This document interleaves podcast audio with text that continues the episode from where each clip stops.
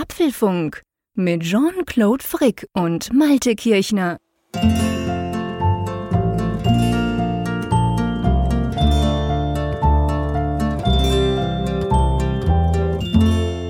Hast du das auch gemerkt, Jean-Claude, dass der Softwarechef von Apple, der Craig Federighi, dass der uns so ein bisschen virtuell zugezwinkert hat, als er die neue Wetter-App vorgestellt hat in der WWDC-Keynote? Ja, vor allem dir. ja, aber Wetter ist ja unser Thema. Ne? Also absolut. Wenn Apple den Apfelfunk hört, dann werden sie wahrscheinlich eben gemerkt haben, aha, diesen Leuten, die unsere Produkte nutzen, scheint das Wetter sehr wichtig zu sein. Insofern spendieren wir denen mal eine aufgebohrte Wetter-App. Damit herzlich willkommen zu Apfelfunk 279. Es ist die WWDC Keynote-Folge, in der wir dann über die Neuerungen sprechen, die, die sich uns präsentiert haben an diesem Montag. Und ja, ich muss sagen, es war ja eine sehr überraschende Keynote. Das, das hast du jetzt schön gesagt. Ja, es war eine überraschende Keynote. Das ist so, das ist auch noch zwei Tage danach quasi. Am Montag war die Keynote. Am Mittwochabend zeichnen wir das ja auf, wie wir das immer tun. Ähm, ja, stimmt. Es war wirklich eine überraschende Keynote. Es war eine Keynote, wo ich will jetzt, ich will jetzt nicht sagen Anspruch und Wirklichkeit, aber wo halt die Ideen, was alles kommen könnte und wie wahnsinnig das alles werden würde und das, was dann kam, schon recht weit auseinander lagen, jedenfalls im Vergleich zum Vorjahr, oder? Ja, wir haben viel kennengelernt über die Dynamik von Erwartungen oder? Ja, stimmt, ja, absolut, absolut, hast du vollkommen recht. Und ich meine, letztes Jahr war es ja so, man wusste nicht, wow, digital, die erste digitale Keynote überhaupt, buh, mal schauen und so. Und dann hat das geknallt und geballert. Ich weiß, letztes Jahr noch, und dann hören wir auf mit Rückblick, keine, keine Angst. Letztes Jahr war es so, ich habe mindestens eine Woche gebraucht, um all das zu verdauen. Ja. Und ganz ehrlich, jetzt zwei Tage danach, ich habe schon ziemlich viel verdaut. ja, ja, tatsächlich. Also es gibt auch bei dieser Keynote, muss man fairerweise sagen, immer noch so das kleine ein oder andere Detail, was man, was sich jetzt so auftut, dadurch, dass die Leute die Betas nutzen, dass die ganzen Nachrichtenportale Absolut. alles sezieren. Aber ich gebe dir recht. Also beim letzten Mal war das schon ein anderes Kaliber und ähm, man arbeitete tatsächlich ja auch an den großen Themen noch ja. eine Woche später und, und verdaute die, wie du es ja gesagt ja. hast. Und da kann man durchaus sagen, fühle ich mich diesmal schon recht sicher jetzt so zwei Tage ja, also an den großen Themen, da fühle ich mich schon sehr sicher. Natürlich tut man auch dieses Mal, und das werden wir in dieser Folge tun, man geht in die Details und ihr wisst, der Apfelfunk, die WWDC Keynote-Folgen, die sind sehr detailreich, das wollen wir auch dieses Mal tun. Aber es ist tatsächlich so, letztendlich kommen immer jetzt in den nächsten Wochen und Monaten Details heraus, spannende Details, wo wir vielleicht irgendwann mal sagen, wow, das ist ja geil, das haben wir am Anfang gar nicht begriffen gehabt und so. Aber es ist anders als letztes Mal, weil damals waren schon diese großen Keypoints, diese großen Pflöcke, die Apple letztes Jahr eingeschlagen hat. Da hat man schon recht lange gebraucht, bis man das alles erfasst hatte. Das ist dieses Mal so ein bisschen anders. Aber nicht unbedingt, ich will das auch gar nicht werten, das werden wir jetzt dann schon noch tun im Apfelfunk. Aber von dem her gesehen, ja, das, ähm, das war spannend, es war interessant, es war anders als erwartet, muss ja. ich sagen man war völlig anders. Also man hat, ich hatte irgendwie ganz andere Erwartungen, aber auch das werden wir besprechen, definitiv. Genau. Aber komm, bevor genau. wir das alles Apropos tun. geil, ne? Jetzt kommt ja erstmal was Gutes. geil. Genau, jetzt kommt mal was richtig Gutes, nämlich unsere Werbung, weil nämlich Apfelfunk 279 ist natürlich auch unterstützt von NordVPN, unserem Sponsor, was uns extrem freut. Und lieber Malte, nochmal kurz, es passt ja gar nicht so schlecht in diese Sendung. Irgendwann viel weiter hinten werden wir über die iCloud sprechen und so. Erklär doch nochmal, was so ein VPN ist. Ja, ein VPN ist ein verschlüsselter Kanal zu einem anderen Server. Also ihr müsst euch das so vorstellen, als wenn ihr einen Tunnel grabt und dort an der anderen Seite rauskommt und ihr geht durch unwegsames Gelände, ihr seid aber sicher in diesem Tunnel und dann kommt ihr auf der anderen Seite raus und keiner weiß so recht, wo ihr hergekommen seid. Und das ist auch genau das Prinzip bei VPN-Netzwerken, bei VPN-Anbietern wie NordVPN, dass ihr dann dadurch zum Beispiel, ja, dann in den USA plötzlich dann seid und könnt Netflix dort dann nutzen mit dem Anschein eines US-Accounts. Ich habe da ein viel größeres Angebot. Ihr könnt Entertainment-Websites damit aufrufen. Ihr könnt zum Beispiel auch Schweizer Fernsehen als Deutscher genießen, was auch nicht möglich ist, weil es Geofencing gibt. Und ja, NordVPN macht das mit superschnellen Servern. Sie haben über 5500 in 60 Ländern.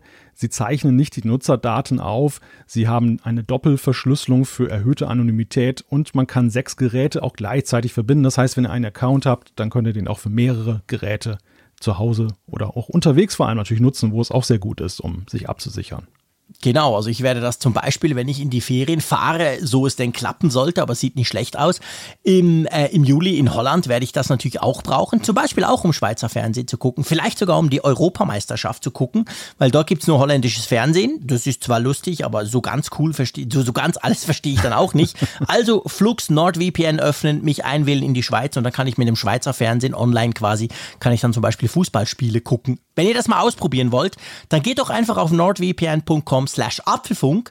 Dann könnt ihr nämlich mit diesem Code, könnt ihr, wenn ihr wollt, ein Zweijahres-Abo mit einem zusätzlichen Monat und vor allem einem riesigen Rabatt ergattern. Und dann könnt ihr das alles in aller Ruhe mal ausprobieren. Genau, wir danken NordVPN für die Unterstützung des Apfelfunks.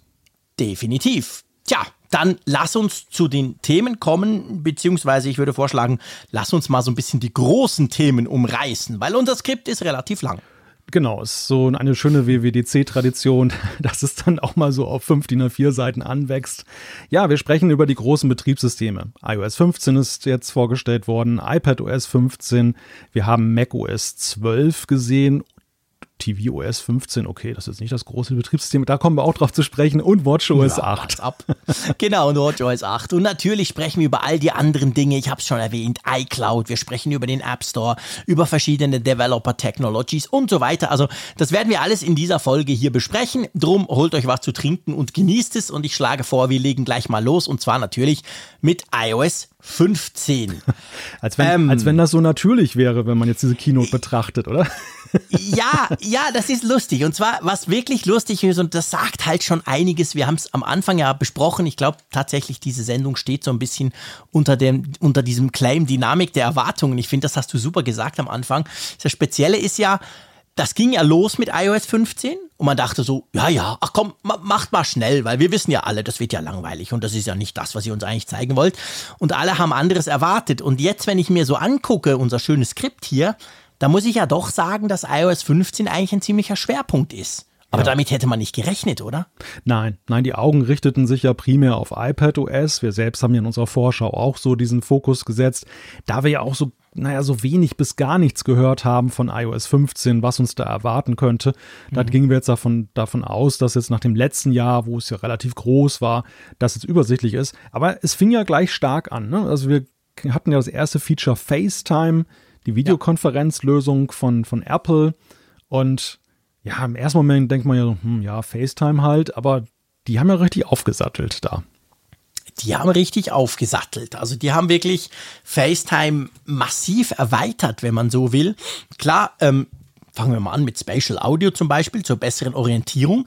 Finde ich interessant, ähm, dass sie da wirklich auch Zeit drauf verwendet haben und dann haben sie ja noch von Voice Isolation gesprochen, dass die Stimmen besser isolieren soll. Also quasi mal einfach, wenn, wenn wir zusammen, zusammen FaceTimen und hinten ähm, lärmen die Kinder rum oder so. Finde ich interessant. Aber grundsätzlich muss ich sagen, ähm, was, welches dieser Feature, komm, komm mal, lass uns mal so machen. Welches dieser Feature, das wir uns jetzt hier aufgeschrieben haben nach der Keynote, welches ist für dich das Highlight-Feature? Weil ich schwanke zwischen zwei, lustigerweise. Hm, ich auch. Und ich glaube, eines, du auch, wirklich. Wahrscheinlich meinen wir auch. die letzten beiden? Ähm, ja, ja, also gut, das, das, das vorletzte ist ja das vorvorletzte auch gleichzeitig. Ähm, das, also FaceTime Links und SharePlay sind die beiden, ja, wo ich so, genau, die, die, die genau. hauen sich gerade um Platz eins werde. Es ist genau gleich. Es ist bei mir ganz genau gleich und wir erklären euch gleich nachher, warum. Naja, komm, lass uns damit ein, äh, einsteigen. Und zwar die FaceTime Links. Das heißt ja nichts anderes, als dass man natürlich FaceTime planen kann. Das ist auch schön. Ich kann sagen, komm, wir machen dann heute um drei. Ihr kennt das alle von Zoom, von Google Meet. Ich meine, als das kam, dachte ich so, ah, das kannst noch nicht. Aber das liegt nur an einem Jahr Pandemie, weil vor einem Jahr hätte ich noch gesagt, juhu, das ist ja geil. Heute sind wir uns das natürlich irgendwo durchgewohnt. Aber das heißt ja eben auch, dass FaceTime jetzt auch von den armen Android- und Windows-Nutzern gebraucht werden kann, oder? Ja, das heißt es einerseits, was schon mal eine sehr positive Sache ist, denn wir erinnern uns alle noch an die Vorstellung von FaceTime vor vielen Jahren, wo ja uns ein offener Standard versprochen wurde, den dann eben auch andere. Das hab ich ganz vergessen. Ja, also, wie konnte ich nur? aber man hört und liest es im Kontext von FaceTime immer wieder, dass da Leute dran erinnern, mhm. dass eben damals ja dieses Versprechen in den Raum gestellt wurde, was niemals eingelöst wurde. Ich glaube, irgendwann haben wir auch mal eine Begründung dafür gelesen, warum das irgendwie dann doch nicht ging. Aber egal, auf jeden Fall, jetzt gibt es die Möglichkeit, über den Browser Windows und Android halt dann zu beteiligen. Und wir wissen ja eben auch von anderen Videokonferenz-Software-Lösungen, also Google Meet ist ja das Paradebeispiel, finde ich, noch vor Zoom, wo man ja meist ja. eine Software lädt, wie toll das eigentlich funktionieren kann. Was ich interessant finde, aber auch an Facebook-Links, äh, an FaceTime-Links ist, dass sie ein, ja, auch weggegangen sind damit von der reinen Videotelefonie. FaceTime war ja, ja am Anfang eigentlich eher so ein Ding, sag mal, on top von der Telefoniefunktion. Du kannst jetzt auch Videotelefonie machen, so wie mhm. Skype seinerzeit. Ja, genau. Und es hat sich genau. ja, es hat sich ja schon über die ganze Zeit, und ich möchte sagen, es hat nicht nur was mit Corona zu tun, hat es sich ja gewandelt hin auch mehr und mehr zu so einer Konferenzsoftware wie sie Stimmt. eben dann diese, ja, die großen Player sind, die jetzt in der ja. Pandemie alle so Fahrt aufgenommen haben. Das ist eigentlich eine das ganz interessante doch, Verwandlung. Stimmt, guter Punkt. Das war doch letztes Jahr, als sie das ich, ich, bin nicht hundertprozentig sicher, aber ich glaube schon, das war doch letztes Jahr, als sie diese FaceTime-Gruppen gemacht haben, oder war das schon vorletztes Jahr? Das ist eine gute Frage, aber sie haben auf jeden mhm. Fall ja auch dann die Zahl der Teilnehmer immer sukzessive weiter genau. erhöht. Wir, wir, sind ja mal von so einer One-to-One-Lösung gekommen. Ja. Ich weiß gar nicht, ob, ob man damals schon mehrere noch reinnehmen konnte. Nee, am Anfang nicht. Und dann wurden es ja immer mehr. Dann hattest du plötzlich irgendwie vier oder acht und dann ja. jetzt sind es ja, glaube ich, 128 oder so, mit denen du da gleichzeitig, keine Ahnung, wie viele das sind. Ich glaube, es war sogar so genau. Ich glaube, es war iOS 13 hat mehrere gemacht und iOS 14 hat das aber nochmal richtig massiv aufgebohrt bis, bis 50 oder keine Ahnung. Ich, ich erinnere mich noch an dieses Bild, als sie da ganz viel aufgeploppt sind. Und jetzt quasi haben wir das eben durch, durch die Links quasi natürlich noch so ein bisschen geöffnet nach außen. Stimmt. Und ich meine, FaceTime Audio war ja am Anfang, gab es das noch nicht. Ganz am Anfang war FaceTime einfach Video. 32. Sonst telefonierst du zusammen oder du nimmst Video. 32. ja FaceTime Audio. 32 sind es übrigens, bevor jetzt geschrieben wird. Es sind maximal 32 Personen, nicht 128. Ja gut, auf meinem großen iPhone kriege ich die alle drauf. Stimmt, Nein, du hast ja einen Megascreen. Ja, Megascreen. ähm, nee, das ist ja super, genau. 32 ist ja wunderbar, das reicht ja, ja. reicht ja komplett. Also wir haben manchmal Google Meet Meetings mit 150 Leuten, aber ich meine, das, pff, da siehst du ja nichts. Also das ist, ist ja nur gedacht, dass der Chef irgendwas erzählen kann. Aber gut, anderes Thema. Ähm, es stimmt, also FaceTime wird eigentlich, wurde aufgewertet. Und vor allem ja durch dieses SharePlay. Das müssen wir jetzt schon mal erklären, bevor wir zu den kleinen Features vielleicht noch kommen. Aber SharePlay ist etwas, das mich total fasziniert, das ich gleichzeitig aber fast ganz sicher bin, nie brauchen werde. Wie geht dir das? oh ja, das ist eine gute Frage. Also SharePlay ist eigentlich ein Konzept, was wir auch grundsätzlich auf eine andere Weise bei vorhandenen Videokonferenzlösungen sehen. Es gibt ja auch bei Google Meet oder auch bei Zoom die Möglichkeit, zum Beispiel den Bildschirm zu teilen, also die anderen Teilnehmer teilhaben zu lassen an einer Präsentation, an irgendetwas, was man auf seinem Computer zeigen will. Aber Apple hat einen sehr interessanten neuen Ansatz dafür genommen, und zwar, dass sie eben gemeinsam etwas machen, aber bei jedem es lokal ausgeführt wird. Konkret ja. zum Beispiel, man guckt Apple TV Plus und man startet die Sendung und es ist aber jetzt nicht so, dass jetzt irgendwie pixelig von dem einen Rechner zum anderen, zu den anderen Teilnehmern das hin übertragen wird, so als, als, ja, als Bildschirmcapture sozusagen, sondern es läuft dann lokal bei den Leuten und alle haben so dieses Gefühl, dass sie es auf ihrem Rechner ausführen. Das gleiche gilt auch ja. für Musik und für viele andere Sachen. Es ja, gibt, weil sie es eben auch machen. Ja, es gibt auch eine API, wir reden ja mal von einer, einer Weltentwicklerkonferenz, in der mhm. das jetzt vorgestellt wurde, auch wenn man es manchmal nicht so gemerkt hat in der Keynote. Und das können jetzt eben auch App-Entwickler dann nutzen und in ihre Apps integrieren. Und das finde ich sehr interessant. Aber ja, du hast gerade gesagt, nutzen wir das. Ich weiß gar nicht, ob wir beide so die Zielgruppe dafür sind. Nein, nein, natürlich nicht. Ich beklage mich ja auch überhaupt nicht. Es ist so eine, mir fällt einfach bei mir selber auf, dass mich diese Funktion sehr fasziniert dass man so wirklich so quasi zusammen eben, man kann Musik hören, man kann Apple TV Plus gucken, später dann Disney Plus und andere werden noch dazukommen. Ähm, Netflix hat übrigens gefehlt auf dieser schönen Karte. Ähm, ich frage mich, ob das nur Zufall ist oder ob die tatsächlich keine Lust haben, weil, Klammer, Klammer auf, Netflix kann das ja auch. Es gibt ja genau diese Funktion auch bei Netflix, dass du zusammen quasi Netflix gucken kannst und dann wird auch bei jedem quasi, das wird synchronisiert, dass beide das gleiche sehen, aber jeder macht es eben lokal. Jeder braucht auch einen Netflix-Account und so. Darum könnte ich mir vorstellen, dass das kein Zufall war, dass Netflix dort drauf ge gefehlt hat, trotz dieser API. Aber auf jeden Fall, ich finde das super spannend, aber nee, ich glaube, wir sind nicht unbedingt die Zielgruppe dazu. Also ich weiß jetzt nicht, kenne jetzt nicht viele Leute, ehrlich gesagt fast niemanden, mit dem ich mir zum Beispiel einen Film teilen würde, also durchaus, aber dann würden wir zusammen wahrscheinlich im Wohnzimmer sitzen, wenn man da mal wieder kann und darf.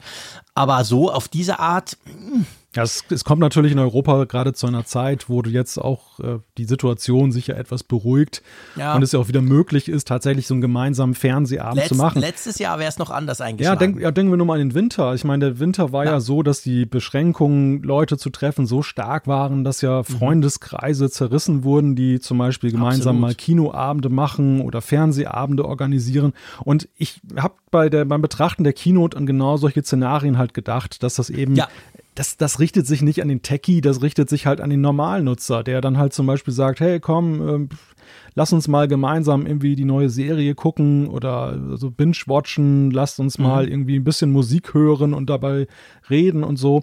Und das kannst genau. du dann halt auf virtuelle und relativ einfache Art und Weise dann eben darstellen. Ob sich das durchsetzen wird, ja, ist eine gute Frage. Also äh, das, ja, das ist ja wie so oft, ne? in der Theorie klingt es geil, aber der, genau, wie viele Praxis, Leute es dann wirklich nutzen, ist ja. die Frage. Aber ich meine, man nimmt es natürlich gerne mit. Man kann ja damit auch Fotos share, man kann ja andere Dinge, man kann Screensharing ja übrigens auch machen.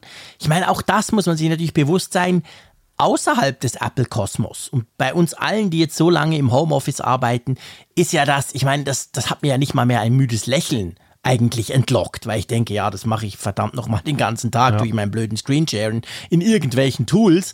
Aber im Apple-Kosmos drin ist das ja schon eine Riesensache. Ich meine, eben, FaceTime wird dadurch wirklich zu einer Universallösung, wie es andere eben auch gibt. Also von dem her, ich will das gar nicht, ich will das gar nicht runterziehen, nur weil das andere eben auch können. Hm.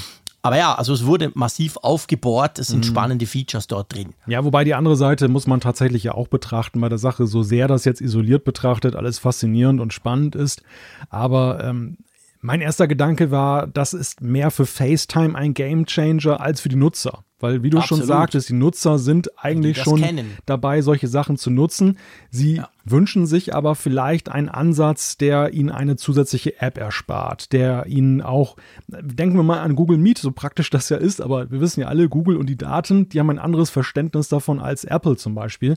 Und wenn ja. Apple sich noch so sehr rühmt, dass sie Privacy halt groß schreiben, wenn du dann halt bei einer Standardanwendung, wie du sie in den letzten Monaten halt ständig brauchtest, keine Alternative hast, die wirklich mhm. zufriedenstellend in Sachen Privacy ist, ja, dann bringt ja. dir das Versprechen nicht viel. Und deshalb ist es, es ist halt wichtig, dass FaceTime da jetzt aus den Büschen kommt und sich ja. dort positioniert. Und vielleicht, ich glaube, FaceTime war ja auch, führte auch manchmal so ein Schattendasein. Jetzt durch die, durch die Multiplattform-Fähigkeit über den Browser gewinnt es vielleicht auch etwas dazu.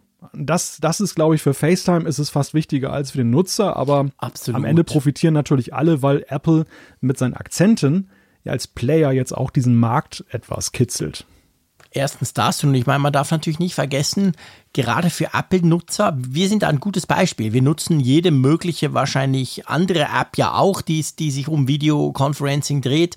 Aber mir fällt schon immer wieder auf, wenn ich da mal wieder FaceTime nutze, wie unglaublich gut die Qualität ist. Ja. Also das Bild ist wirklich klar. Ich meine, Google Meet ist ein schlechtes Beispiel, weil dort ist es einfach scheiße. Das muss man einfach sagen. Aber auch andere im Vergleich ist FaceTime eigentlich unglaublich gut. Wenn du dir das anguckst, denkst du, boah, krass, gestochen, scharf, geiles Bild. Und wenn da jetzt natürlich mehr Möglichkeiten reinkommen, ist das per se eine gute Sache. Ja, klar. Und du brauchst nicht jetzt irgendwie noch wieder einen neuen Account und solche Sachen. Ja, genau. Das, das, ist ja eigentlich das Ätzendste bei den ganzen Lösungen. Bei Zoom zum Beispiel kannst du kostenlos das nur 40 Minuten nutzen. Bei Google ja. musst du einen Google-Account aufmachen ja. und wenn du Pech hast, dann müssen die Teilnehmer alle zugelassen werden. Und da ist genau. FaceTime natürlich durch seine direkte Integration in das Betriebssystem und in deinen vorhandenen Kontaktstamm hat das natürlich den ja. Charme, dass es dann, ja, es ist auch gerade für, für, sag mal, für Nutzer, die eben, ich kenne viele Kolleginnen und Kollegen und Freunde und Bekannte, die, die haben halt ihre Probleme nach wie vor mit Zoom und Konsorten, dass sie halt so Berührungsängste Klar. haben. Ja. Und da ist FaceTime einfach aufgrund der Einfachheit auch im, ja. im Bonus. Ja, und dank diesen FaceTime-Links kannst du jetzt die fremde Fötzle von Windows und Android auch noch dazu nehmen, oder? Was auch immer das jetzt gerade ist, ich hoffe, es war nichts Versautes. Hm, nicht so ganz. Irgendjemand wird es dir übersetzen, wahrscheinlich ja. auf Twitter. Raphael Zeyer zur Hilfe, bitte. Gut, ja. ähm, das war's, glaube ich, bei FaceTime, ja, oder? Genau. Lass uns also mal eine großes, Nachricht verschicken. Großes. Lass uns mal eine Nachricht verschicken, genau. Ich meine, so man kann es so sagen, so stark wie sich FaceTime verändert hat, so überhaupt nicht, hat sich eigentlich Messages verändert. Und auch da wieder, das, das Motto zieht sich durch. Ähm, auch da wieder, die Erwartungen waren genau umgekehrt. Ich glaube, FaceTime mhm. hatte niemand wirklich auf dem Schirm. Ja. Ich jeden, oder wir jedenfalls nicht. Messages dachte man so, jetzt mal. Klar, der, der, der, der Zeier wieder mit seinen Fantasien, dass es mal auf Android kommt. Aber das, das ist ein anderes Thema. Aber man dachte ja schon, ja, das wird irgendwie jetzt mal so richtig ausgebaut. Ähm, sorry, aber ja, Collagen mit den Fotos, dass du so ein bisschen besser siehst, wer dir was alles geschickt hat, so ein bisschen eine schöne Übersicht. Ähm, ja, was war denn noch? Naja gut, das, was wir gesehen haben, war ja tatsächlich folgerichtig jetzt mit Blick auf das letzte Jahr. Was wir brauchten, war ja tatsächlich jetzt aus Sicht des Apple Ecosystems oder das geschlossene Apple-System, ohne jetzt Dritt-Apps dann damit reinzunehmen, dass wir besseres Videoconferencing brauchen im System. Ja. Aber Messaging ist ja eigentlich eher so eine Sache, die wir viel exzessiver betreiben in außer, außerhalb der Pandemiezeiten. Und ja, wo, wenn unterwegs, ja. Genau, und wo iMessage ja jetzt so, wie es sich bislang darstellte, ja auch schon recht leistungsfähig war. Und sie haben ja auch Dinge integriert, witzigerweise.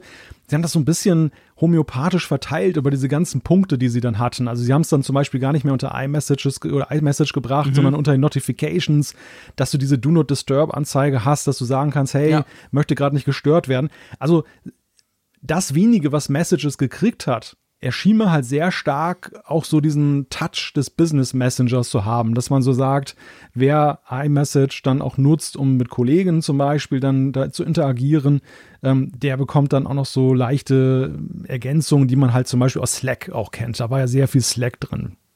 Ja, da war, da, war sehr, da war sehr viel Slack drin, das stimmt, im Business Messenger.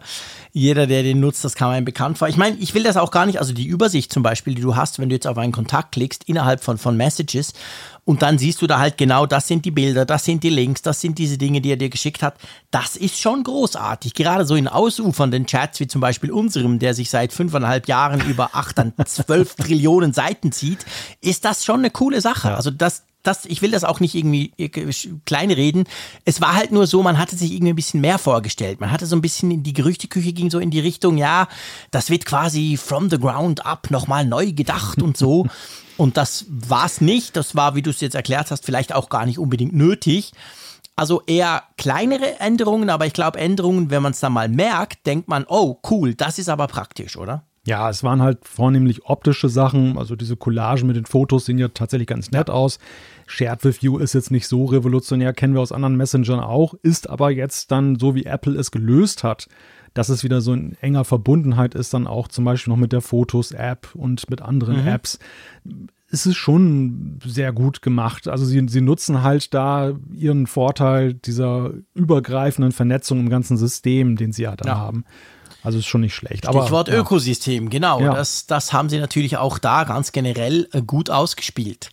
Lass uns zum nächsten Punkt kommen und das ist für mich persönlich ein absoluter Highlight-Punkt. Muss ich ganz klar sagen, das ist etwas, das weiß ich jetzt schon, das werde ich brauchen. Da werde ich mich hinsetzen, ich werde Fokusgruppen erstellen, ich werde mich um die Benachrichtigungen kümmern, weil die Benachrichtigungen wurden neu gemacht oder erneuert oder verbessert, sagen wir es mal so. Ähm, einerseits designtechnisch, die Icons sind größer geworden, es sieht auch sonst ein bisschen aufgeräumter aus. Es gibt so verschiedene, ich sag mal, Benachrichtigungszusammenfassungen. Da haben sie gesagt mit On-Device Learning. Ich bin dann immer skeptisch, wenn ich das höre. Jedes Mal. Und ich war oft skeptisch in dieser WWDC, weil On-Device Learning kam relativ häufig. Aber auf jeden Fall, es fasst dir dann so ein bisschen zusammen, hey, diese App hat das und diese App hat das. Aber das Coole finde ich persönlich wirklich das mit diesen Fokusgruppen. Findest du das auch so spannend? In der Theorie ja. ja, gut, ja. Also lass uns mal kurz erklären, was ja. es ist. Fokusgruppen, die Idee ist, bis jetzt kann man ja eigentlich sagen, es ballert alles rein. Wenn du so ein, so ein ähm, Fanatiker, so ein Benachrichtigungsfanatiker bist wie der Frick, dann, dann haut halt ständig was rein. Und du kannst ja sagen, jetzt will ich nicht gestört werden. Also diese Do Not Disturb Anzeige. Und dann paff, dann ist Ruhe. Dazwischen hast du aber nichts. Und jetzt ist es ja so, du kannst quasi sagen, okay, ich mache so drei, vier Gruppen irgendwie, ich habe frei, ich bin am Arbeiten, ich bin am Sport oder whatever. Und dann kannst du eben genau auswählen, welche App darf dir denn bei dieser Gruppe dann quasi überhaupt Benachrichtigungen schicken. Also du kannst es, du kannst es relativ granular dann einstellen. Du musst das natürlich auch tun. Und dann kannst du halt sagen, hey, ich bin jetzt am Arbeiten und dann kommen nur noch E-Mails und zum Beispiel Slack-Nachrichten durch und der ganze WhatsApp-Gerümpel nicht. Ich weiß, ihr Deutschen arbeitet mit WhatsApp, bei euch ist es anders. Ich leider auch. Aber also so kann man es halt ein bisschen steuern dann quasi. Und das finde ich eine coole Idee, weil ich möchte manchmal von gewissen Apps nicht gestört werden. Ja, ich gebe es zu, es ist bei mir so, dass ich manchmal am Tag einzelne Apps deaktiviere und dann wieder aktiviere. Und genau das muss ich jetzt nicht mehr tun, weil ich die ja jetzt mit Gruppen quasi managen kann. Hm. Ja, also ich finde, diese neue Funktion trägt halt drei Umständen Rechnung. Der eine ist, dass wir halt immer mehr Nachrichten bekommen, immer mehr Benachrichtigungen, der wir, deren wir Herr werden müssen. Mhm. Ja. Und die bisherigen Sortierfunktionen, es hat sich ja über die Jahre verbessert. Es gab ja zum Beispiel so Gruppierungen auch von Notifikationen, dass die dann von einer App zusammengefasst wurden, dass du als App-Entwickler auch gewisse Prioritäten setzen konntest, also ob die gruppiert werden oder einzeln auftauchen. Mhm. Aber trotzdem, es wuchs schneller an, als letzten Endes dann diese Funktionen, die ja sehr rudimentär waren, das irgendwie geordnet haben. Der, ja. der zweite Punkt ist, dass Apple hier tatsächlich das Smartphone mal ein Smartphone sein lässt, weil nämlich diese, diese Fokusgruppen, smart. Die ja. sind smart. Das, die erkennen automatisch, ob du mit dem Auto unterwegs bist und gehen in den mhm. Driving Mode. Wir hatten das ja schon mal so rudimentär, so ein Fahrmodus, dass du bei, bei iMessage dann eben dann ja. diese äh, automatische Benachrichtigung einstellen konntest. Aber mehr war es ja bislang nicht. Und das ist jetzt viel schlauer, viel nützlicher für den, für den Nutzer, um mhm. sich nicht ablenken zu lassen. Und genauso ist es auch mit der Arbeitsstätte. Du kannst auch die Arbeitsstätte einprogrammieren und das dann auch automatisch neben der manuellen Steuerung ja. du dann diese Fokusgruppe Gruppe aktivieren kannst. Ja, und der, der dritte Punkt ist halt auch, dass die Notifikationen generell auch mal eine Überarbeitung eigentlich erfahren sollten, mussten. Das, das, mhm. Es war ja das Design. Sie haben es ja zwar irgendwann mal geändert, aber ähm, auch da gibt es ja neue Bedürfnisse und, und äh, zum Beispiel auch ist es jetzt auf Entwicklerseite so, dass du eben eine Relevanz setzen kannst deiner Nachrichten, mhm. was auch mit hineinwirkt in die Frage. Es gibt ja dann noch diese, diese Notification Summary, die du einstellen kannst, ja. dass du dann eben angezeigt bekommst, dann ähm, so, so, sag ich mal, so einen Überblick dann der wichtigsten Notifikationen und mhm. ähm, dass das so alles ein bisschen aufgebohrt wird halt. Ja, das ist cool. Das finde ich, das finde ich schon cool, weil ich weiß nicht, wie es dir geht. Also, wie gesagt, ich sag's nochmal, ich bin da ein Fanatiker, aber ich finde das eine der besten Funktionen generell beim Smartphone. Diese Benachrichtigungen. Bei mir ist aber oft so, ich habe dann tatsächlich auch so von der einen oder anderen News-Seite, natürlich nicht von allen, habe ich dann Benachrichtigungen aktiviert. Und es passiert mir oft, ich gucke drauf und denke, wow, spannend, muss ich dann mal noch lesen. Und dann lasse ich diese Benachrichtigung stehen, weil ich genau weiß, wenn ich die jetzt wegwische, dann werde ich nie mehr dran denken, dass ich doch später mal noch das lesen wollte. Und genau solche Dinge, da, da kommen dann diese, diese, diese Zusammenfassungen quasi zum Zuge. Ähm, und dann eben ein bisschen zusammen mit Intelligenz, wo er dann merkt, aha, okay, der macht das immer so, der macht, der, der, der, der findet das da spannend, aber er braucht es im Moment gerade nicht. Da verspreche ich mir einiges auch von dieser, du hast gesagt, von dieser smarten Funktion von dem Ganzen. Also da bin ich richtig gespannt drauf und vor allem, das ist ja etwas, das gibt's auch auf der Uhr. Ganz wichtig natürlich für mich. Also ich habe natürlich nicht alle auf der Uhr, wie ich die auf dem iPhone habe, aber viele. Da geht's das dann auch und natürlich auch auf dem iPad und ich glaube sogar auch auf dem Mac. Also das ist auch so eine Funktion, die sich dann quasi durch alle von diesen neuen Software-Releases durchzieht. Ja, einerseits das und ich finde halt auch, dass damit auch mehr Berücksichtigung findet, dass so ein Smartphone ja jetzt nicht mehr originär ein privates Gerät ist, sondern dass es ja eben unterschiedliche Lebenssituationen im Laufe eines Tages durchläuft. Nämlich ja. Den privaten Teil, der morgens und abends zum Beispiel in vielen Fällen da ist und dann zwischendurch dem Arbeitsteil. Und dass du dann eben auch dann diesen unterschiedlichen Lebenssituationen mit den unterschiedlichen Bedürfnissen dann deine Benachrichtigungskultur anpassen kannst und du nicht dann sozusagen, ähm, es, was weiß ich, du, du bist jetzt begnadeter Snapchatter oder Instagrammer und du weißt ganz genau, du wirst ständig abgelenkt davon. Aber jetzt, mhm. beim jetzigen Zustand iOS 14 hast du ja schwer nicht Möglichkeiten, das jetzt automatisch irgendwie abzuschalten, ohne jetzt gleich wieder alles alles mit abzuschalten. Die, nämlich ja, die genau. Sachen, die du vielleicht in Slack und was weiß ich, die du dienstlich das ist genau brauchst. der Punkt. Und das jetzt, ist genau der Punkt. Und jetzt hast du halt die Möglichkeit, ja. dass du viel mehr dann da ja buchstäblich fokussieren kannst. Die Sache daran ist natürlich, und das ist auch, man könnte sich ja fragen, warum, warum hat Apple 15 Versionen gebraucht, um auf so eine Idee zu kommen? Und ich glaube, der Hemmschuh bei der ganzen Sache ist, Apple liebt es ja simpel. Und ja. diese Geschichte, du musst sie nicht nutzen, dann bleibt es für dich total einfach, dann kommt halt weiter alles. Dann ist wie vorher, genau. Aber wenn du sie einstellst, es ist ja schon so ein bisschen ja, Verwaltungsaufwand, den du ja, da betreiben absolut. musst. Da musst du dich reinfuchsen. Und ich habe das, das ist ein Feedback, das habe ich von vielen schon gehört und gelesen jetzt in diesen zwei Tagen seit der Vorstellung. Viele haben gesagt, boah, das ist mir viel zu kompliziert, das mache ich nicht. Also das muss man sich bewusst sein. Ich, ich, bin da ganz bei dir. Also da muss man sich mal hinsetzen, mal so ein bisschen überlegen, was heißt was, wie könnte das ungefähr aussehen. Und da muss man diese Gruppen erstellen. Die, die erstellen sich nicht von selber. Was ich ja ziemlich verrückt finde, ist, dass diese Gruppen, wenn man das will, also diese Fokusgruppen, die gehen so weit, dass sie dir sogar dein Homescreen aufräumen. Wusstest du das? Nee. Das ist so, das, das soll wohl so sein, dass es dann quasi, ähm, du kannst quasi sagen, okay, ich benutze ja sowieso fast nur die App Library und habe da meine zwei, drei Bildschirme mit Apps. Die werden dann auch anders sortiert. Oder du siehst dann nur quasi deine Arbeits-Apps. Das ist auch also der, das, das ja, ist stimmt. crazy. Das ist auch der Grund. Das fast schon Profile, weißt du? Ja, das ist auch der Grund. Du hast ja jetzt dieses Kuriosum in iOS 15 dass man ja App-Icons mehrfach positionieren kann auf dem genau. Homescreen. Genau. Also man kann sich Haben so schöne Bilder schon gesehen. Eine ganze Seite mit Funkgerät der App zum Apfelfunk genau. ist jetzt möglich. Genau. man muss dafür gar keinen Beta-Kniff beherrschen, um das jetzt hier hinzukriegen. Ja, und das hat ja auch mit diesen Fokusgruppen, die du jetzt ja. angesprochen hast, für den Homescreen genau. zu tun, dass du das so reduzieren kannst. Ja. Also kannst du wirklich sagen, an Arbeit habe ich zuvor, ich finde das cool. Also ich werde das auf jeden Fall ausprobieren. Ähm, auch das, dass man sich halt sagt, okay, mein Smartphone, ich brauche es ja beim Arbeiten trotzdem immer mal wieder. Ist nicht nur so, dass ich nur an den Mac gucke, sondern so ein dynamisches Hin- und Herwechseln, je nachdem, je nach App. Und dann könnte man sich das natürlich auch vorstellen, dass es wirklich, es sind dann fast schon ein bisschen Profile. Bei anderen Smartphones oder, oder beim Rechner wären es quasi andere Profile. Und ja, auf jeden Fall, ich glaube, eine sehr mächtige Funktion, die wahrscheinlich dann noch das ein oder andere Geheimnis haben wird. Und das muss man dann rausfinden, wenn man das einfach mal sauber testet. Ja, ja, und letzten Endes natürlich auch so eine Frage, wie bei der ähm, SharePlay-Funktion. In der Theorie schön, aber inwieweit das ja. in der Praxis nachher wirklich ankommt. Und wir haben ja über die Jahre immer wieder viele interessante und gute Ideen gesehen.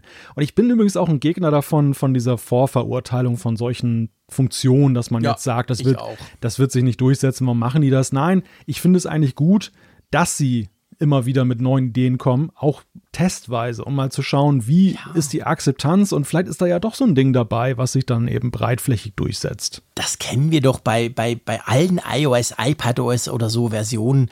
Manchmal ist plötzlich irgendeine Funktion der Star, die auf der Keynote vielleicht nicht mal erwähnt wurde und du merkst, wow, wie cool und praktisch ist das denn?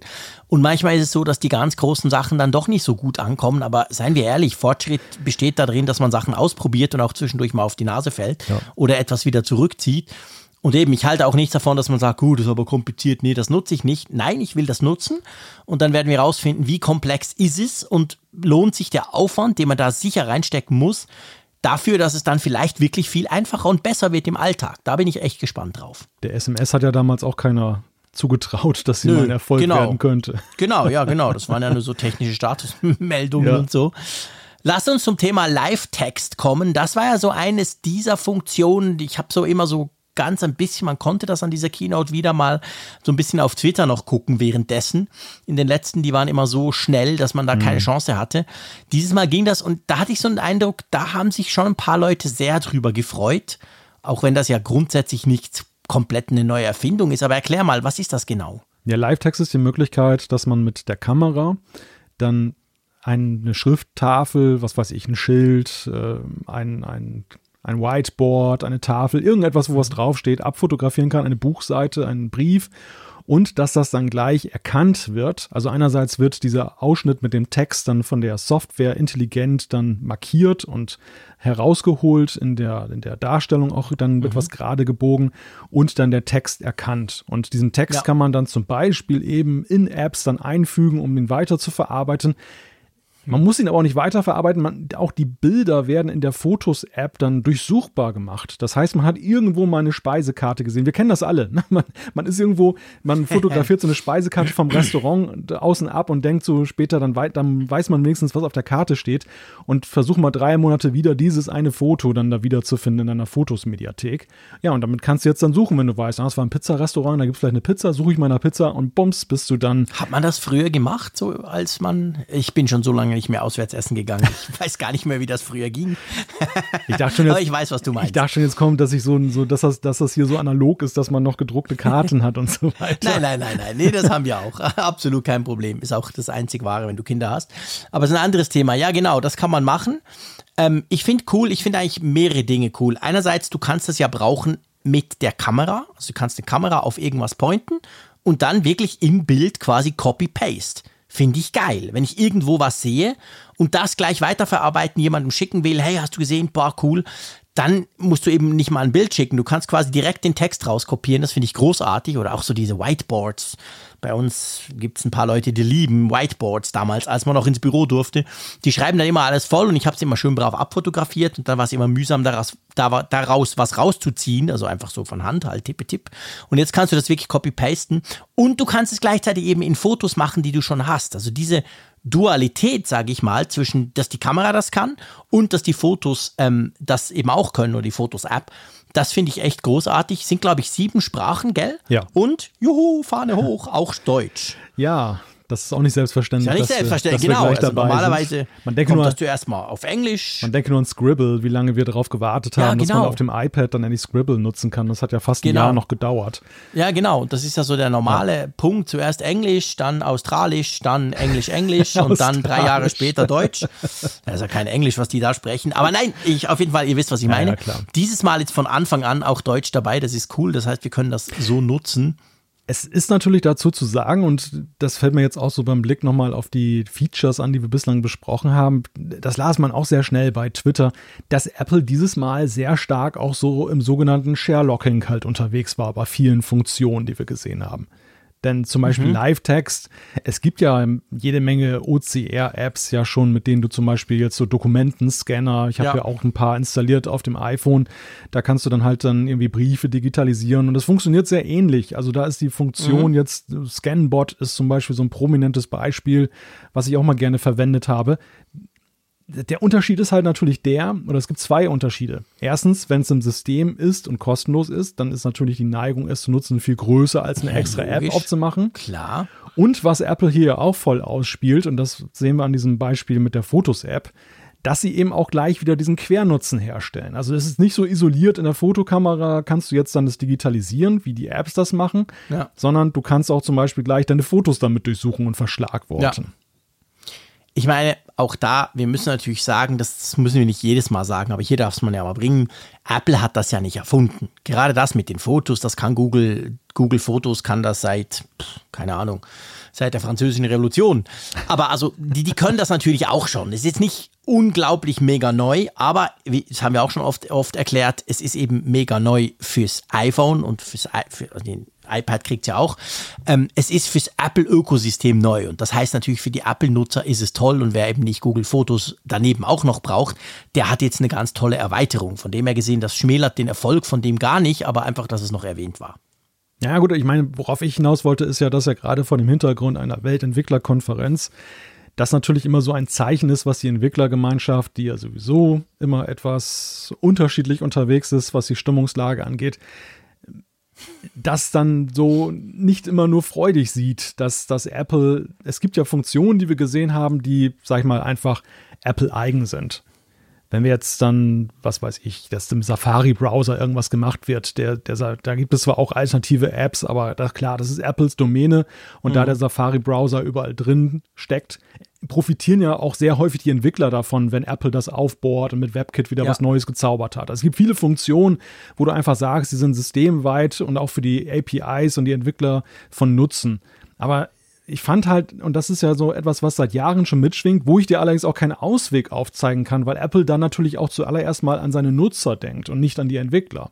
Was ich auch Ja. wiederum als Nutzer sehr gut finde nebenbei. Ich wollte gerade sagen, da bin ich natürlich total Nutzer. Ja. Ich will doch nicht so eine blöde App runterladen. Ist mir doch völlig wurscht, ob der jetzt sein Business nicht mehr machen kann. Sorry.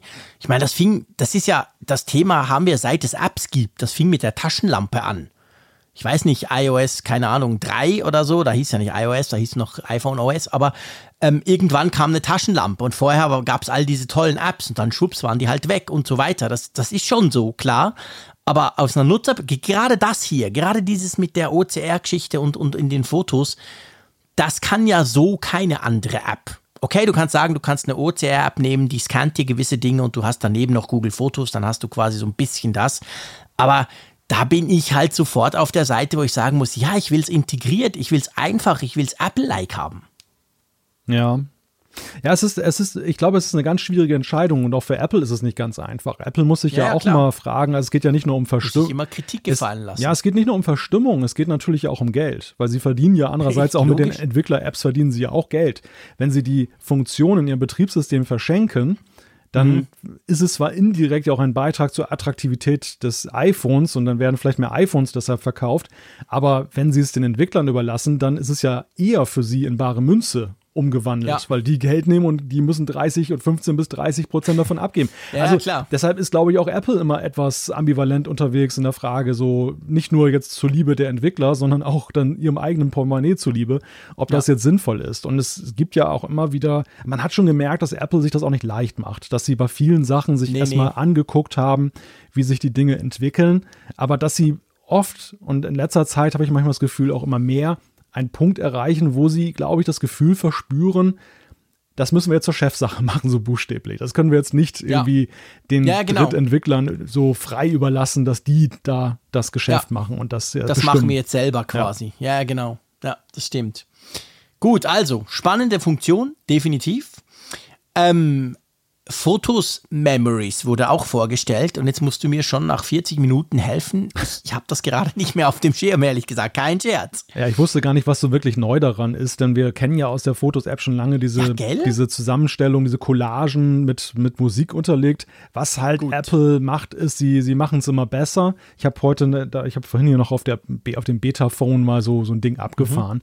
Und ähm, ich finde das ja überaus beeindruckend, mit wie viel Liebe sie das augenscheinlich machen. Da müssen, müssen sehr viele Leute sehr viel Energie drauf verschwendet haben, dass eben, dass das irgendwie so immer so schön animiert ist, so zum Takt der Musik und stimmig und so. Großartig. Auch und die Anlässe. Genau auf. Ja, Die, das ist die Anlässe toll. werden immer pfiffiger. Ich hatte heute so eine Anzeige, ähm, da hat er alle Bilder irgendwie zusammengefasst, die ich mal von einer blauen Stunde gemacht haben. Und Ja, so cool. dann wird das halt dazu so einem, so einem Filmchen gemacht. Ich muss sagen, ich liebe diese Funktion und zwar noch vor iOS 15. Also wir können sagen, Photos Memories wird noch viel besser. Aber ich habe zum Beispiel lustigerweise seit iOS 14 brauche ich diese Funktion oder nutze die viel mehr, weil ich habe so ein Foto-Widget auf meinem iPhone drauf, jetzt, auf dem Bildschirm. Und da kommen die auch oft. Und dann bin ich hier immer so, ah, was ist denn das für ein Foto? Ich klicke rein und dann merke ich, aha, das ist so ein Memory mit Film und Ton, also Musik und so. Und ich finde die großartig. Also das finde ich eine ganz tolle Funktion und die wird jetzt quasi aufgebohrt, oder? ja, das ist eine Funktion, die Apple halt immer facettenreicher macht, weil ich glaube, dass die ja eben auch eine Zielgruppe hat, nämlich die, die sich schon wünschen, dass sie ihre eigenen Bilder für sich oder aber auch für andere effektvoll mal präsentieren, aber die A nicht wissen, wie sie das überhaupt realisieren können, weil vielleicht das technische Know-how nicht so ausgeprägt ist und B, die wissen, wie man es realisieren kann. Die haben keine Zeit. Ja, die haben keine Zeit, beziehungsweise ich weiß es ja selber, wenn man so Videos schneidet und so, das, das wird sehr schnell arbeitsaufwendig. Also das, Genau, da Fotos halt Memories, das ist die klassische Frick-Funktion. ich wüsste grundsätzlich wie, Ja. aber meine Güte, bei 200 Millionen Trilliarden Fotos, wie soll ich das denn machen? Ich brauche genau das. Ich brauche einen Algorithmus, der das alles rauspickt, der ab und zu mal meine Kids schön präsentiert und alles. Wunderbar, aber ich will das nicht selber machen. Gell? Genau. Apropos, Apple Wallet, da wurde ja ziemlich viel Zeit. Also ich weiß nicht, das war so der erste Moment, wo ich dachte, hm, ob ich mir mal einen Kaffee holen soll. Aber nach den vielen Online-Keynotes der letzten Zeit hat man sich ja nicht getraut, weil die ja normalerweise sind die ja super schnell getaktet gewesen jetzt in diesem letzten Jahr. Das war bei der WWDC dieses Jahr so ein bisschen anders. Es gab durchaus manchmal so ein bisschen Längen. Vor allem, ich fand eigentlich alles, was sie da gezeigt haben, hochspannend. Aber überall oben links ist quasi die amerikanische Flagge geweht Genau. bei mir. Das ist so das- eingeblendet. Das ist eigentlich das eigentliche Problem bei Apple Wallet. Also die Funktion fand ich super spannend. Ich würde mir Ja. diesen ganzen Kram, den sie präsentiert haben, auch sofort, Sofort. herwünschen. Genau, her damit. Aber das Problem bei dieser Funktion und das gesellt sich so zu Diensten wie Apple Card und was sie sonst noch so haben in der Richtung Apple News, diese Schere zum Rest der Welt, die wird halt gefühlt immer größer, weil diese Dienste sind irgendwann mal US-only gestartet und man lebt in der Und oft auch Erwartung, geblieben. genau, man lebt in der Erwartung, dass dann Europa und der Rest der Welt irgendwann folgt. Aber anstatt dass dann das ausgerollt wird im Rest der Welt, ist es so, Mhm. dass die Schere immer größer wird. Es gibt immer mehr neue Features, die wir alle nicht bekommen. Und das macht uns Europäer Genau. natürlich dann so ein bisschen frustriert. Ja. Lässt uns das zurück. Genau der Punkt. Ja. Genau, also äh, kurz, es geht um Hotelschlüsselkarten. Du gehst mit dem iPhone hin, zack, und dann kannst du, das ist wirklich geil, das haben wir doch Traum. alle schon erlebt. Ein Traum. Du gehst hin, oh, ihr Zimmer ist noch nicht fertig. Ja, okay, ich gehe noch ein bisschen am Strand mit den Kids, du gehst raus.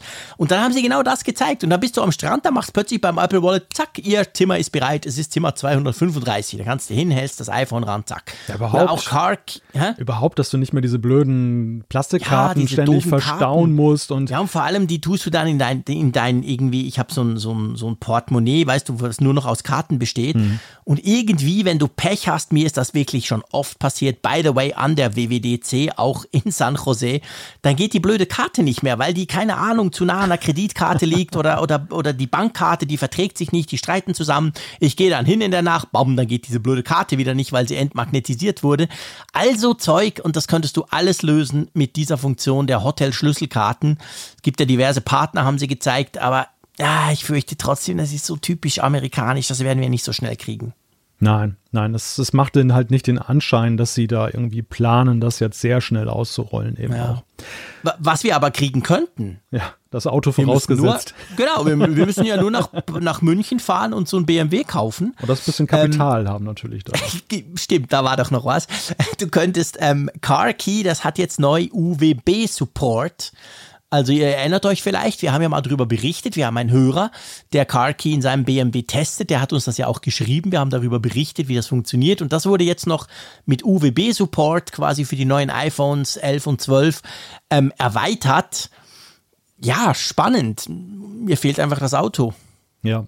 Ja, das haben wir ja schon festgestellt jetzt mit, mit Kaki in der ersten Version. Jetzt haben sie es ja noch etwas besser gemacht, weil wir ja eben auch wissen, zum Beispiel vom HomePod Mini oder jetzt auch von den AirTags, was mit diesem Ultra-Wideband, was ja lange für uns dann ein Geheimnis geblieben ist. Wir hatten alle diesen U1-Chip, aber wir wussten nichts damit anzufangen.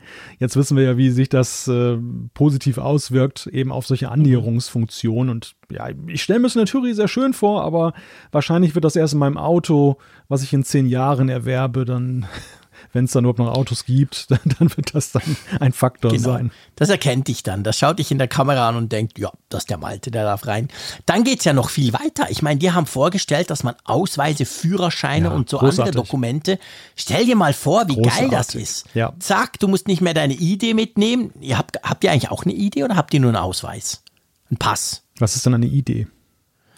Ähm, das ist quasi so eine Scheckkarte. Ja. Und die kann ich aber auch brauchen als, als also Das, ich kann in das Europa ist unser damit auch rum. Personalausways. Ach so. Wir haben den Reise. Und wenn du in meinst, ein Land musst, den so Reisepass. richtigen- den meinst du den so, Reisepass? rein. ja. Das, wie heißt das andere? Personalausweis. Personalausweis, ja. Und das andere ist ein Reisepass. Reisepass. Meine Güte, das ist kompliziert bei euch. Es ist einfach ID, das ist quasi eben die Identitätskarte, das ist so, so eine Checkkarte. Und sonst ist es der Pass, da kann man reinstempeln. Aber es ist das Gleiche, oder? Nur mit anderen Wörtern. Ja, ja, genau. Aber unsere sind viel besser. Unsere sind viel einfacher als eure. Das lasse ich mal dahingestellt. Okay, gut.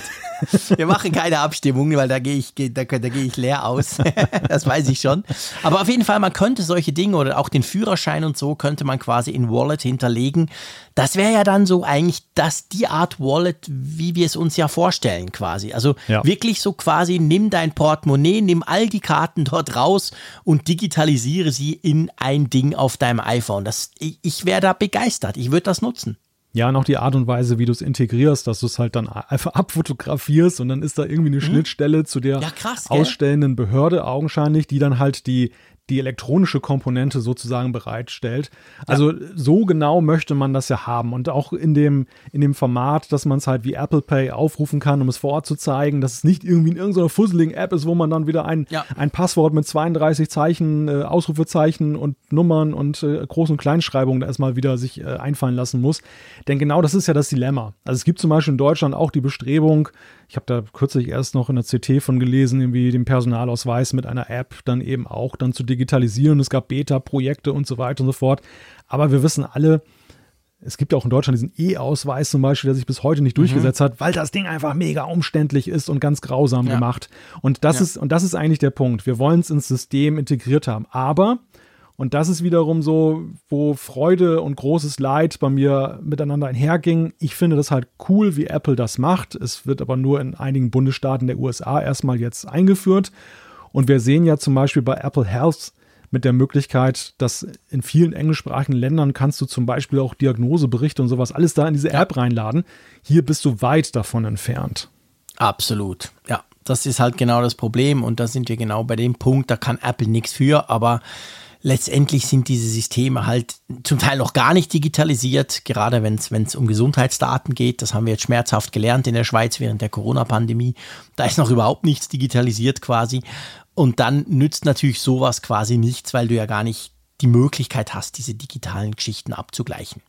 Mal abwarten. Auf jeden Fall spannend, dass sie da so dranbleiben. Man merkt schon, Apple Wallet gibt kaum eine Keynote, wo das nicht irgendwie vorkommt und wo das nicht irgendwie erwähnt wird immer wieder. Also die sind das schon wirklich konsequent am Ausbauen und mal schauen. Vielleicht kommt ja dann das eine oder andere und sei es schon nur eine, Hotelschlüsselkarte, dann auch mal zu uns. Apropos, Du hast ja angefangen damit. Du hast ja, bist ja groß mit Wetter eingestiegen. Ja. Wobei wir gar nicht gesagt haben, wie das Wetter ist, by the way. Das oh. haben wir voll, voll, voll geschafft. Wir jetzt, sind in einen Apfelfunk eingestiegen, ohne über das ei, Wetter ei, ei. detailliert zu besprechen. Können wir jetzt machen bei der neuen App. Wir machen dann nachher einfach die App auf hier im Apfelfunk ja, quasi genau. und erzählen, was sie anzeigt. Die, neu, die Wetter-App kriegt ein neues Design. Sie kriegt viel mehr Grafiken und viel mehr Details. Und sie hat neu zusätzlich auch noch detailliertere Wetterkarten. So kann man es eigentlich zusammenfassen. Jetzt ist ja die Frage, ich habe mir sofort diese Frage gestellt. Ich sah das so und dachte, wow, weil ihr wisst, ich bin ein Wetterfreak. Ich habe ungefähr zwölf Wetter-Apps auf meinem iPhone. Ja, ich gebe es zu. Und ähm, dachte dann, geil. Aber die Frage, die sich immer stellt, kommt das auch zu uns? Jetzt hast du dich, glaube ich, mal geoutet hier in einem Podcast, dass du die Apple-Wetter-App brauchst, gell?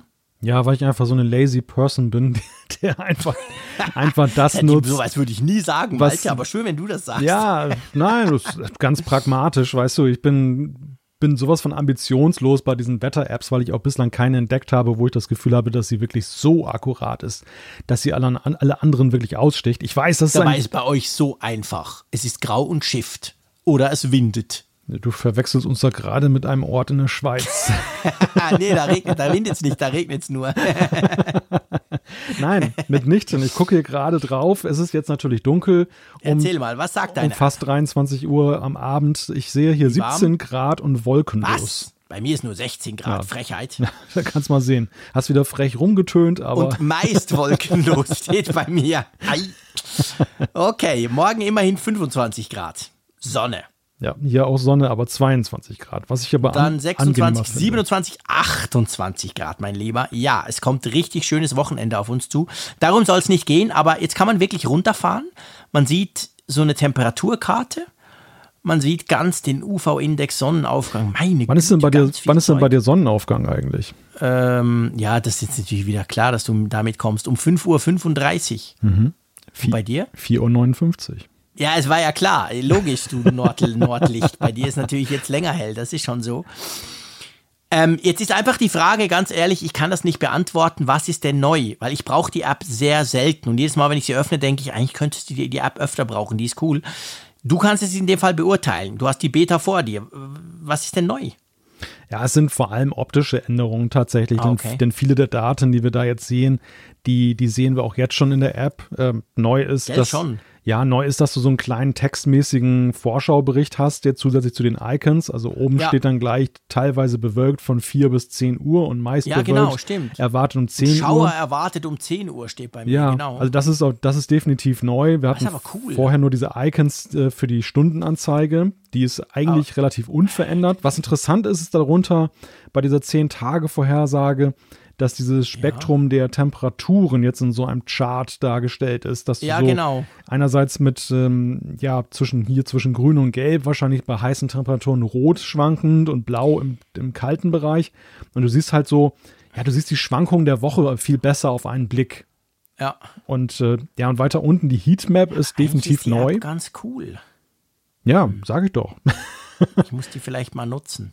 Also die Heatmap Weißt ist. du, bei mir ist es Ja. eigentlich, ist, ich mag natürlich schönes Design, von dem her müsste ich die definitiv nutzen. Ja. Bei mir ist einfach, ich will, dass es genau ist. Du weißt, Regen und so, großes Problem, wenn Frick raus und es regnet, hu, ganz schlimm, dann die, die ganze Woche quasi schlechte Laune. Also es muss einfach passen und da bin ich noch so ein bisschen skeptisch, aber ich werde es mal ausprobieren. Ja, was mir noch fehlt, ist so ein Regenradar. Ich habe so eine, so eine App, da kannst Ja, du zum komisch, Beispiel so eine? Live-Karte, was heißt Live-Karte, aber so eine Prognose, Live, Halb-Live, Halb-Prognosekarte, wo du halt die Niederschläge dann siehst. Und das ist gerade hier im Nordwesten ist das ja das nützlich, denn häufig kommt das so von Holland rüber.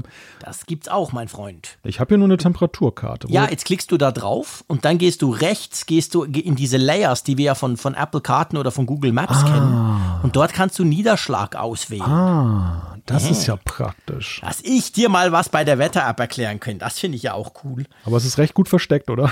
Ja, es ist super. Vor allem, ehrlich gesagt, ich fände jetzt den Niederschlag viel wichtiger als die Temperatur. Ja. Und die sehe ich ja in der App überall. Ja, Ich zumal habe ja überall diese Temperaturleuchten. Ja, zumal- Von dem her gesehen, das will ich zumal, eigentlich wissen. Zumal ähm, ich habe jetzt ein paar Tage mir das jetzt, oder was heißt Tage, aber zwei Tage habe ich mir das jetzt angeguckt. Mhm. Ähm, hier so in unseren Breiten sind die Temperaturunterschiede jetzt nicht so kräftig, dass das jetzt irgendwie. Eben, die, gell? die Karte ist halt ziemlich einheitlich. Ne? Das, Ja, ja, ja, genau, genau, genau. Das ist ganz genau der Punkt. Ja. Gut, aber auf jeden Fall eine coole App. Also finde ich, ich, ich mag solche Sachen, ganz ehrlich. Klar, jetzt muss man sagen, ja was, Apple, dann reden sie übers Wetter. Ich habe schon gemerkt bei der Keynote, als sie über die Wetter-App gesprochen haben, dachte ich so, okay, da kommt wohl nicht mehr viel. Ähm, aber ja, ich nehme das gern mit. Ich finde das cool. Auf jeden Fall, man wird das ausprobieren. Lass uns zur nächsten App kommen, die mich mehr ärgert, dass sie bei uns keine neuen Funktionen kriegt. Ich glaube, hier müssen sie noch was übersetzen. Ich bin immer noch beim Niederschlag, weil ich so fasziniert davon bin. Ähm, in, der, in der Skala, in der Skala, die Skala reicht von hell auf mittel, fett und extrem. Also fetter Regen oder Stimmt. Stimmt, ja, ja, das ist noch eher gut. Wir sind auf Beta 1, also das dürfen wir natürlich nicht bewerten, das wäre ja, fies. wie ist das Wetter heute? Es regnet fett. Aber was mir gefällt, sind diese Kacheln, aber das gab es vorher schon, wo sie so beschreiben quasi, was da alles passiert und der Wind und gefühlt und die Feuchtigkeit. Also- Bei uns ist wahnsinnig feucht im Moment. Zur Einordnung, Das muss, cool. zur Einordnung muss man vielleicht noch sagen, sie haben ja in den letzten Jahren einige Zukäufe getätigt, was Wetter-Apps Ja. anging. Und wir, wir Genau. haben uns ja lange schon gefragt, wo dieses Know-how bei Apple eigentlich geblieben ist, weil die Wetter-App hat sich eigentlich nicht proportional zu den Zukäufen verändert. Und ich glaube, das ist jetzt auch das Ergebnis davon. Also das, da sehen wir das Genau. Know-how. Wie hieß das noch? Dark Sky oder was hatten sie noch Dark gekauft? Sky hieß Ja. das, ganz ja. genau. Ja, Und das merkst du halt. cool. Gut. Also gut, dann kommen wir zu der App Karten. Da haben sie ziemlich viel Zeit drauf verwendet. Es war extrem faszinierend, aber es war auch von Anfang an klar, dass das alles nicht zu uns kommt. Jedenfalls nicht so schnell, oder? Ja, teilweise zumindest. Also was wir schon feststellen ist, die Karten haben ja ein neues Layout. Das ähm, Ja. so eine ganz gefällige neue Ka Farbgebung, finde ich. Die, die sieht schick aus, schicker als vorher. Du hast auch da so Layers, dass du halt dann auch dir ÖPNV-Verbindungen anzeigen lassen kannst auf der Karte, wie zum Beispiel Bahnverbindungen. Du kannst dir ähm, dann die Verkehrsauslastung damit dann auch dann schön visualisieren. Und das finde ich halt ja, aus aktuellem Anlass eigentlich ganz lustig, weil ich meiner großen Tochter halt mal zeigen wollte, dass die Erde eine Kugel ist und du kannst jetzt rauszoomen und kannst dann so einen Globus machen. Wieder bei Google Maps gibt es das schon sehr lange. Ich wollte gerade sagen, wo kennt man das schon? Ja, das- Woher kommt mir das bekannt vor? Nee, das hören wir jetzt auf gleich, Ja. sorry. Ja, aber es ist schon Das richtig. ist cool. Ja. Ich, nee, ich finde ich find vor allem die Idee cool, dass du die normale Karte nimmst und einfach so lang zurückzoomst, bis es dann der Globus ist. Weil die Idee finde ich, find ich klasse. Und ist es nicht bei Google so, dass die immer noch die Teilung haben, wir haben Google Maps und wir haben Google Earth? Oder ist das nicht mehr so? Das ist eine gute Frage. Es kann sein, dass Erzähl ich, du mal was, ich, ich versuch's mal ich, das kann tatsächlich sein, dass ich Google Earth dafür noch runterladen musste, weil es in Maps Ja, dann nicht ging. Weil ja, ehrlich ja. gesagt, ja, ja, natürlich, weil wenn du bei Google Maps so lange zurückzoomst, bis du die Welt siehst, das geht schon auch. Aber dann ist es die, die flache Welt quasi. Mhm. Und nicht wie das neue Apple Karten, du zoomst, zoomst, zoomst und dann zack, plötzlich springt er quasi um und wird zur Kugel. Nee, nee, das ist bei Google nicht so. Da musst du sonst Google Earth als eigene App noch runterladen. Das ist cool, das kriegen wir immerhin, okay, ganz gut.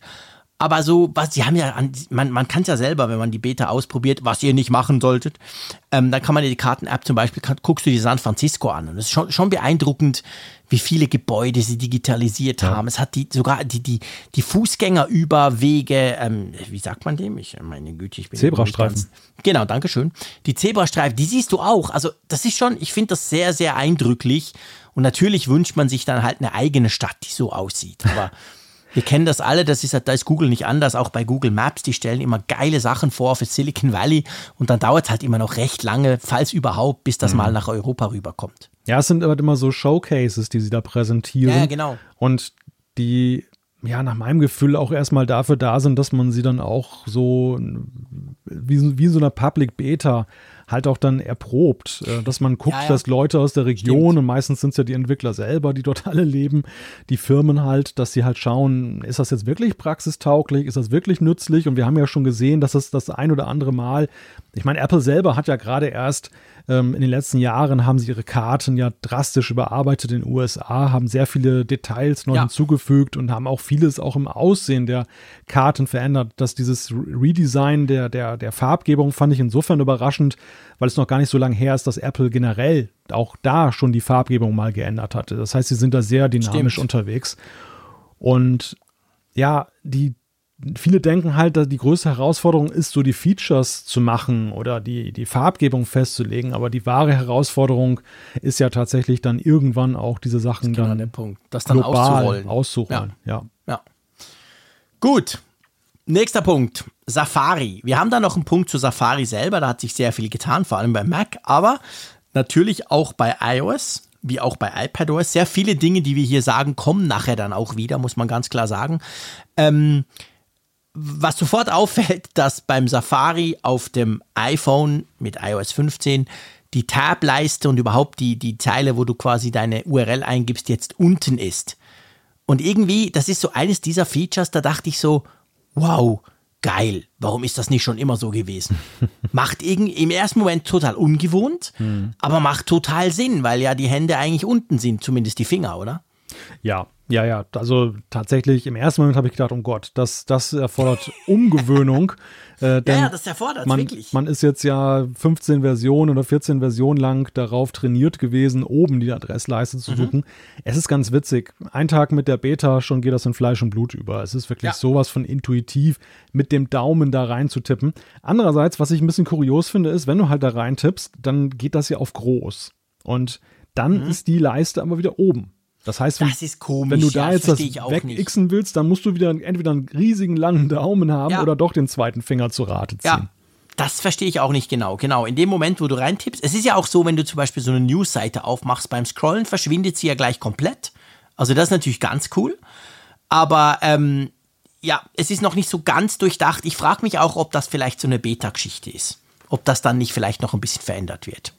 Ja, mag natürlich sein. Ich weiß es nicht, ja klar, aber ich, wir wollen es ja auch nicht bewerten, also nicht falsch verstehen, wir machen jetzt hier nicht irgendeine Bewertung der, der ersten Beta, das, das, das wäre das wär nicht redlich, da sind natürlich noch viele Fehler drin, aber grundsätzlich muss ich sagen, gefällt mir Safari sehr gut. Er kriegt ja auch, und das ist wirklich ein Novum, sowohl bei iPadOS wie auch bei iOS, kriegt er jetzt Extensions, also Erweiterungen.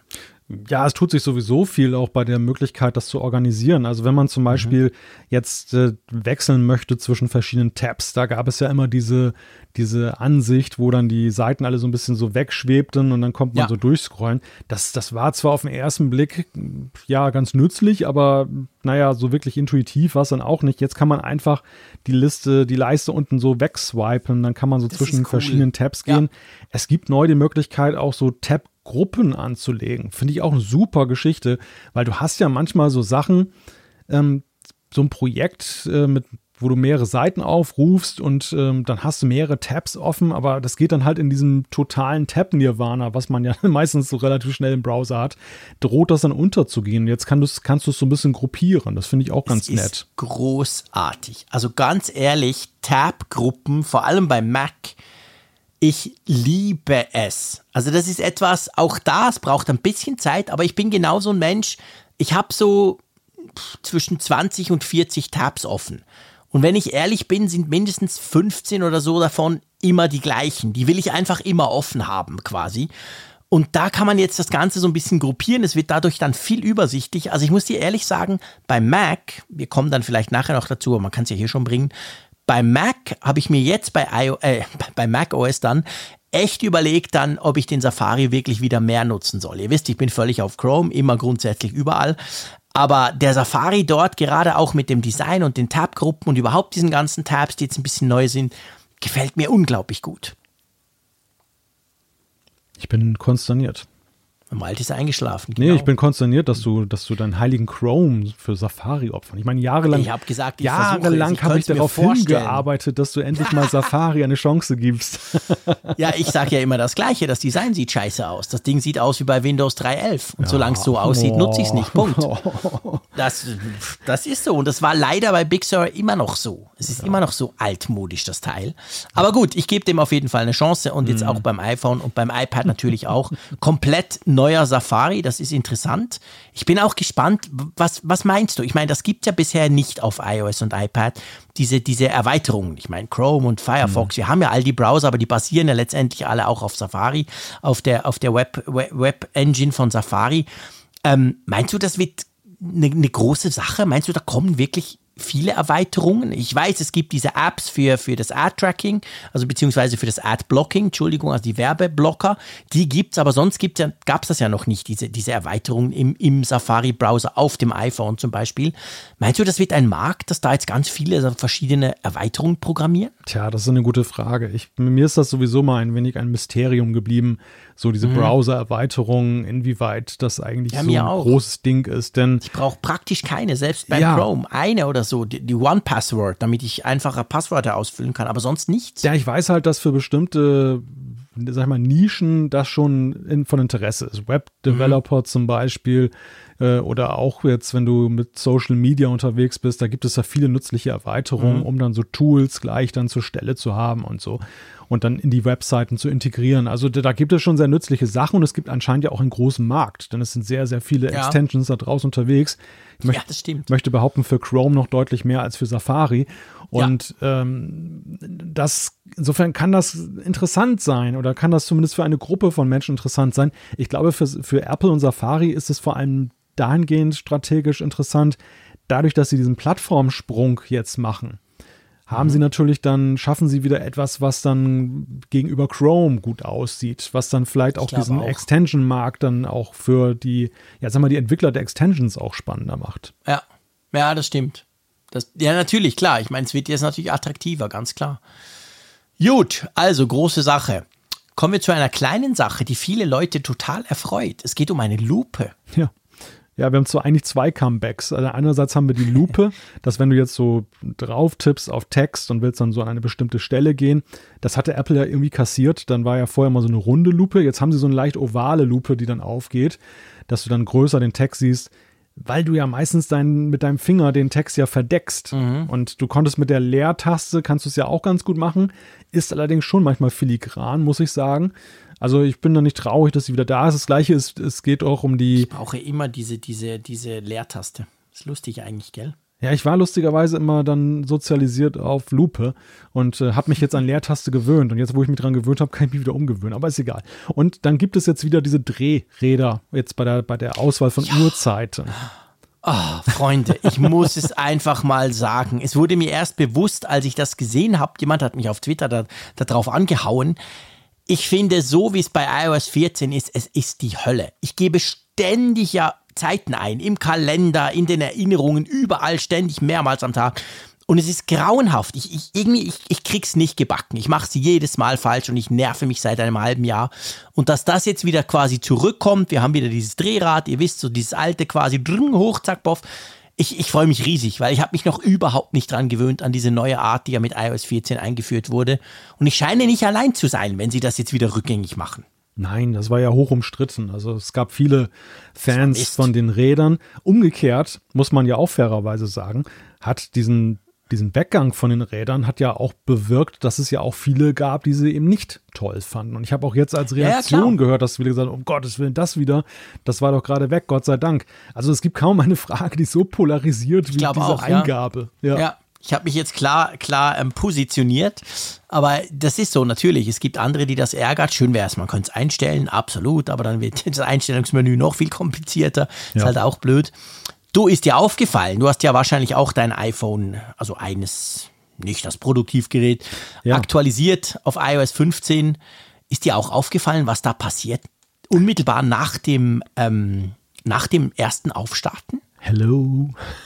Ja, crazy, gell? Ich bin total erschrocken. Ja, ich dachte, ich hätte jetzt macOS aus Versehen drauf installiert. Stell dir vor, beim iPad, wenn das dort kommt, dann flippen ja alle aus und denken, wow, das ist eigentlich, eigentlich macOS.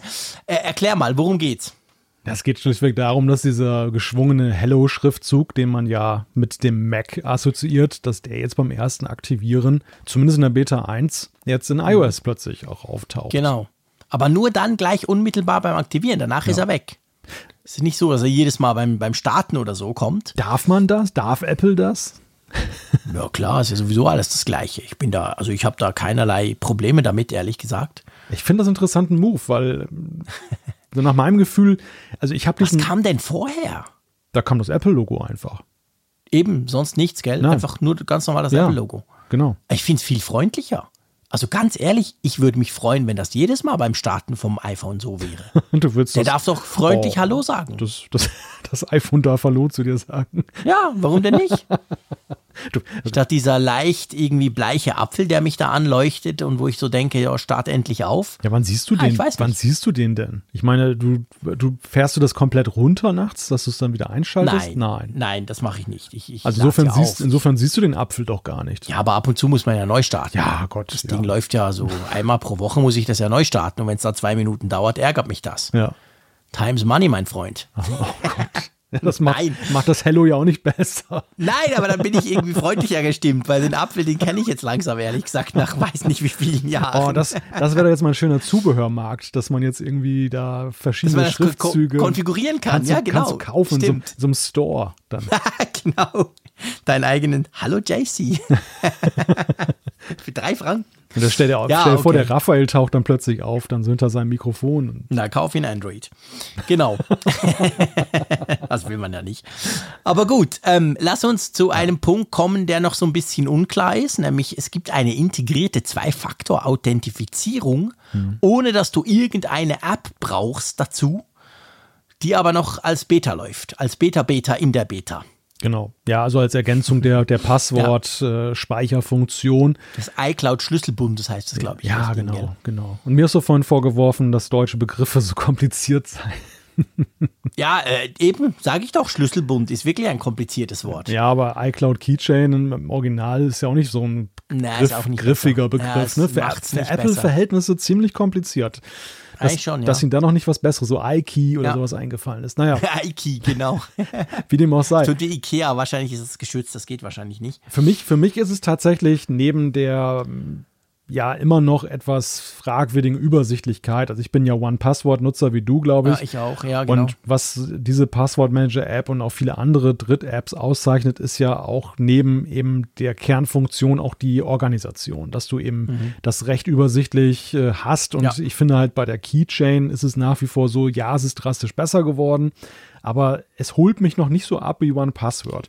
Was aber schon auch ein so. Punkt ist, und das war echt auch bislang ein Grund, eben nicht nur den Schlüsselbund zu nutzen, dass ja du zunehmend, und das sollst du ja auch tun aus Sicherheitsgründen, diese Zwei-Faktor-Authentifizierung Ja. hast, dass du eben so eine, so eine, ja, wie damals eine TAN-Nummer noch eingibst, Genau. die dann immer generiert wird. Du nutzt entweder so eine Authenticator-App, wie es die Mhm. ja von Google gibt, oder aber du hast es in den Passwortmanagern drin. Aber Apple Genau. selber bot sowas halt nicht an. Das fand ich immer total aufwendig. Ja. Gerade weil es ja auch dieses Passwort autofillt. Da muss man ja wirklich sagen, das ist wieder super integriert in iOS. Ja. nichts, es gibt nichts Besseres, auch wenn One Password das ganz toll macht, aber Apple Nee, es macht's genial. perfekt. Ne? Ja, Apple macht's perfekt. perfekt. Ja.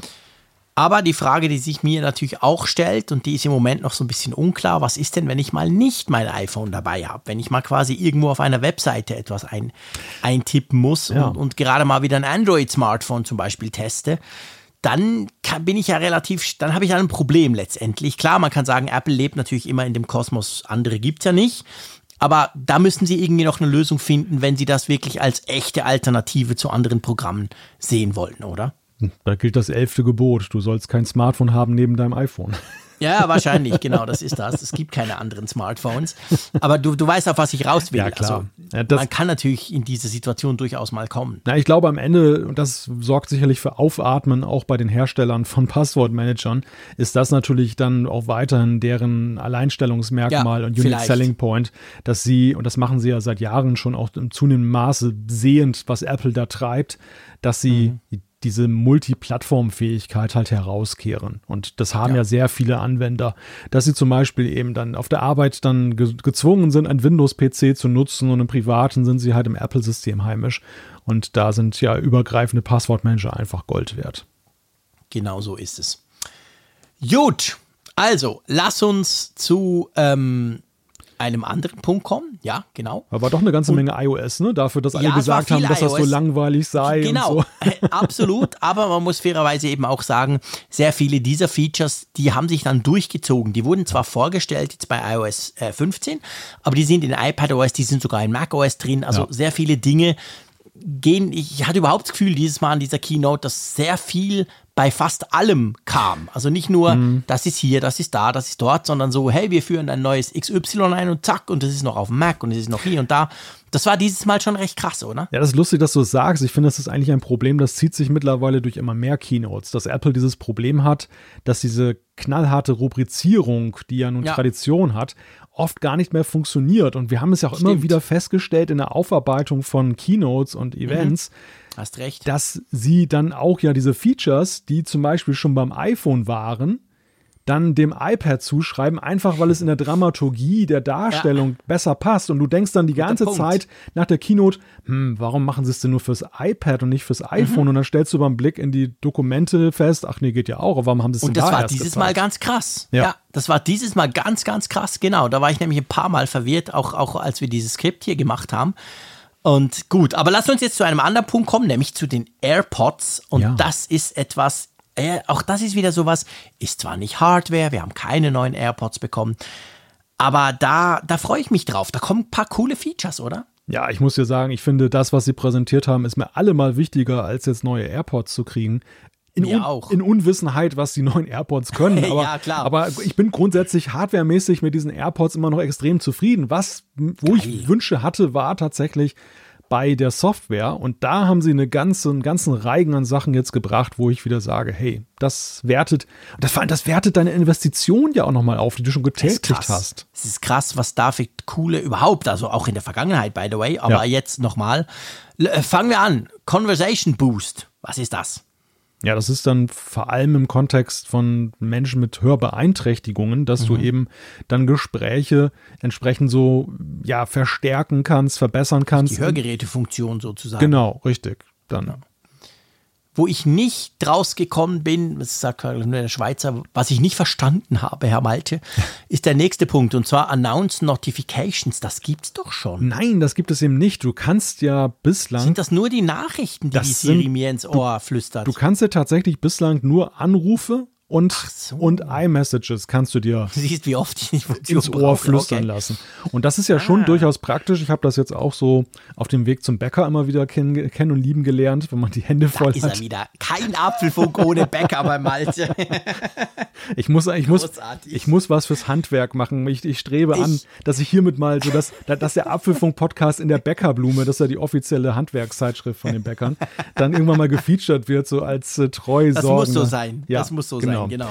Nein, Spaß beiseite. Auf jeden Fall, wenn du die Hände voll hast, äh, beispielsweise, beispielsweise durch Einkaufstaschen, Gepäck oder so, ist dieses Feature schon ganz nützlich. Aber leider bislang war es so, wenn du eben nicht über iMessage kommunizierst, dann ja, dann Ja, haben, da dann haben dich diese Sachen der nicht. WhatsApp-Nutzer ja, genau. Ja, genau. Das, das, war, das war ein Killer, ne? weil das hat das Feature ziemlich Ja. entwertet. Und jetzt hast du die Möglichkeit, dass du deine Benachrichtigungen dir ins Ohr flüstern lässt. Was natürlich erstmal, da sind wir wieder beim Thema Fokusgruppen, ähm, die Befürchtung dann weckt, dass du dann nichts anderes mehr hörst, als dann ständig irgendwie. Ich wollte genau das gerade sagen. Ich wollte gerade sagen, wie soll ich denn dann noch Musik hören? Weil dann kommt ja, alle 30 Sekunden die Siri und quaddelt. Ich hoffe, man kann das dann einstellen. Absolut, absolut. Du hast in den Einstellungen hast du dann eben einen eigenen Eintrag. Also einerseits kannst du auch die Fokusgruppen dafür nutzen, dass, ähm, Stimmt. dass du das äh, als Klar. Grundlage nimmst, aber grundsätzlich selbst die sind wahrscheinlich noch überfrachtet mit Notifikationen, die Ja, du gar nicht hören willst. Wahrscheinlich schon. buchstäblich nicht hören willst. Und äh, die, da kannst du dann nochmal separat einstellen, welche du letzt, letzten Endes vorgelesen haben möchtest und welche nicht. Aber ich finde, also ich bin wirklich über diese Funktion super Ich froh. auch. Und das ist auch so, Großartig. ich kann es gar nicht abwarten, dass ich das endlich nutzen Ja, kann. ich hatte es nicht begriffen, aber jetzt hast du mir es erklärt. Großartige Funktion. Und die nächste, ich, die nächste, die hat mich wirklich, die hat mich wirklich weggehauen. Ja. Beziehungsweise die, die war sowas von überfällig. Aber ähm, es geht darum, ihr könnt eure AirPods, jedenfalls die AirPods Pro und die AirPods Max, das muss man leider noch als kleine Einschränkung sagen, kann man jetzt mit dem Find My Netzwerk quasi finden. Also sprich nicht so, wie man es jetzt finden kann, wenn sie quasi in meinem Zimmer liegen und ich weiß gar nicht wo. Da gibt es ja schon so eine rudimentäre, wo sind meine AirPods-Funktion, aber wirklich so, ich stehe beim Aldi an der Kasse und dann fallen mir die blöderweise raus und dann kann ich gucken, ah, also so wie die AirTags eigentlich letztendlich, oder? Ja, genau. Das Ganze läuft auch über Bluetooth. So geil. Dass sie machen so eine Art Bluetooth-Beacon auf, dass sie dann eben Mhm. aussenden, dass andere Apple-Geräte, die sich in der Nähe befinden, dann dieses Signal aufnehmen und auf dem gleichen Wege, wie das bei den AirTags läuft, So dass cool. du sie lokalisieren kannst. Ist super. Ich, ich bin erstaunt. Ähm, bei den AirPods Max muss ich sagen, bin ich jetzt weniger erstaunt, dass die das können, weil sie auch größer sind. Aber Ja. was man alles aus diesen kleinen AirPods Pro, die auch nun schon etwas Gell? in Jahre gekommen sind, was man aus Hammer. denen nach wie vor rausholt, finde ich sehr bemerkenswert. Ja. Ja. Das nächste finde ich sogar noch nützlicher. Ja. Das ist etwas, wo ich immer dachte, warum hat's das nicht? Ihr Genau. kennt das. Damals, als man noch ins Büro ging, ich war im Büro und dann Stress, oh shit, ich muss auf, ich noch schnell allen Tschüss sagen und dann auf den Zug. Ich, ich renn los und merke, nein, die AirPods sind irgendwo im Büro liegen geblieben. Da gibt's jetzt den Separation Alert. Da werdet ihr quasi auf dem iPhone bena und, oder auf der Apple Watch dann letztendlich benachrichtigt, hey, deine AirPods sind nicht da, wo dein iPhone ist. Finde ich ganz, ganz eine coole Funktion. Die werde ich wahrscheinlich mehr brauchen als diese etwas größere Suche über das Find My Netzwerk. Ja, und vor allem ist es ja so, du, du trägst ja dieses kleine Case, trägst du auch in, in Jackentaschen mit dir herum und so weiter. Es kann leicht mal rausfallen. Und Ja. äh, also Find My ist super, um es dann irgendwo wiederzufinden oder generell, generell eine Idee zu bekommen, wo könnte es denn überhaupt sein? Habe ich es im Auto gelassen, im Büro oder zu Hause? Und ähm, diese Separation Alert Sache ist natürlich vor allem der Wertverlust, der da vermieden Ja. wird, dass du es nämlich schlichtweg ganz verlierst. Ja, und da, das ist letztendlich auch die Warnung, dass du es gar nicht erst mit Find My dann suchen musst, Ja, ja, genau, quasi, weil du es genau. vielleicht vorher merkst. Ja. Das ist schon cool. Ja, was haben wir noch? Wir haben Spatial Audio für tvOS und M1 Max, gell? Das haben sie auch rund Mhm. um diese AirPods drumrum erklärt quasi. Das kommt dann auch dort drauf. Ja, lass uns. Ich überlege gerade, wie soll ich das anmoderieren? Ja, ich moderiere es so an. Lass uns zur größten Enttäuschung der WWDC kommen. Einverstanden? Ui, jetzt, hast- jetzt hast du natürlich ein, ein Ja, Statement aber das- gesetzt. Da bist du meiner Meinung, gehe ich mal davon aus. Lass uns zu iPad OS 15 kommen. Das, wo wir haben es ganz am Anfang gesagt von dieser Sendung, das, wo eigentlich die Erwartungen und dann letztendlich die Resultate am krassesten auseinandergeklafft sind. Ihr habt jetzt gesehen, wir haben doch recht lang, viel Zeit auf iOS 15 jetzt verwendet. Ähm, weil eben da doch recht viel drin ist. Vielleicht nichts, was man jetzt sofort gleich ähm, dachte, Breaking News, aber sehr viele spannende Dinge. Bei iPad OS 15 war es so, da hatte man riesige Erwartungen. Ja, jetzt endlich, wir kriegen geiles Multitasking, wir kriegen die besten Apps, wir kriegen weiß nicht was. Und ehrlich gesagt haben wir eigentlich ein iPad OS 14.8 bekommen oder so. Das ist schon hochgegriffen eigentlich. Ja, schon hochgegriffen, ja Eig- genau. Also nach meinem, Ge nach, 14.6. nö, also nach meinem Gefühl, also wir kommen gleich auf die Funktion und ich, ich will auch gar nicht Ja. jetzt über die Funktion urteilen. Ich wertschätze das wenige, was wir gekriegt haben. Aber es ist so, dass gerade die ersten beiden Funktionen, über die wir gleich sprechen, hätte ich eigentlich auch in, durchaus in der Nachlieferung gesehen zu iOS 14, äh, iPadOS 14, dass man dann eine 14.1 gemacht hätte und hätte diese beiden Sachen, weil man sie nicht rechtzeitig fertig hatte, gleichzeitig mit dem iPhone dann da bereitgestellt. Dass das jetzt so Headliner-Features sind, ein Jahr später in dem nächsten großen Release, puh, da muss ich schon mal ein bisschen durchatmen. Also das ähm, ja fand ja. ich jetzt, ein, ich, ich, dachte halt, das wäre ein Vorspiel, weißt du, als Craig Federighi so ganz freudestrahlend uns erzählte, es, ja, ja, genau. es gibt Widgets, habt ihr schon mal Widgets gesehen und, und eine App-Library. So, ja, ja, okay, klar, das wussten wir, dass das kommt, ich aber dachte, jetzt bringen wir endlich die richtigen Features. Ich dachte, ich dachte für einen Moment wirklich, er nimmt uns so ein bisschen auf den Arm, weißt du, so dass es so ein mhm. bisschen so augenzwinkernd ist, nach dem Motto, ja, genau. jetzt denkt ihr alle, jetzt denkt ihr alle, das hat gar nicht viel, das ist ganz langweilig jetzt dieses mhm. iPad OS, was kommt, aber jetzt bums, jetzt kommt die Pro-Software. Mhm. Naja, und dann kam halt, ähm, ja. Genau. Es kamen Widgets, immerhin, der Unterschied ist, sie können größer sein. Wer hätte das gedacht auf einem iPad? Ähm, okay, wir kriegen die App Library, das ist cool. Hab, haben, wir, haben wir alles schon in unserer Vorschau quasi gesagt. Aber was ich super, was ich super hm? finde bei der App Library, und das ist zum Beispiel wiederum noch eine Weiterentwicklung dann jetzt von dem, was wir vom iPhone kennen. Man hatte unten, unten rechts in der Leiste einen Button. Das ist geil. Und dieser Großartig. Button, um die App Library aufzurufen, ist so viel besser, ja. als ans Ende dieser ganzen Homescreen-Seite. Ja, Millionenmal besser. Also, Seit ich das gesehen habe, denke ich, das muss aufs iPhone. Genau. Ich will diesen Button auch. iPhone, iOS 16 braucht den Button. Genau, irgendein Shortcut. Ich weiß doch nicht, wie sie es lösen, aber genau das, das ist super praktisch. Ich bin ganz bei dir, weil wenn man dann doch noch den ein oder anderen Screen hat, dann war es eigentlich kompliziert, diese blöde App Library zu erreichen oder ist es kompliziert. Ja. Und auf dem iPad mit iPadOS 15 hat man jetzt quasi unten im Dock einen Button, der genau das macht. Zack, dann ist man schon drin. Ja, vor allem, weißt du, der, der Punkt ist ja der. Ähm, auf dem iPhone, das stört mich tatsächlich nach einem Jahr mittlerweile schon. Es ist, es ist so dieses Entweder-Oder-Prinzip. Du wirst, ja. wenn du die App-Mediathek nutzen möchtest, wirst du eigentlich mehr oder weniger dazu genötigt, dass du wenige Homescreens hast, weil es einfach nervig ist, die sonst aufzurufen. Genau. Aber vielleicht will ich ja tatsächlich eine Mixtur haben. Vielleicht will ich ja trotzdem immer noch drei Homescreens dann haben ja, und trotzdem die Mediathek dann auch dann exzessiv nutzen. Und das eben, und da schlägt das iPad eine Brücke, weil es mir beides ja. ermöglicht. Das finde ich einfach genial. Ja, das finde ich auch. Das ist wirklich ganz, ganz cool. Also gut gemacht. Und dann grundsätzlich muss man sagen, auch gut gemacht. Das Multitasking kriegt jetzt ein eigenes Icon. Das tönt jetzt nicht wirklich nach einer Revolution, oh, aber ich, ja, aber ich bin wirklich überzeugt davon, das Multitasking ist ja das Problem. Der Zeier sagt ja immer, das kann viel mehr als die meisten wissen. Ja, fair enough, stimmt, aber man weiß es nicht, weil es ist nicht logisch. Du musst dir irgendwelche komischen Gesten merken, die du allerhöchstens aus Versehen mal machst und dann merkst, wow, was ist denn mit meinem Fenster los?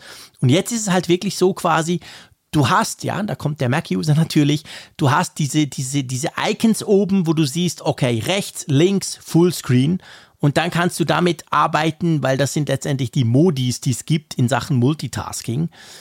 Finde ich cool. Ja. Aber. Ja. Nee, noch nicht aber. Wir machen zuerst mal, was kommt. Es kommen diese, diese Icons. Und wir haben ja noch die Möglichkeit, wenn du jetzt zum Beispiel, hm, was haben sie gezeigt? Ich glaube, die Notes-App oder so, also Notizen, wenn du mehrere, du kannst ja mehrere Fenster, so, so kann man es sagen, beim iPad auch, kannst du ja mehrere Fenster einer App offen haben oder den Safari-Browser, mehrere Tabs oder so. Dann kriegst du jetzt unten so eine Übersicht, das nennt sich Shelf. Ich weiß, ich habe gar nicht geguckt, wie das auf Deutsch heißt. Heißt das? Ist egal. Da, da, da, siehst du das auch. Also siehst du quasi, okay, ich habe jetzt hier zwar das eine Fenster offen, aber da gibt es noch drei andere von dieser App. Also ich sag mal, die Übersichtlichkeit und die möglichen Möglichkeiten werden einem besser präsentiert. Das finde ich cool. Hm. Ja. Aber es ist nicht das, was ich mir erhofft habe. ja, es ist das ein, muss man leider auch sagen. Ja, es ist ein Anfang. Ne? Also ich finde, ich, ich finde per se ja. die, die Entscheidung, dass man beim User Interface jetzt weggeht von diesen unsichtbaren Sachen. Ich weiß, warum Apple natürlich das Unsichtbare liebte, denn es soll ja eben nicht irgendwie, es soll nicht die Kontrollen im Fokus stehen, sondern es soll der eigentliche Inhalt, die Nutzfläche ja. im, im Fokus Klar. stehen. Aber es hat sich tatsächlich in mehreren Jahren Multitasking herausgestellt, dass die Nutzer sich nie daran gewöhnt haben, dass sehr viele Nutzer gar nicht um die Möglichkeit wissen und dass im schlimmsten Fall sogar Nutzer aus Versehen Multitasking auslösen und nicht wieder wissen, wie sie da rauskommen, genau, weil es keine Kontrollen gibt. Sind. Genau. Und, und das haben sie jetzt dann eben, also es ist keine Innovation, es ist eigentlich eine Auflösung eines Problems, was sie hier betreiben, Ja. dass sie jetzt das Multitasking jetzt das erste Mal wirklich sichtbar machen als Kontrollen. Und das muss man wiederum sagen, haben sie sehr gut gemacht. Also so meine ersten Erfahrungen damit Ja. sind, ich, ich habe tatsächlich auch sogar Neues entdeckt nach Jahren des Multitaskings. Siehst du? Also das ist, das ist äh, fein gelöst. Ja. ja. Genau, das ist fein gelöst, also das haben sie gut gemacht, aber es ist halt mehr so Service Pack mäßig und nicht neue Version mäßig, weil ähm, wir hatten uns ja schon erhofft, dass beim gerade beim iPad und wir müssen nachher noch über Hardware trotzdem kurz sprechen, gerade beim iPad. Ähm, wir hatten uns ja erhofft, dadurch, dass dieses neue iPad rauskam vor wenigen Wochen mit diesem gigantischen M1-Prozessor, abartigen 16 GB RAM, da, da, da dachte man ja, okay, boah, guck mal, dieser krasse Rechner, der kriegt auch ein krasses Betriebssystem.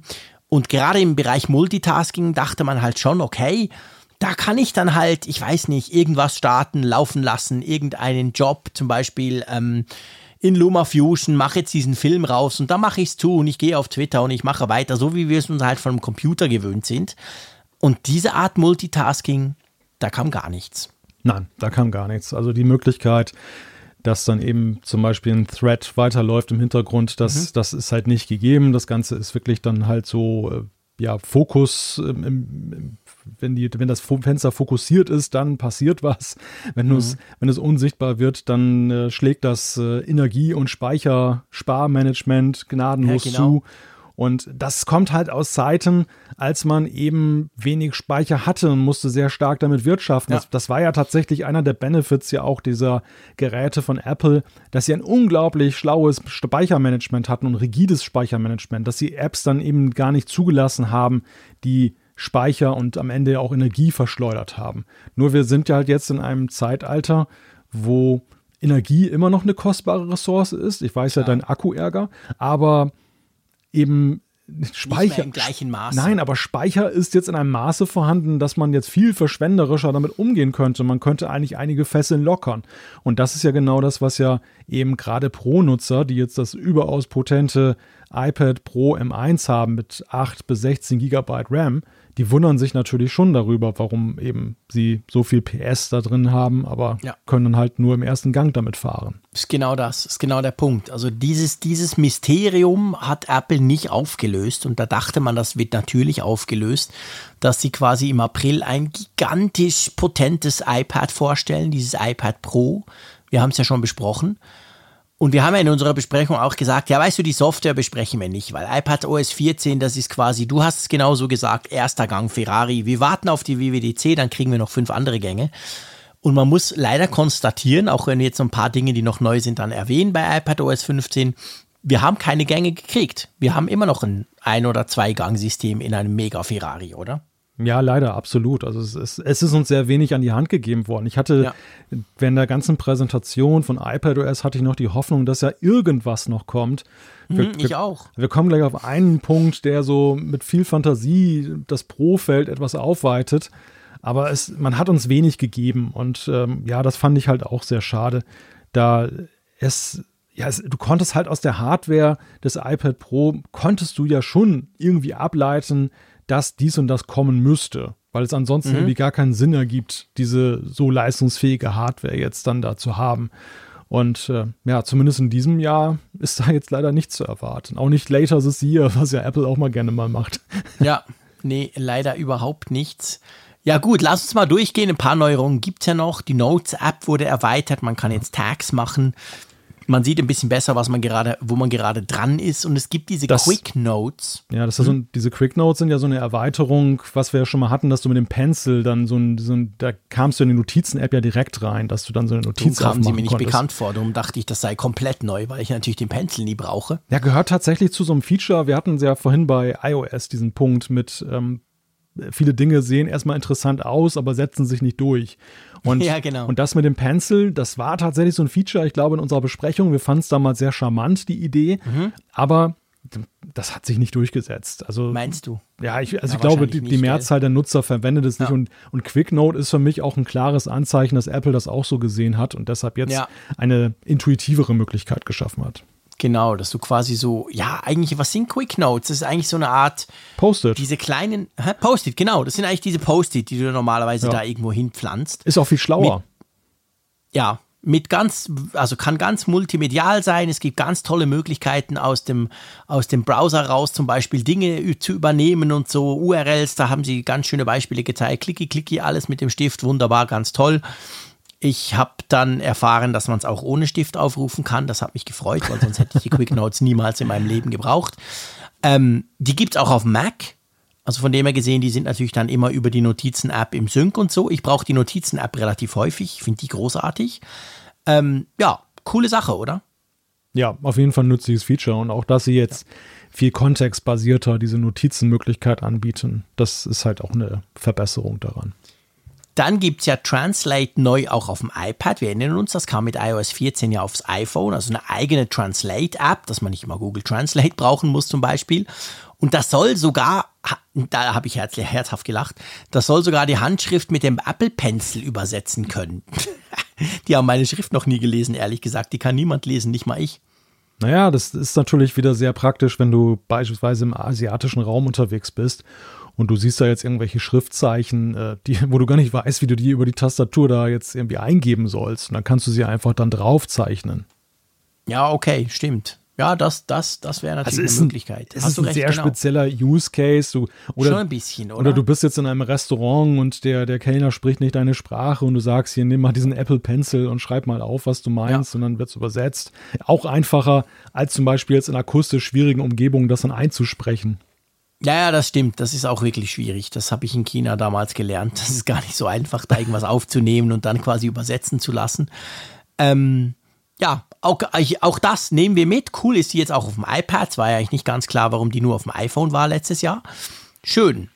Jetzt kommen wir dazu ähm, zu einer App Pro-Apps. mit genau Pro-Apps. Jetzt kommen wir zu einer App. Ich wollte es anders an, anteasern, nämlich mit der ich nur spiele, die du aber theoretisch jetzt dann für Funkgerät brauchen könntest auf dem iPad. Oder Ja. gehe ich da ein bisschen zu weit? Ja, da gehst du tatsächlich sehr viel, äh, sehr zu weit, denn äh, dafür ist sie tatsächlich nicht geeignet. Es ist so, wir, wir reden über Swift Playgrounds, äh, eingeführt ja als so interaktive Lehrbuch-App, möchte ich sagen, war es ja, Ja, am Anfang tatsächlich. passt, ja, genau. Du, am Anfang war es ja wirklich eher so für auch junge Nutzer. Du hast da diesen, hattest diesen Comic-Charakter Byte, mit dem konntest du Genau. erste Gehversuche machen, buchstäblich, dass du irgendwie was programmierst, dass er sich nach vorne bewegt. Du hast Funktionen kennengelernt in Swift, du hast die Sprache kennengelernt. Und dann hast du dich halt durch verschiedene Kapitel so einfachen Apps und, und Spielen dann genähert und hast auf diese Weise spielerisch Swift gelernt und konntest dann mit diesem Rüstzeug dann dich mal an den großen Mac setzen und mal richtig programmieren. Das war, ist so ein bisschen jetzt vereinfacht gesagt die Historie von Swift Playgrounds. Und jetzt hat Apple halt Swift Playgrounds in Version 4 vorgestellt, was aber auch später jetzt rauskommt in diesem Jahr. Und damit kann man tatsächlich ganze Apps auf dem iPad erstellen. Also diese, dieser lang gehegte Wunsch, dass man endlich auch Programmierung auf dem iPad machen kann, dass man eine fertige App machen kann. Man kann sie sogar in den App Store hochladen, sagte Apple. Also wirklich bis zur Veröffentlichung. Das ist jetzt künftig auf dem iPad möglich. Aber, jetzt kommt das große Ich wollte wollt gerade fragen, ja, wo ist denn das Problem? Ja, z- zum Beispiel ein vorhandenes Projekt wie Funkgerät würde jetzt alleine daran scheitern, dass es in Objective-C geschrieben ist und nicht in Swift, weil das kann jetzt nur Swift. Und Ah, das weil du noch in Altgriechisch Griechisch genau. programmierst. Und auch die Swift-Entwickler müssen zum Beispiel mit Swift UI arbeiten, also dieser, dieser Beschreibungssprache für Layouts, die Entwickler wertschätzen, aber längst noch nicht alle nutzen. Viele nutzen eben auch den Interface-Builder nach wie vor, um ihre Benutzeroberflächen zu machen. Den gibt es nicht. Das heißt, ähm, auch da musst du umdenken und das schränkt das Feld schon sehr ein. Du kannst nur in sehr begrenztem Maße, oder wir wissen noch nicht mal so genau in welchem Maße, jetzt dann irgendwie noch externe Libraries integrieren. Du bist, du bist in jeder Hinsicht etwas eingeschränkt, sodass am Ende Ich möchte sagen, das ist so ein bisschen wie, wie das, was Anchor für Podcasts ist. Eine einfache Möglichkeit, dann äh, irgendwas rauszuhauen, sogar was Echtes rauszuhauen.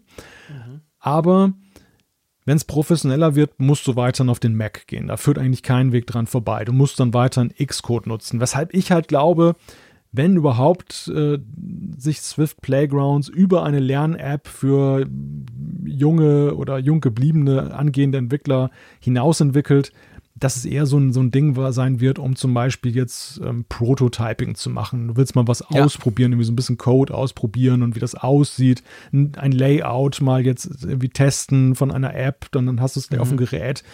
Und dann, okay. wir haben ja auch die Xcode Cloud vorgestellt bekommen. Ähm, ja. Mit der kann man es dann auch später dann relativ einfach dann rüber schaffen auf den Mac und dort dann weitermachen.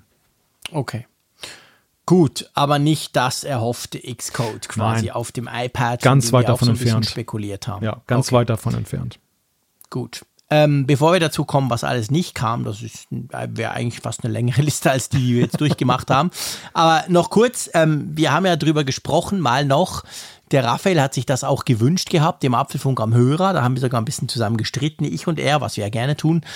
Ähm, iPhone-Apps, also Apps, die wirklich nicht ans iPad angepasst sind, gibt es ganz wenige nur, aber zum Beispiel ähm, Clubhouse ist so eine.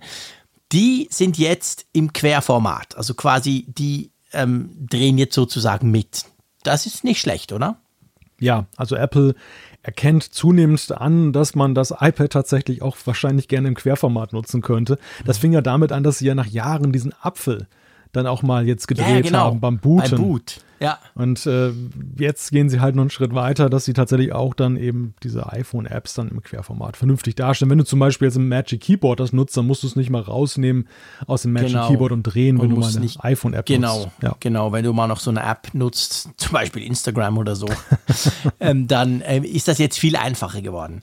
Aber ja, lass uns sprechen, was nicht, oder lass uns drüber sprechen, was alles nicht kam. Fangen wir mal an externe Monitore, da ging man ja davon aus, ja, das wird richtig toll. Jetzt endlich kann man das so, wie wir uns das von einem Notebook gewöhnt sind, den, den Bildschirm erweitern quasi, weil bisher ist ja so, dass du entweder einfach spiegelst oder wenn die App das quasi unterstützt, kann sie da gewisse Dinge auslagern, aber es ist ja nicht so ein richtiger Multi-Monitor-Support, wie wir ihn zum Beispiel von einem MacBook Air oder so kennen. Ja.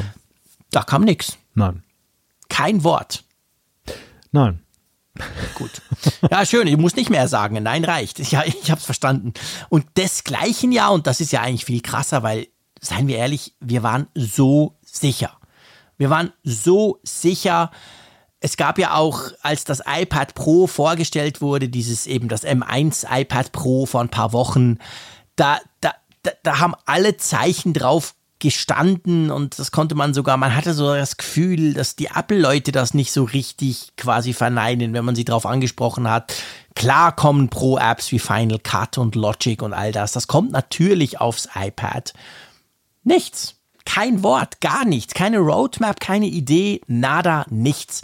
Das hat mich schon ein bisschen schockiert.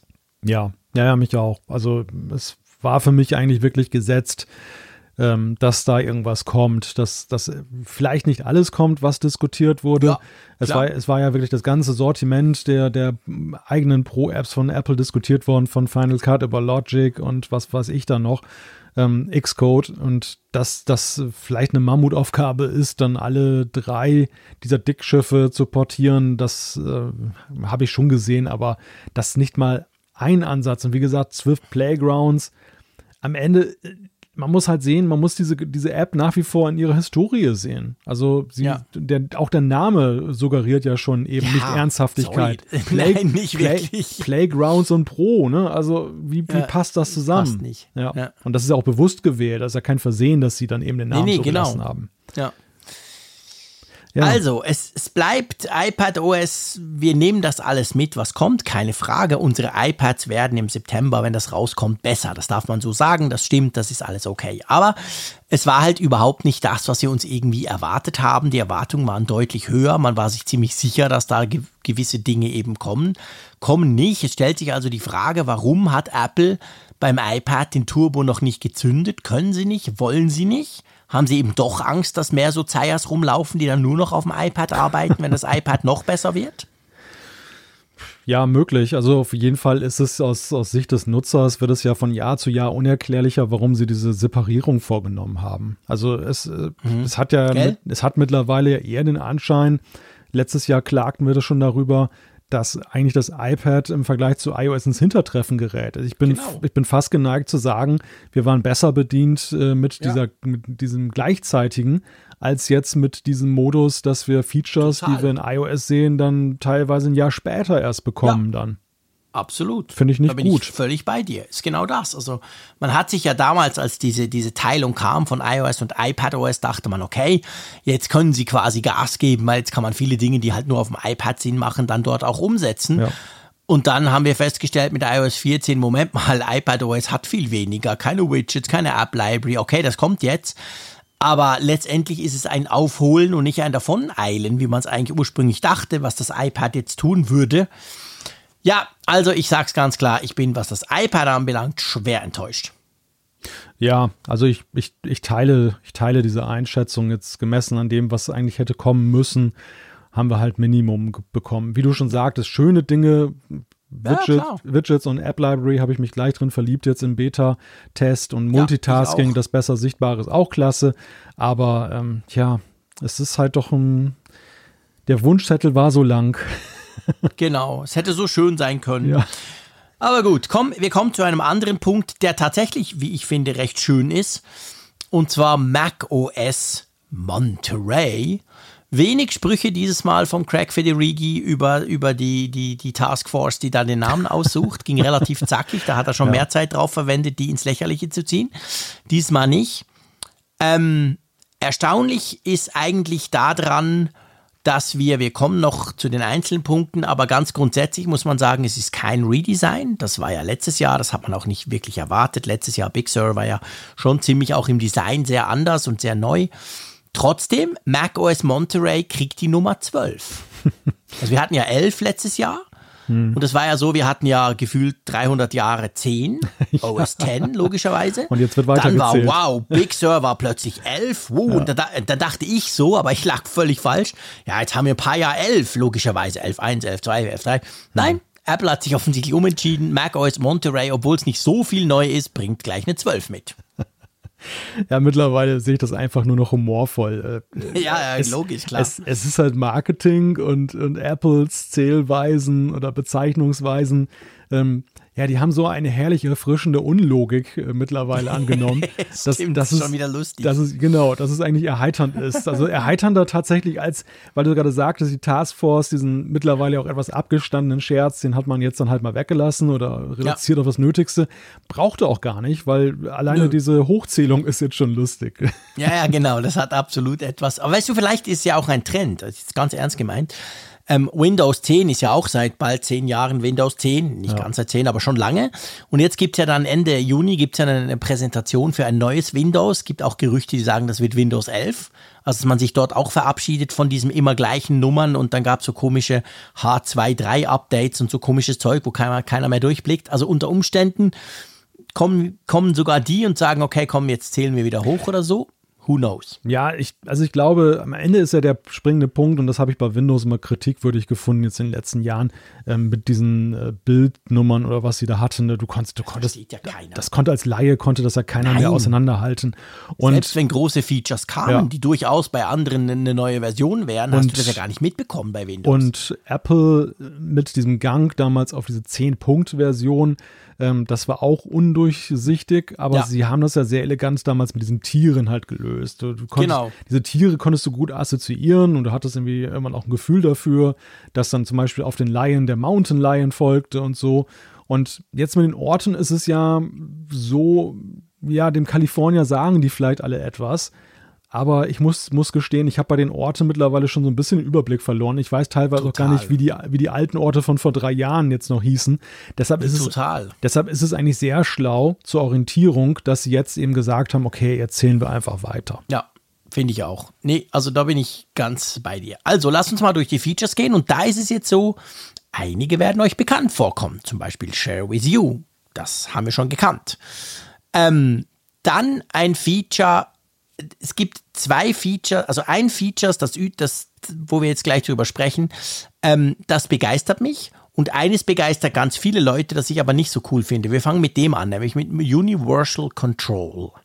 Das ist diese Geschichte, ähm, ich kann mein, ein, mein iPad fernsteuern über den Mac oder so. Warum sind da alle so gehypt? Ich, ich meine es ganz ernst, ich kann, ich kann das nicht nachvollziehen. Oh, doch, doch. Okay, dann erklär's mir.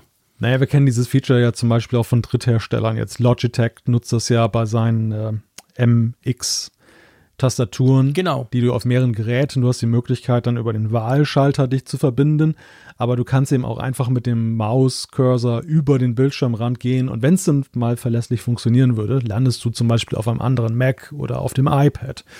Und ähm, das macht jetzt Apple auf Systemebene und ich finde, es ist ein spezieller Use Case, wenn du jetzt mehrere Macs nebeneinander hast oder eben dann ein iPad, aber ja, es ist halt, wenn, auf, ich glaube, es funktioniert auf Systemebene besser, als wenn du es eben angeflanscht hast. Fair enough, absolut. Und das mit den mehreren Macs kann ich auch nachvollziehen. Das habe ich ja bei mir hier so.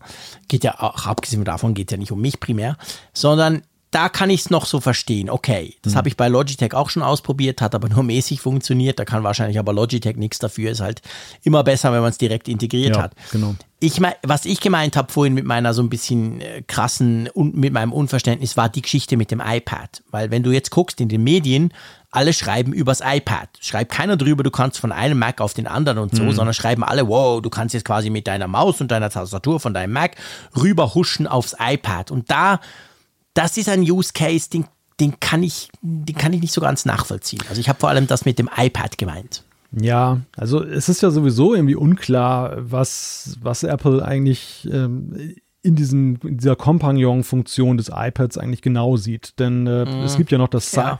also das Praktische ist tatsächlich dieses Jahr vor gar nicht so langer Zeit eingeführtes Sidecar, dass du Das das, cool. dass du das iPad als, als weiteren Bildschirm nutzen Genau. kannst. Aber es gab ja schon vorher mit Handoff und allen möglichen Sachen gab es ja eben Funktionen irgendwie in der Übergabe auf das iPad. Und Mhm. äh, ja, man fragt sich halt so, ist das noch übersichtlich? Also ist den Nutzern noch Ja. ganz klar, was sie da eigentlich tun und was, wie du schon sagst, was soll das? Ähm, was, was bringt mir das jetzt wirklich? Ich fand jetzt auch mit, mit Blick aufs iPad ist es jetzt nicht so ein herausstechendes Feature. Nein. Gell, schon, ja. Eben, das habe ich auch so ein bisschen den Eindruck. Was ich viel, viel, wo ich viel mehr Freude dran habe, ist an AirPlay to Mac. Weil das ist wirklich etwas, ich habe mich das schon immer gefragt. Ich dachte immer, Freunde, ich habe den geilen 27 Zoll Screen. Der ist 5K, schieß mich tot, HDR, der kann alles. Warum kann ich nicht einfach irgendwelche Inhalte dort drauf quasi spielen? Von meinem iPhone, von meinem iPad, whatever. Oder von einem Mac. Und oder von meinem Mac, natürlich, genau. Oder von einem anderen Mac. Und das kann man jetzt. Also das finde ich wirklich, das finde ich echt, das finde ich das Hammer-Feature für mich von macOS Monterey. Ja, ist auch ein lang gehegter eigentlich Hardware-Wunsch, der jetzt in Software in Erfüllung Ja, gegangen ist. Denn stimmt. es gab ja ganz früher mal diesen Target Display Mode, die Älteren unter Ja. uns, du erinnerst dich noch. Und Genau. den, den hat Apple dann ja mit dem 5K-Display ist der ja verloren gegangen. Das war technisch begründet. Und Genau. Weil einfach Also das war noch, für, für die, die es nicht wissen, ganz kurz, das war quasi, du konntest einen iMac nutzen als Bildschirm, Ja. kabelbasiert. Also der ist dann so in einen Spezialmodus gebootet, ist natürlich stromtechnisch super optimal, der hat immer mehr Strom gebraucht als ein normaler Monitor, aber du konntest ihn eigentlich als Display brauchen. Also dein Genau. MacBook nehmen, anschließen, zack, geiler großer Screen, super tolle Sache, genau. Das war der Target Display Mode. Und das war damals halt eine Herausforderung, weil das 5K-Display einen dermaßen hohen Datenfluss hatte, dass man Ja. das gar nicht kabelbasiert zu der Zeit so darstellen konnte ohne Genau. weiteres. Und nun haben jetzt ja sind die, die Kabel und die Controller mal besser geworden und die Leute haben Jahre Jahr für Jahr gesagt, Apple, warum bringst du uns diesen Modus nicht zurück? Und jetzt mit AirPlay to Mac haben sie halt eine, so ein Software-Feature gebracht, mit dem das möglich Ja. ist. Und äh, die erste Befürchtung war, hm, ja gut, AirPlay kennen wir vom Fernseher, ist nicht so hoch aufgelöst, auch immer nicht richtig vom, vom Bildformat. Mhm. Aber man muss dazu sagen, es ist so ein aufgepimptes AirPlay. Ne? Also es ist, äh, ich glaube, bis, bis 3K Ja. kann es irgendwie schaffen. Ja, ja, genau. Und äh, es äh, nimmt auch Rücksicht auf das Bildformat. Also es, es ist wirklich äh, schon eine wirklich vollwertige Alternative oder Möglichkeit, überhaupt nicht, nicht Alternative, Möglichkeit überhaupt. Zum Beispiel mein Szenario. Ich habe den M1 Mac Mini, habe da ein, ein, über HDMI ein, ein, oder USB-C habe ich einen Monitor angeschlossen. Aber ich habe hier halt auch noch diesen schönen iMac mit seinem 5K-Screen stehen. Und den würde ich so gerne als Second Screen einsetzen. Das ist jetzt möglich künftig. Genau. Ja, das ist cool. Also wirklich großartig. anderer Punkt, der ganz lustig ist, wir kriegen die ähm, Kurzbefehle-App. Also wir kriegen die Kurzbefehle-App, Shortcuts-App quasi vom iPhone oder iPad, kommt jetzt auf den Mac und das ist dahingehend lustig, in Anführungszeichen, weil es ist ja nicht so, dass sich der Mac nicht automatisieren lässt. Da gibt es ja schon diverseste Möglichkeiten. Automator ist eine Funktion, die, die, die gab es praktisch von Anfang an bei OS X. Ähm, aber trotzdem muss ich sagen, ich finde das eigentlich ganz cool, weil all die anderen Möglichkeiten, man kann zwar theoretisch alles tun, aber es erschließt sich nicht so ganz einfach und, und die Kurzbefehle-App dürfte wahrscheinlich auf Mac im Bereich Automation die, die, einfachste Art sein, um da Dinge zu automatisieren, oder? Glaubst du das auch? Ja klar, es ist clicky bunti, ne? Du hast bunte ja, genau. Icons, die du da mal nehmen kannst und es äh, ist ja auch auf einem sehr rudimentären Level eine Skriptsprache, also ganz ohne diese ja. bösen Sachen wie Kommandozeile und, und äh, irgendwelchen Interpreterbefehlen, die du erlernen musst, damit es funktioniert. Klar, Automator ist auch schon durchaus intuitiver als so ein, so ein Batch-File, aber oder so ein Apple-Script, aber trotzdem, es, das ist schon alles ein bisschen techy und, und hier hast du wirklich die Möglichkeit, auf einem einfachen Level Automatisierung vorzunehmen. Die, es ist witzig, ne? Ich meine, wir haben immer wieder über Kurzbefehle gesprochen, jetzt im Kontext ja. von iOS und iPad. Und wir sind eigentlich immer ja an der Frage hängen geblieben, ist das für den normalen Nutzer ein Ding? Und jetzt ist das lustigerweise mhm. so auf dem Mac angekommen und hat ja gerade den normalen Nutzer im Fokus. Ja, ja, genau, absolut. Das ist genau der Punkt. Also das ist schon spannend. Ja, und dann haben wir Safari, wir haben schon drüber gesprochen. Der kriegt natürlich, der kriegt ein großes Redesign. Ähm, ganz ähnlich wie beim iPad und beim ähm, iPhone. Äh, der kriegt diese Tab-Gruppen, wo ich mich sehr drauf freue. Er kriegt natürlich die Extensions, die hatte er vorher schon, aber die werden natürlich noch ein bisschen besser verpackt und generell das Design ist ganz neu.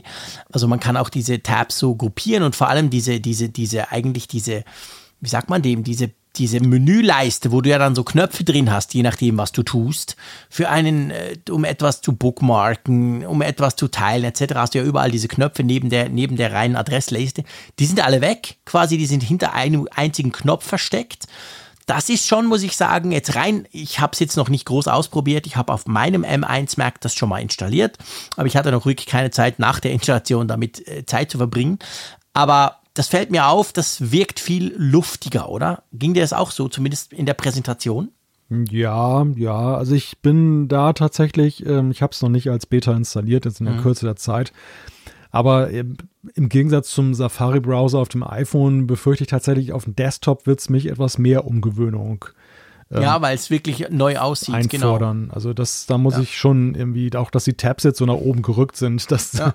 das, das, ähm, hat mein ästhetisches Empfinden jetzt erstmal nicht so ganz abgeholt, aber das ist halt auch Gewöhnungssache und am Ende wird man vielleicht sagen, ja, viel praktischer, viel effizienter auf dem Platz, weil ja jetzt momentan ja tatsächlich dann eben auch der Platz dann manchmal nicht effektiv genutzt wird. Ja, das ist, glaube ich, genau das Problem, ja. Und das ist natürlich zum Beispiel etwas lustig, dass du das erwähnst. Ich muss jetzt tatsächlich kurz den Safari starten hier. Moment, ich muss gucken, dass ich diese richtige App zutue, sonst ist dann der Podcast weg. So. Ähm, das mit den Tabs nach oben, das ist ja beim Safari schon immer so gewesen. Äh, Quatsch, ich Idiot. Beim Chrome war das schon immer so. Also, dass die, dass die Tabs eben oben sind und nicht unten. Und das ist lustig. Also, ich glaube tatsächlich, der Safari auf dem Mac, der neue, mit macOS Monterey, da musst du dich ein bisschen umgewöhnen. Vielleicht gefällt er mir drum, weil er ein bisschen mehr wie Chrome aussieht. Könnte sein. Mal schauen. Ja, ich bin ja Wir werden es testen. Ich bin ja auch Nutzer von Chrome parallel mhm. jetzt zu Safari. Ich, mhm. tatsächlich nutze ich in, inzwischen mehr Chrome als Safari. Nein. Ja, jetzt kann ich es ja verraten, wo, wo ja, dann, genau. Jetzt muss, nachdem ich die ganze Zeit auf den Geschmack gebracht habe für Safari, das kann ich jetzt dann genau. sagen, dass Wenn ich, dann mal gewechselt bin, sagt, oh, weißt du, ich arbeite ich schon, lange, lange über Chrome. Safari. Na gut. Ja, Na, aber es ist, ja. es hat ja bei, bei Chrome tatsächlich ja mehr diesen Registerkarten-Charme. Und mhm. ähm, das, was wir jetzt gesehen haben in der Keynote da oben, das war ja eher so ein bisschen diese Knopfecke. Ne? Ja, stimmt. So Schaltbrett so in gewisser Weise. Ja, ja, genau, genau. Es ist schon gewöhnungsbedürftig. Also ja. man muss mal gucken. Mir hat gefallen, ich, ich weiß nicht, ob das immer so ist oder ob man das einstellen kann. Mir hat gefallen auf der, an der Präsentation, sie haben natürlich klar auch die richtigen Webseiten aufgemacht, hat man gesehen, dass die Farbe quasi vom Safari sich an die Webseite anpasst, wenn man das will. Ist dir das auch aufgefallen? Mhm. Da war sie mal irgendwie ganz braun und da war sie mal ganz hellblau, je nach Seite, die sie aufgemacht haben. Das fand ich eine total coole Idee. Ja, es zeigt ja letzten Endes, und das passt ja auch zu den, zu den restlichen Veränderungen, dass sich der Browser halt zurücknimmt. Also es, genau. die, die, Browser und, und ja. allen voran Apple verfolgen augenscheinlich diesen Trend, immer minimalistischer zu werden. Du sollst so wenig Browser wie möglich sehen und so viel Website wie möglich genießen oder nutzen können. Ja. Und äh, ja, das ist der nächste Schritt sozusagen auf dem Weg auch. Genau. Gut, äh, macOS Monterey, ich glaube, ein bisschen weniger Macs werden unterstützt, weil das ist noch wichtig. Wir haben das gar nicht gesagt bei iOS und bei iPadOS. Das war insofern cool. 14, also 15, beide Versionen laufen auf den gleichen Geräten wie schon 14 lief. Das heißt, sogar auf dem Mini-Mäuse-Kino iPhone SE aus dem Jahre Anno Domini könnt ihr iOS 15 draufknallen. Bei macOS Monterey ist es so, dass die 2013er und 2014er Modelle vom iMac, MacBook Air oder MacBook Pro rausfallen.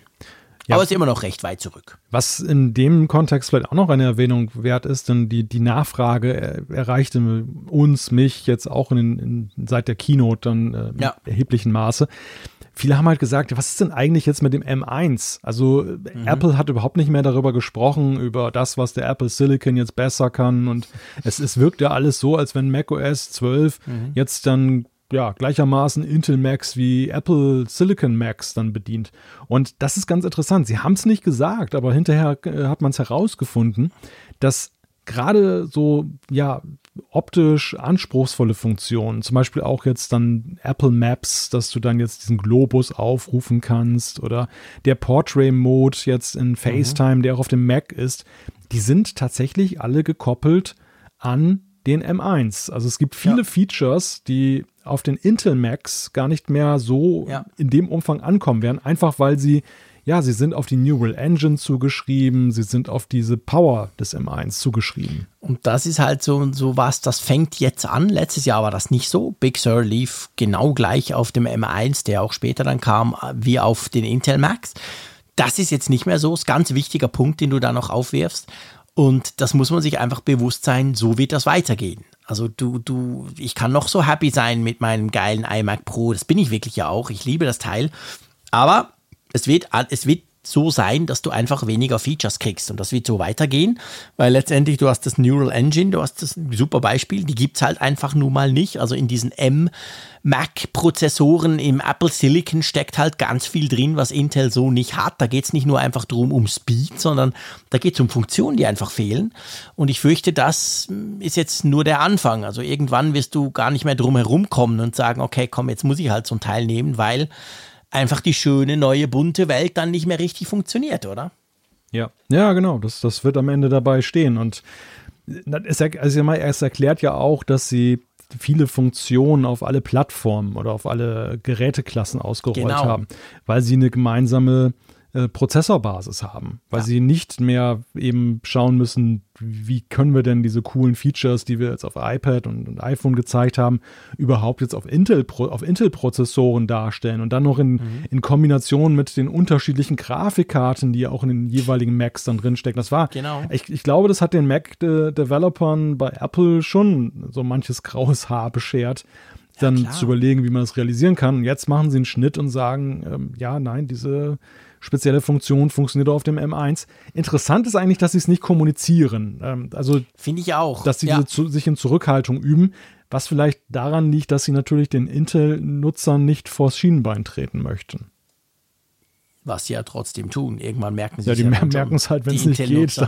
Ja, eben, genau. Also ich meine, ist ja nicht so, dass du das verheimlichen kannst. Das bis Herbst haben sie noch Zeit. Ja, bis Herbst haben sie noch Zeit, okay, klar. Ich meine, wir sprechen von der ersten Beta, muss man sich auch bewusst sein. Da kann sich, da wird sich noch einiges ändern. Aber es ist schon so, ja. Also, ja, Gut, komm, lass uns, bevor mein armer iMac Pro da ganz Space Gray wird vor Ärger, lass uns zu einem anderen Punkt kommen und zwar zu einem Punkt, wo sie sich auch relativ viel Zeit genommen haben. Es gab ja so einige Themen, wo sie sich lange Zeit nahmen, wo man so dachte, okay, habt ihr sonst nichts, aber ich will das jetzt hier gar nicht negativ bewerten und zwar geht es um Privacy. Privacy war ein eigener, ähm, ein eigener Präsentationspunkt. Ja, dazu muss ich dir erstmal die Frage stellen, was ich, was ich mir bis heute nicht auflösen kann, wieso findet Privacy im Keller statt? Das verstehe ich auch nicht. Verstehe. Sie hätten eigentlich Privacy problemlos in ihrem Puppenhaus machen können. Ja. Wir haben ja dieses Puppenhaus da bei Home, da bei all den Geschichten, weißt du, Ja. wo sie immer das so lustig zeigen und so. Das hätte doch dort reingepasst. Ich verstehe das auch nicht, warum das unten im Keller so aller, hey, wir sind in der Bank, wir machen jetzt hier den Tresor zu und so. Ja, finde ich auch blöd. Ja. Die Symbolsprache war da auch irgendwie unerklärlich, denn das hat dann Mhm. irgendwie sowas, ja, weiß ich nicht, wir müssen es verbergen. Man, man, man macht sein Sportabzeichen im Keller, gibt es ja dieses geflügelte äh, Genau. Sprichwort. Und äh, ja, weiß ich nicht. Also, das fand ich irgendwie eine ganz merkwürdige.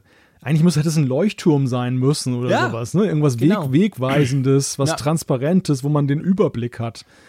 Weil das ist, darum geht's ja am Ende und da sind wir ja bei den Funktionen. Die Dinge, die da gezeigt wurden, sollen ja letzten Endes ja dafür dann dienen, dass die Nutzer informierter sind. Dann ist das zum Ja. Beispiel Mail Privacy Protection, dass eben dann IP und Location verborgen werden und auch die, vor allem diese verräterische Information, die ja viele Werbezusender immer gerne haben möchten, wann und wie eine E-Mail geöffnet wird. Das ist schon krass. Ich meine, das ist ein Klick jetzt. Also wir haben ja viel darüber gesprochen, über die App-Tracking, Transparency und all diese Geschichten. Gab ja einen riesen Aufruhr, ähm, als das mit iOS 14.5 eingeführt wurde. Erst gerade von, von ein paar Monaten. Aber hier, ich meine, die gehen noch weiter. Das geht, es ist natürlich in Apples quasi, das ist Apples ähm, wichtige Strategie, weil diese Mail, Mail Privacy Protection, da, da klickst du einfach auf deinem iPhone einen Button quasi und in dem Moment haben Newsletter-Versender oder andere keine Chance mehr, weil die Mail grundsätzlich aus von Apple in Kalifornien geöffnet wird. Quasi. Ja. Ja, es ist aber Finde ich cool. Also nicht falsch verstehen. nee, Ich finde das für den Nutzer natürlich genial. Es ist absolut konsequent, denn ähm, das ist halt der nächste Schritt nach dieser App, äh, App Transparency, dass sie, wo sie ja vermeiden, dass dann eben Daten und Tracking dann halt über Apps hinaus betrieben wird, dass sie natürlich auch dieses Einfallstor E-Mails dann in Angriff nehmen und da den Nutzer beschützen vor Dingen, die er ja auch dann ja teilweise eben schwerlich beeinflussen konnte oder nur mit sehr viel Ja, Sachverstand beeinflussen konnte. Genau, wo er es einfach auch nicht wusste. Ist natürlich ein Albtraum für kleine Newsletter-Versender, ne? die diese Statistiken Absolut. haben, wann, Ja, auch für große. ob und wann meine, mein Newsletter überhaupt gelesen wurde. Genau. Ja, ja, nee, das ist natürlich ein, ein echtes Problem. Das ist so. Dann haben wir den App Privacy Report, wo du quasi selber sehen kannst, wie die Daten ähm, genutzt wurden. Auch das ist, lehnt ja so ein bisschen an, den, an diesen Report von Safari an, den du ja aufmachen kannst, wo du dann genau siehst, aha, so der und der hat das und das versucht oder diese und diese Daten getrackt. Das ist ein sehr konsequenter nächster Schritt jetzt nach dieser Ja. App-Tracking Transparency, dass sie eben jetzt nicht nur eben im, Ab also im Anfang fragen, was du willst, sondern dass sie im nächsten Schritt eben auch dann dokumentieren, auch zu, also vor allem eigentlich in Ergänzung dieses Beipackzettels im, im App Store, wo du siehst, diese Daten können genutzt werden. Hier siehst du dann, diese Daten werden genutzt. Und das ist halt, Genau. wie, oder wie oft werden sie genutzt zum Beispiel. Ja. ja. Ja, das ist super. Und dann, das haben sie ja auch ins Thema Privacy gepackt, ist natürlich folgerichtig, sagen sie. Ja, gell, eigentlich schon, oder? Ja, total. Total. Aber Totales sag, sag erstmal, worum es geht. Genau, es geht um Siri und es geht ums On-Device Processing. Also quasi, dass Siri eben nicht immer noch nach Hause telefonieren muss, damit sie versteht, was ich will, sondern dass man das, dass sie das direkt auf dem Gerät, zum Beispiel direkt auf dem iPhone macht, was natürlich den schönen Nebeneffekt hat, dass es dadurch auch schneller werden sollte, wird, könnte. Ja, es wird definitiv schneller. Und das, das Schöne ist, auch hier ist es so, dass äh, Deutsch zu den Sprachen gehört, die gleich am Anfang mit dabei sind. Das, es funktioniert auf jedem iPhone, das ein A12-Chip oder neuer hat. Das muss man erstmal dazu sagen. Das ist so ein bisschen Ja. eingeschränkt. Es geht nicht auf jedem Gerät, weil es klar, wenn es dann auf dem Gerät funktionieren soll, muss das natürlich dann eben auch, und da sehen, da- reden wir auch schon wieder über Machine Learning und die Neural Engine, ähm, die, die spielen halt die Hauptrolle. Wir sehen jetzt so, Die braucht den Power. es es ist ganz witzig, ne? Wir unterhalten uns ja bei Hardware-Releases immer darüber, oh, wir haben eine so große Neu- Neural Engine, was kann man denn damit machen? Und hier sehen wir tatsächlich, was, was Apple damit machen kann mit der ganzen Geschichte. Ja. und das, wie du schon sagtest, es wird dann halt auf dem Gerät, wird es dann halt verarbeitet. Das sorgt dafür, dass du vielleicht nicht besser verstanden wirst, was ja nach wie vor ein Thema bei Siri ist, aber dass du schneller wenigstens, dass du wenigstens mal eine schnelle Antwort kriegst. Und das ist ja bei vielen Standardsachen wie von wegen, stell mal einen Timer oder mach Bluetooth aus. Das war immer mega ärgerlich, wenn du dann wegen genau schlechter das. Verbindung eine Minute Ja. gewartet hast darauf. Das ist genau das. Super ärgerlich, wenn du denkst, hey, in der Zeit habe ich den Timer selber gestellt. Weißt du? Ja. Und drum, ich freue mich drauf. Meinst du, das kriegen alle? Kriegen wir das auf Deutsch auch? Ja. Weiß ja. man das schon? Ja, ja also auch. ich habe ich hab gehört, cool. dass äh, Deutsch dann zu den, ich glaube, sieben Sprachen oder so äh, mhm. gehört, die eben dann da auch gleich mit dabei sind. Ja. Sehr schön. Das freut mich. Lass uns zur iCloud kommen. Und zwar die iCloud, auch da wurde spezifisch drüber gesprochen und ich fand, das war super spannend. Da gibt es neue, wie ich finde, recht nützliche Funktionen. Lass uns mal anfangen, was passiert, wenn du dein Apple ID, ähm, also dein, dein Apple-Konto-Passwort nicht mehr weißt. Das wird jetzt ein bisschen einfacher. Da kann dir jemand helfen, gell? Genau. Ja, sag schon wer. Ja, sag du doch. ja, okay. Also irgend, die Idee ist quasi, das nennt sich Account Recovery und die Idee ist quasi, ähm, du kannst jemanden bestimmen. Ich, ich bin nicht sicher, ob das die in der Familiengruppe sein muss. Ich hatte so ein bisschen den Eindruck, aber vielleicht habe ich das nur rein interpretiert. Der, der halt quasi dann das Recht bekommt, wenn du dich jetzt nicht mehr einloggen kannst, kann der quasi dein Konto entsperren, sozusagen. Also du kannst dich ja mit dem quer und der macht das dann für dich, ein neues Passwort und so. Das ist natürlich schon praktisch, weil ich glaube schon, das ist ein Problem von vielen, oder? Mhm. Hört man immer wieder, dass sie sich aus ihren eigenen Accounts aussperren, aus welchen Gründen auch immer. Ja, das ist tatsächlich so ein, so ein Feld, ähm, das hat man ja auch über die Jahre gesehen, da hat überhaupt Apple mit seiner Apple-ID und den Services, die darum sind, immer mehr nachgebessert. Einerseits eine ein ziemlich sicheres Layer zu schaffen, dass also nicht irgendwie da Dateneinbrecher schnell reinkommen, aber auf der anderen Seite eben auch dann Möglichkeiten zu schaffen und vorzuhalten, dass wenn du dein Passwort vergessen hast, dass du dann irgendwie wieder reinkommst in die ganze Nummer, ja, weil ja genau. eben immer mehr wichtige Daten auch darin lagern und ähm, mhm. sensible Daten, auf die, die, die, ja, auf die du nicht verzichten kannst eine ähnliche Richtung geht ja jetzt das nächste Feature. Und das, das ist ja leider, genau. ist ja leider, wenn, wenn du selber das nicht mehr brauchst, aber andere den Zugang brauchen, nämlich dann einen hinterbliebenen Zugang. Hat mich erstaunt, als sie das gebracht haben. Klar, ich muss sagen, ich habe mich noch nie damit beschäftigt, aber ich dachte, das gäbe es schon. Das hat mich wirklich erstaunt, weil zum Beispiel bei Facebook und bei mhm. anderen gibt es das ja schon länger, dass du genau festlegen kannst, hey, wenn ich dann weg und so, dann darf jemand anderes, kann deinen Account verwalten, schließen, was auch immer damit tun. Ich meine jetzt natürlich nicht, dass man das Passwort aufschreibt und jemandem gibt, das kann man natürlich immer machen, aber sondern wirklich, dass man so eine quasi Nachfolgeregelung, wer dann, wer dann diese Daten auch kriegt und was er dann damit tun kann und so. Aber jetzt kriegt das die iCloud, beziehungsweise das, das Apple ID-Universum, wenn wir so wollen. Ja, ist wichtig, finde ich, ist extrem wichtig in, in, in dieser Zeit, wo immer mehr digital läuft, dass man halt auch dort letztendlich irgendwelche Prozesse ähm, kennt oder anbietet als Hersteller. Ja, es klingt halt einfach und naheliegend, aber das Problem ist natürlich, dass je mehr Hintertürchen du natürlich schaffst, um das zu ähm, ermöglichen, ja. dass eben auch also weiß, im Idealfall schreibst du alles auf einen Nutzer zu und ja. riegelst das um ihn herum hermetisch ab. Dass kein, genau. Es gibt keine Ausnahmen. Das ist so vom Sicherheitsstandpunkt her natürlich immer die beste ja. Variante. Aber wehe, der Nutzer verliert seinen Zugang oder er stirbt ja. gar und dann müssen andere ja. darauf zugreifen.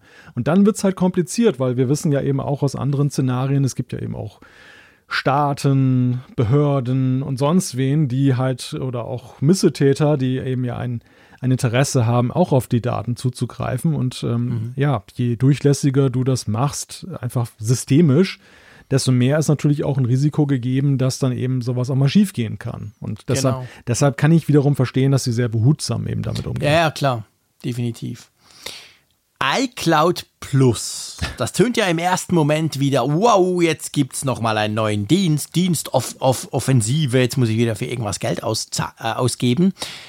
Ist aber nicht so. Jedenfalls nicht für uns Freaks, die schon für einen iCloud-Zugang bezahlen, gell? Erklär mal, was iCloud Plus eigentlich so beinhaltet. Was kriege ich da noch mehr? Ja, es ist eigentlich eine Umfirmierung. Wir, schon, gell? Ja, iCloud nennt sich halt künftig ja, grob die Funktion noch und auch wenn du diesen Basistarif von 5 GB nutzt, der weiter nicht erhöht wird, dann ist es halt auch iCloud. In dem Moment, wo du Geld in die Hand nimmst, egal jetzt ob für 200 GB, ich glaube 50 gibt es ja noch, ne, die kleinste Variante. Ja und halt die äh, Terabyte-Variante, ja, dann heißt es iCloud Plus und Plus heißt es nicht, weil es jetzt künftig mehr kostet, sondern du kriegst zum gleichen Preis noch ein paar Funktionen dazu.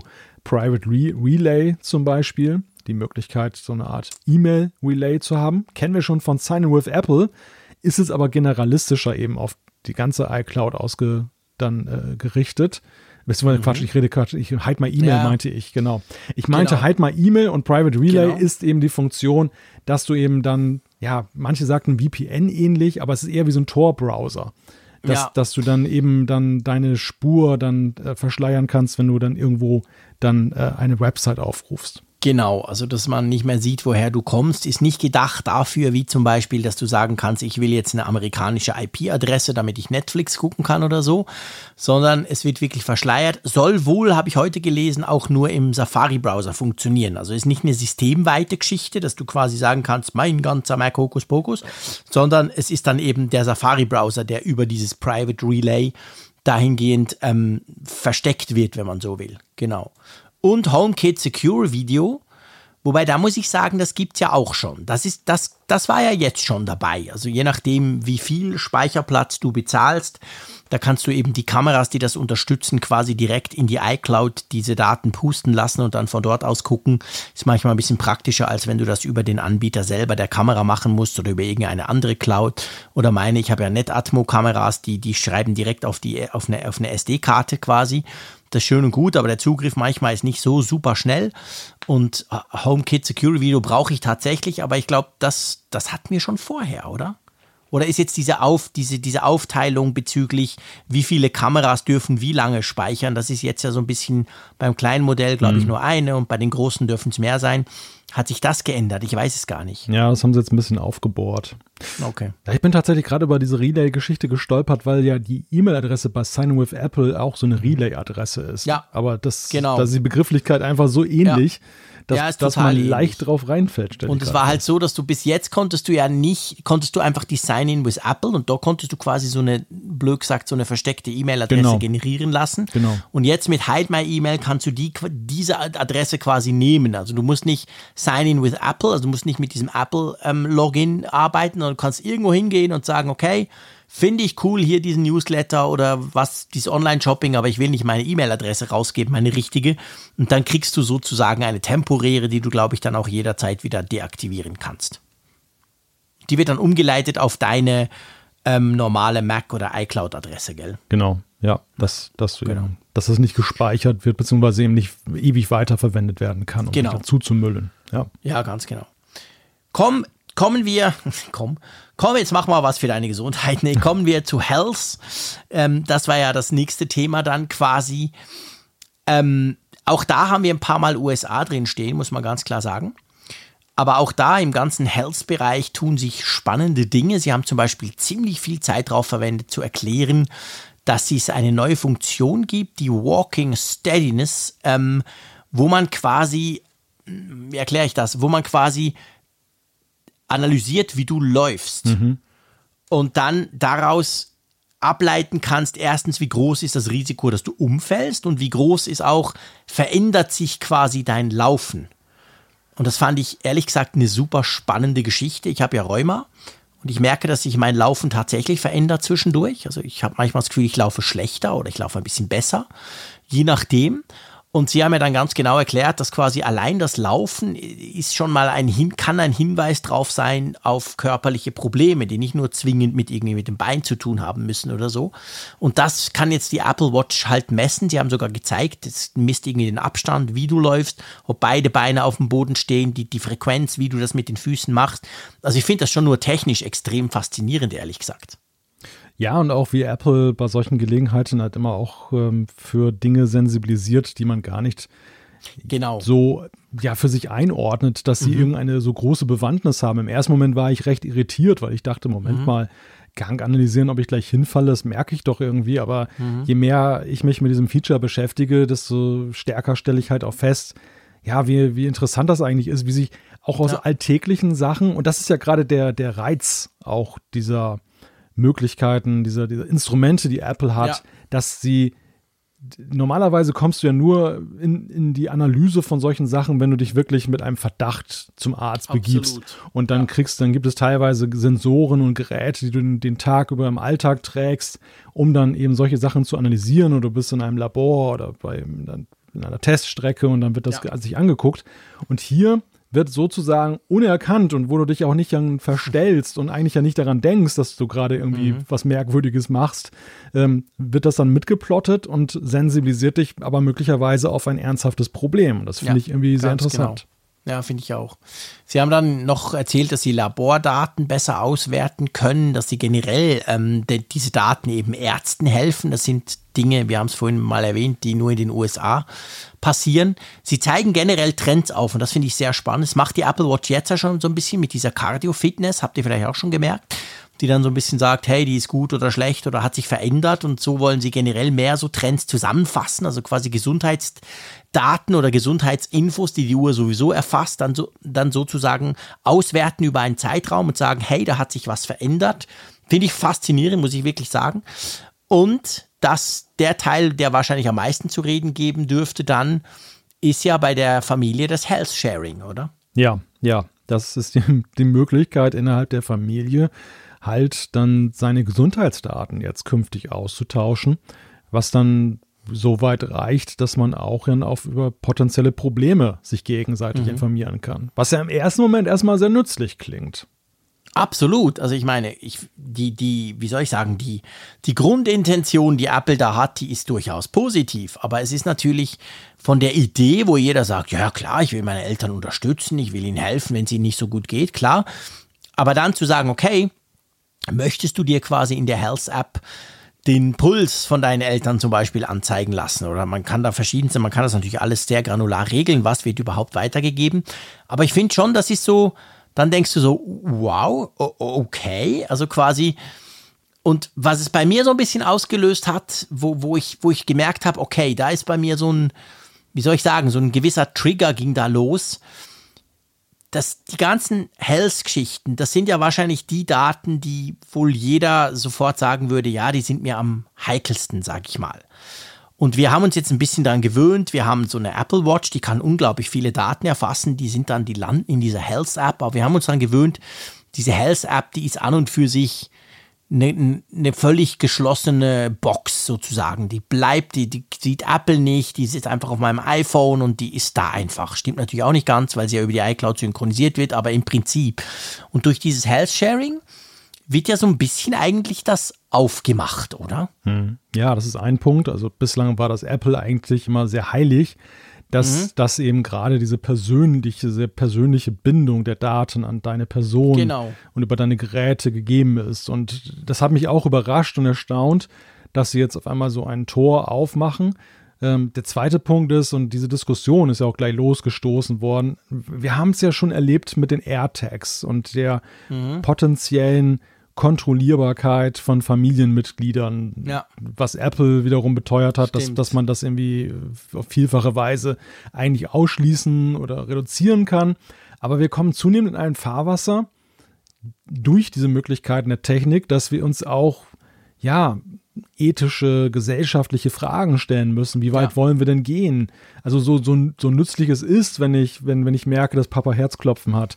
Aber ähm, rechtfertigt das, dass ich jetzt allumfassend sehr persönliche Daten von Familienmitgliedern genau. ständig aufrufen kann, rechtfertigen die AirTags, weil sie in einer Situation halt dann irgendjemanden retten können, dadurch, dass er oder sie dann das dabei hat, dass ich ständig jemanden tracke und überwache und auch all mhm. diese, diese potenziellen Nachteile ja auch gleichzeitig habe. Ja, klar. Und das, genau. und das äh, an dieser Funktion kam diese Diskussion halt auch jetzt wieder hoch. Ja, ist genau so. Also das ist schon nicht ganz ohne. Ich meine, klar, die, es gibt schon wieder welche, die sagen, ja, guck, das ist der Anfang, am Schluss musst du das quasi mit deiner Krankenkasse dann ähm, ständig real-time weitergeben und je nachdem verändert sich deine Prämie und so. Also man kann sich natürlich, wenn man sich das so ein bisschen dystopisch eine böse Welt vorstellt, kann man sich da einiges vorstellen, das einem Angst macht. Das muss ich ganz klar sagen. Trotzdem, ich verstehe die Intention, ich kann das durchaus auch nachvollziehen. Ich kann mir auch vorstellen, dass das vielleicht vielen hilft, gerade auch. Sowohl den Eltern wie den Jüngeren zum Beispiel. Also, dass man halt weiß, oh, der, der guckt und der, der, der guckt ein bisschen zu mir auf eine digitale Art quasi. Aber trotzdem ist es nicht ganz ohne. Also ich könnte mir schon vorstellen, dass das dann, wenn es dann näher rückt letztendlich, wenn dann ähm, die ganzen äh, iOS-Systeme und iPadOS, also wenn die Updates dann im Herbst bereit sind, das wird schon noch ein bisschen zur Diskussion führen, glaube ich. Ja, ist eigentlich witzig, dass so eine Funktion, die im Gesamtkontext der Keynote ja eigentlich eine ziemlich untergeordnete Rolle Total. spielte. Also Ja, total. es ist ein Punkt äh, in einer Sparte, die, ja, wir sehen es hier an der Betrachtung dieser Sendung, jetzt so nach über zwei Stunden dann aufkommt. Ja, ja, genau. Aber die hat, Ja. die hat eigentlich mehr als jede andere Funktion das Potenzial für öffentliche Diskussionen dann auch Absolut. zu sorgen. Ja. Ja, absolut, bin ich ganz bei dir. Apropos, was nicht ähm, für öffentliche Diskussionen sorgen wird oder jedenfalls nicht hat bis jetzt, Ja. auch bei uns nicht. Es ist kein Zufall, dass wir nach zwei Stunden 20 erst über WatchOS sprechen. ja, lass uns das mal Weil durchatmen. Ja, genau. Lass uns mal durchatmen, genau. Weil WatchOS 8, auch das würde ich eher auf die Seite Enttäuschungen schlagen. Wir haben verschiedene kleine Funktionen, eine verbesserte Atmen-App, darum hast du es gerade gesagt. So. Also auch da sind natürlich in der Health-App wurde einiges verändert. Wir haben die, die Atem-App zum Beispiel ist jetzt nicht mehr Atmen, die, das ist die Mindfulness-App und da gibt es jetzt zwei Funktionen. Die eine ist das Atmen, die andere ist quasi Reflexion. Reflexion, genau, das Wort habe ich gesucht, genau. Ähm, dass man sich einfach mal, ich, ich finde das eine total spannende Sache. Ich habe mir sogar vorgenommen, dass mal, ich, ich bin ja das Gegenteil von, von, von solchen Dingen. Du willst dich reflektieren. Genau, das bin ich ja, das kannst du dir nicht vorstellen, aber vielleicht könnte man es ja mal ausprobieren, Ja, weil beim spannend. Atmen weiß ich's. Ich bin ja, Asthmatiker, von dem her weiß ich, wie wichtig das ist, zwischendurch mal wirklich tief durchzuatmen und sich auch auf seinen Atem zu konzentrieren. Weiter habe ich es nicht geschafft, aber man, man kann es ja mal testen. Die Sleep App übrigens misst jetzt auch die Atemrate. Ja, immerhin. Und vor allem natürlich ganz wichtig, beim Workout, also beim Training, haben wir jetzt Tai Chi und Pilates. Da hast du doch drauf gewartet, oder? Ja. An der Nordsee am Strand Ah. am Morgen macht der Malte Pilates. Endlich. Endlich, wenn ich mein Pilates-Training mache, dann da kann ich jetzt das jetzt dann auch. Hilft dir endlich die Uhr Aufzeichnen. auch. Okay, wir machen uns lustig. Ich weiß, dass uns jetzt wieder Leute schreiben, hey, ihr habt doch keine Ahnung, Freunde, haben sie beim Yoga auch schon. Finde ich super, dürft ihr gerne machen. Ja, ihr klar. könnt uns schreiben, wie toll das ist. Ähm, aber das Problem war wirklich bei WatchOS, dass wir eigentlich, die Fotos-App wurde erweitert, okay. Wir haben genau ein Watchface, was nicht mal auf der Beta drauf ist, weil ich habe extra eine Uhr Ach, verbastelt tatsächlich. damit. Tatsächlich. Nee. Ich habe mich, Ja, also ich habe nur vielleicht eine bin Uhr hier. Ich habe nur eine Uhr hier, deshalb bin ich zu, zu äh, vorsichtig, das jetzt zu nee, installieren. das darfst du ja nicht installieren, ja, genau. genau. Ähm, ich habe eine da, hab's draufgeknallt, Mhm. ähm, sieht extrem gleich aus, alles sowieso. Okay. Und eben dieses eine Portrait-Watchface, wo du quasi Porträtaufnahmen dann siehst und sogar mit der digitalen Krone kannst du so ein bisschen reinzoomen. Sie war sehr schön, sah das aus in der WWDC. Das ist noch nicht drauf. Also an der Beta 1 ist das noch nicht dabei. Ja, das ist nicht, Oder ich bin wirklich zu blöd und hab's nicht gefunden, aber ist, ich glaube nicht. Das ist aber nicht ungewöhnlich bei WatchOS, dass, Nee, nee, dass das da Sachen normal. später kommen. Man muss aber grundsätzlich sagen, im Gegensatz zu den anderen Beta oder zu den anderen Betriebssystemen, die wir gesehen haben, WatchOS hatte immer mal diese Jahre, wo es durch, Ja, durchhing. stimmt. Also wo wir echt gedacht Absolut. haben, hey, jetzt muss mal was Tolles kommen und dann war es dann Und nicht es so. hatte so Überfliegerjahre, genau. aber ja, Scribble, aber wir haben auch noch Scribble. Ach ja, natürlich. Wie konnte ich das denn vergessen? Ich, der so gerne von Hand schreibt, genau. Ja, erklär mal, was macht das? Da kann ich jetzt auf der Apple Watch rumscribbeln.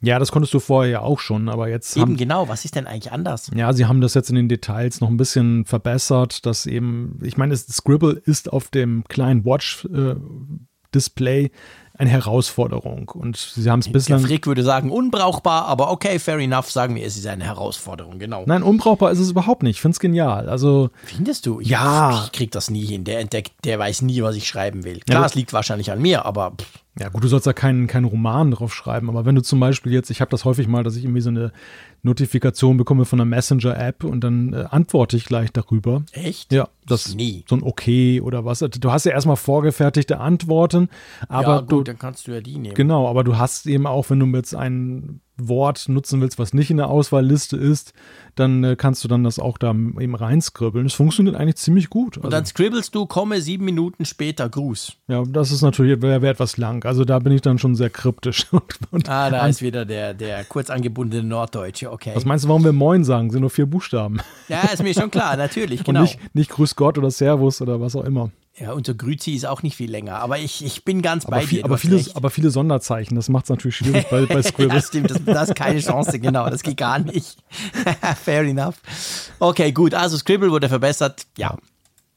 Ähm, lass uns noch zum Home kommen. Das, war, das wurde wirklich so genannt und da dachte man ja schon im Vorfeld, wow, jetzt kommt ein eigenes Betriebssystem.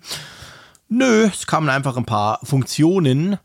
Wo lagern Sie eigentlich dieses Puppenhaus, was Sie da mal ausräumen? Das frage ich mich auch. Dieses große, ist ja immer schön gemacht. Ich finde das Ja. auch spannend. Ja, Diese, klar. diese, dieses Haus oder diese Wohnungen, die du von außen siehst und dann so reinzoomen kannst, das ist ganz toll.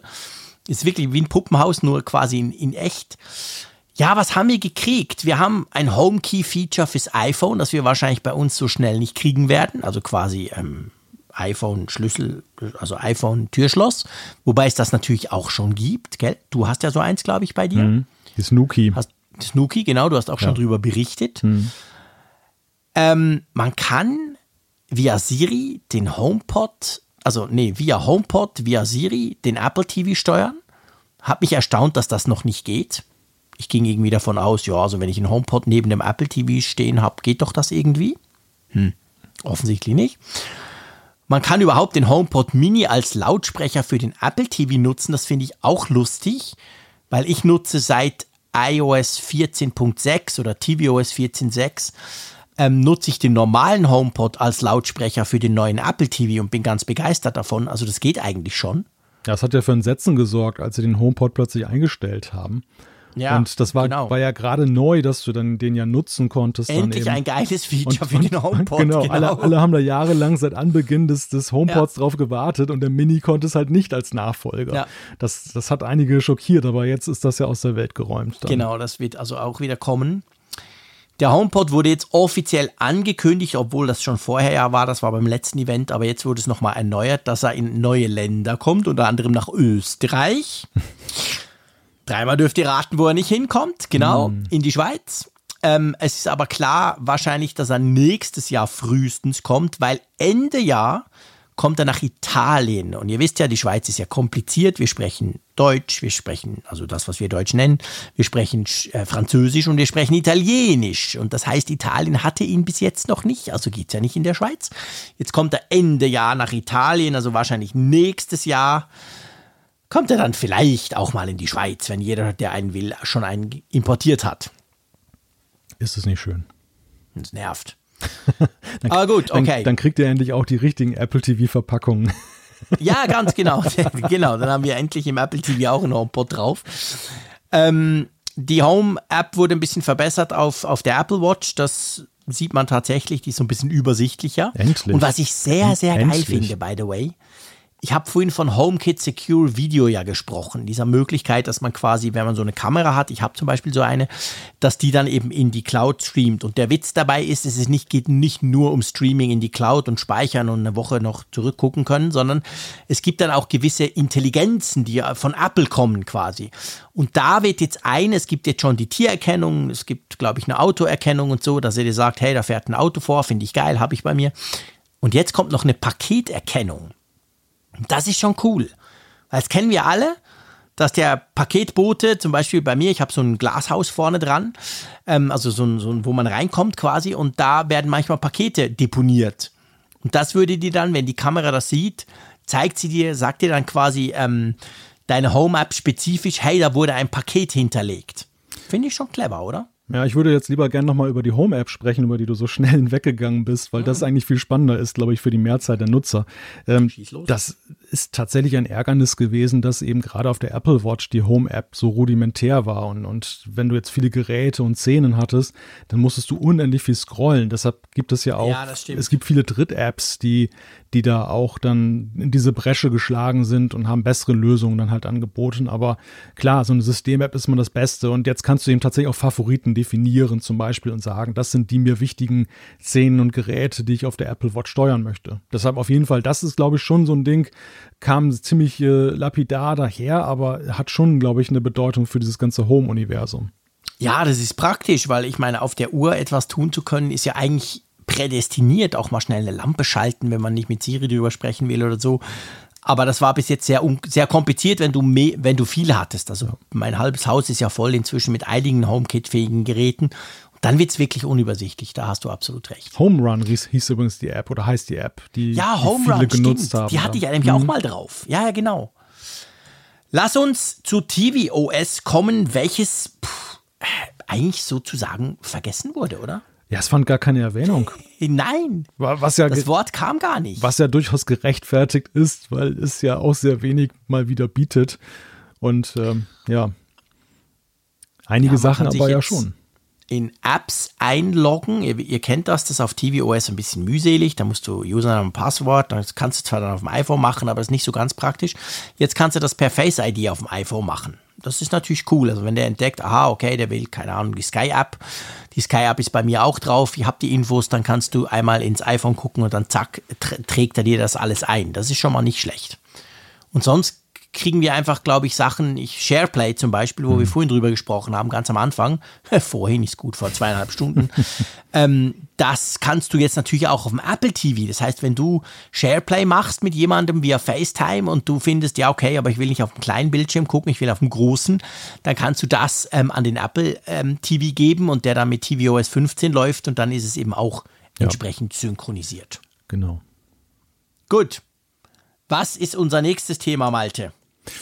Ja, eigentlich das, was am kürzesten kam in dieser ganzen Keynote. ähm, Das haben sie noch so reingepfläumelt. Am Schluss hat irgendeiner gemerkt, gesagt, du, das ist eine Entwicklerkonferenz. Ja, wir müssen, doch noch was. Wir müssen noch mal was Nettes über Entwickler sagen. Ja, ja. Es war ja tatsächlich so, wir hatten am Anfang ja diesen, diesen Clip, der von Entwicklern auch maßgeblich gemacht wurde, Mhm. wie sie sich dann halt diese Entwicklerkonferenz vorstellen. Witzigerweise, also man muss ja schon fast sagen, es war fast eine Persiflage eigentlich auf die restliche Veranstaltung, weil es, Ja, total. weil die restliche Veranstaltung war ja nun so gar nicht, wie wahrscheinlich die Entwickler sie sich wünschen würden. Es war ja eher eine Consumer, also Marketing, eine ja. Consumer-Veranstaltung. Ja. Und ja. Ähm, ja, und dann kam sie aber im Laufe dieser Veranstaltung dann doch wieder darauf zu sprechen, was denn eben sich für Entwickler da getan hat. Dass zum Beispiel eben diese Stimmen-Features, die wir ganz am Anfang genannt haben, bei FaceTime, dieses, ähm, dieses, ähm, diese Voice Isolation zum Ja. Beispiel, dass die auch eben jetzt als API zur Verfügung steht, also nicht exklusiv für FaceTime, sondern auch von anderen Apps genutzt werden kann. Recht interessant war dann auch Object Capture, womit du dann ähm, Objekte abfotografieren kannst und kannst sie dann sehr simpel, ohne große 3D-Kenntnisse dann in so AR-Objekte verwandeln, die du dann in deinen Apps verwenden und einsetzen kannst. Das ist cool. Ja, das ist tatsächlich so eine Funktion, die, äh, ja klar, wo die den Consumer nicht hinter dem Ofen Nee, hervorlockt. nee, aber es Aber für die- Entwickler? Die, ja, und die aber am Ende auch beim Consumer wieder ankommt, weil dann eben doch mal mehr Sachen mit AR dann um die Ecke kommen könnten. Und Ja, klar. ja, Man kann sich, ich meine, man kann sich vieles vorstellen. Stell dir mal vor, eine App, ich habe irgendwas, keine Ahnung, pff, irgendeine schöne Flasche. Und ich überlege mir, wie wäre es denn, wenn die irgendwie rot wäre? Würde die auch schön aussehen und dann fotografiere ich die quasi. Ich, ich mache daraus ein 3D-Objekt, der bastelt das um und damit AR schießt er mich wieder zurück. Also ich kann mir da durchaus das eine oder andere vorstellen, was vorher wohl recht komplex war und jetzt ein bisschen einfacher werden soll. Sie haben auch über den App Store gesprochen, gell? Während dieser Session. Genau, richtig. Der App Store bekommt einige neue Sachen. Dazu zählt zum Beispiel, dass man jetzt dann ja so eigene Produktseiten, noch so Unterseiten machen kann, die dann halt verschiedenen Bedürfnissen gerecht werden. Es ist ja jetzt schon so, dass man ja zum Beispiel Screenshots, äh, also Bildschirmfotos von seinen verschiedenen Größen und so weiter einstellen kann. Es gibt schon sehr viel Aufwand, wenn man was in den App Store reinstellt. Ja. Aber jetzt kann man tatsächlich dann auch dann so Unterseiten noch machen oder Seiten, die dann, ja, manche schrieben so ein A-B-Testing quasi, ne? dass man, dass genau. man eben dann verschiedene Varianten auch testet, wie gut äh, wirken sie sich dann auf den Verkauf der App aus, dann landen die Leute Ja. dort überhaupt.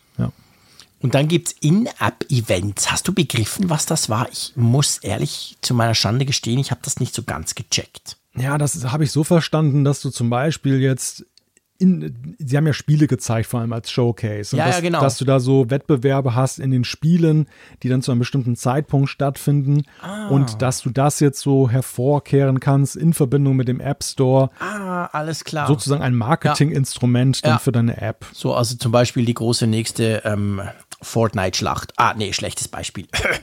Gut, okay. Dann ein Thema, das ganz viel, das habe ich gemerkt während der Präsentation. Ich gebe zu, bei diesen Developer Technologies bin ich nicht gerade eingeschlafen, aber ich habe überlegt, ob ich zur Kaffeemaschine laufen soll. Aber dann kam etwas, da habe ich gemerkt, da hat plötzlich Twitter so ein bisschen wieder vibriert. Diese Xcode Cloud. Genau. Erklärst du mal, was das genau ist für, für, für jemanden, der keine Ahnung von dem hat wie ich? Ja, das ist so ganz vereinfacht gesagt die Möglichkeit, dass du deine Entwicklungsprojekte in eine Cloud reinpackst, sodass zum Beispiel, Okay. wenn du mit mehreren Geräten entwickelst, in einem Team entwickelst, dass du einfache Möglichkeiten hast, dann, dass alle zum Beispiel den aktuellen Stand des Projekts haben oder verschiedene Stände abrufen können und äh, ja, das dann so synchronisiert wird. Das klingt eigentlich ziemlich selbstverständlich. Man fragt sich jetzt, warum ausgerechnet Entwickler sowas nicht haben. Sie haben die Möglichkeit, also es gibt zum Beispiel über Git ähm, Das ist so eine Möglichkeit, dann auszutauschen, dass du dann Änderungen an deinem Source Code dann, dann committest zu einem Projekt. Und das können andere diesen Stand abrufen und können dann sogenannte Forks machen, dass sie dann irgendwie dann auch so, naja, so Abzweiger der App machen. Aber und ist nicht von das Apple.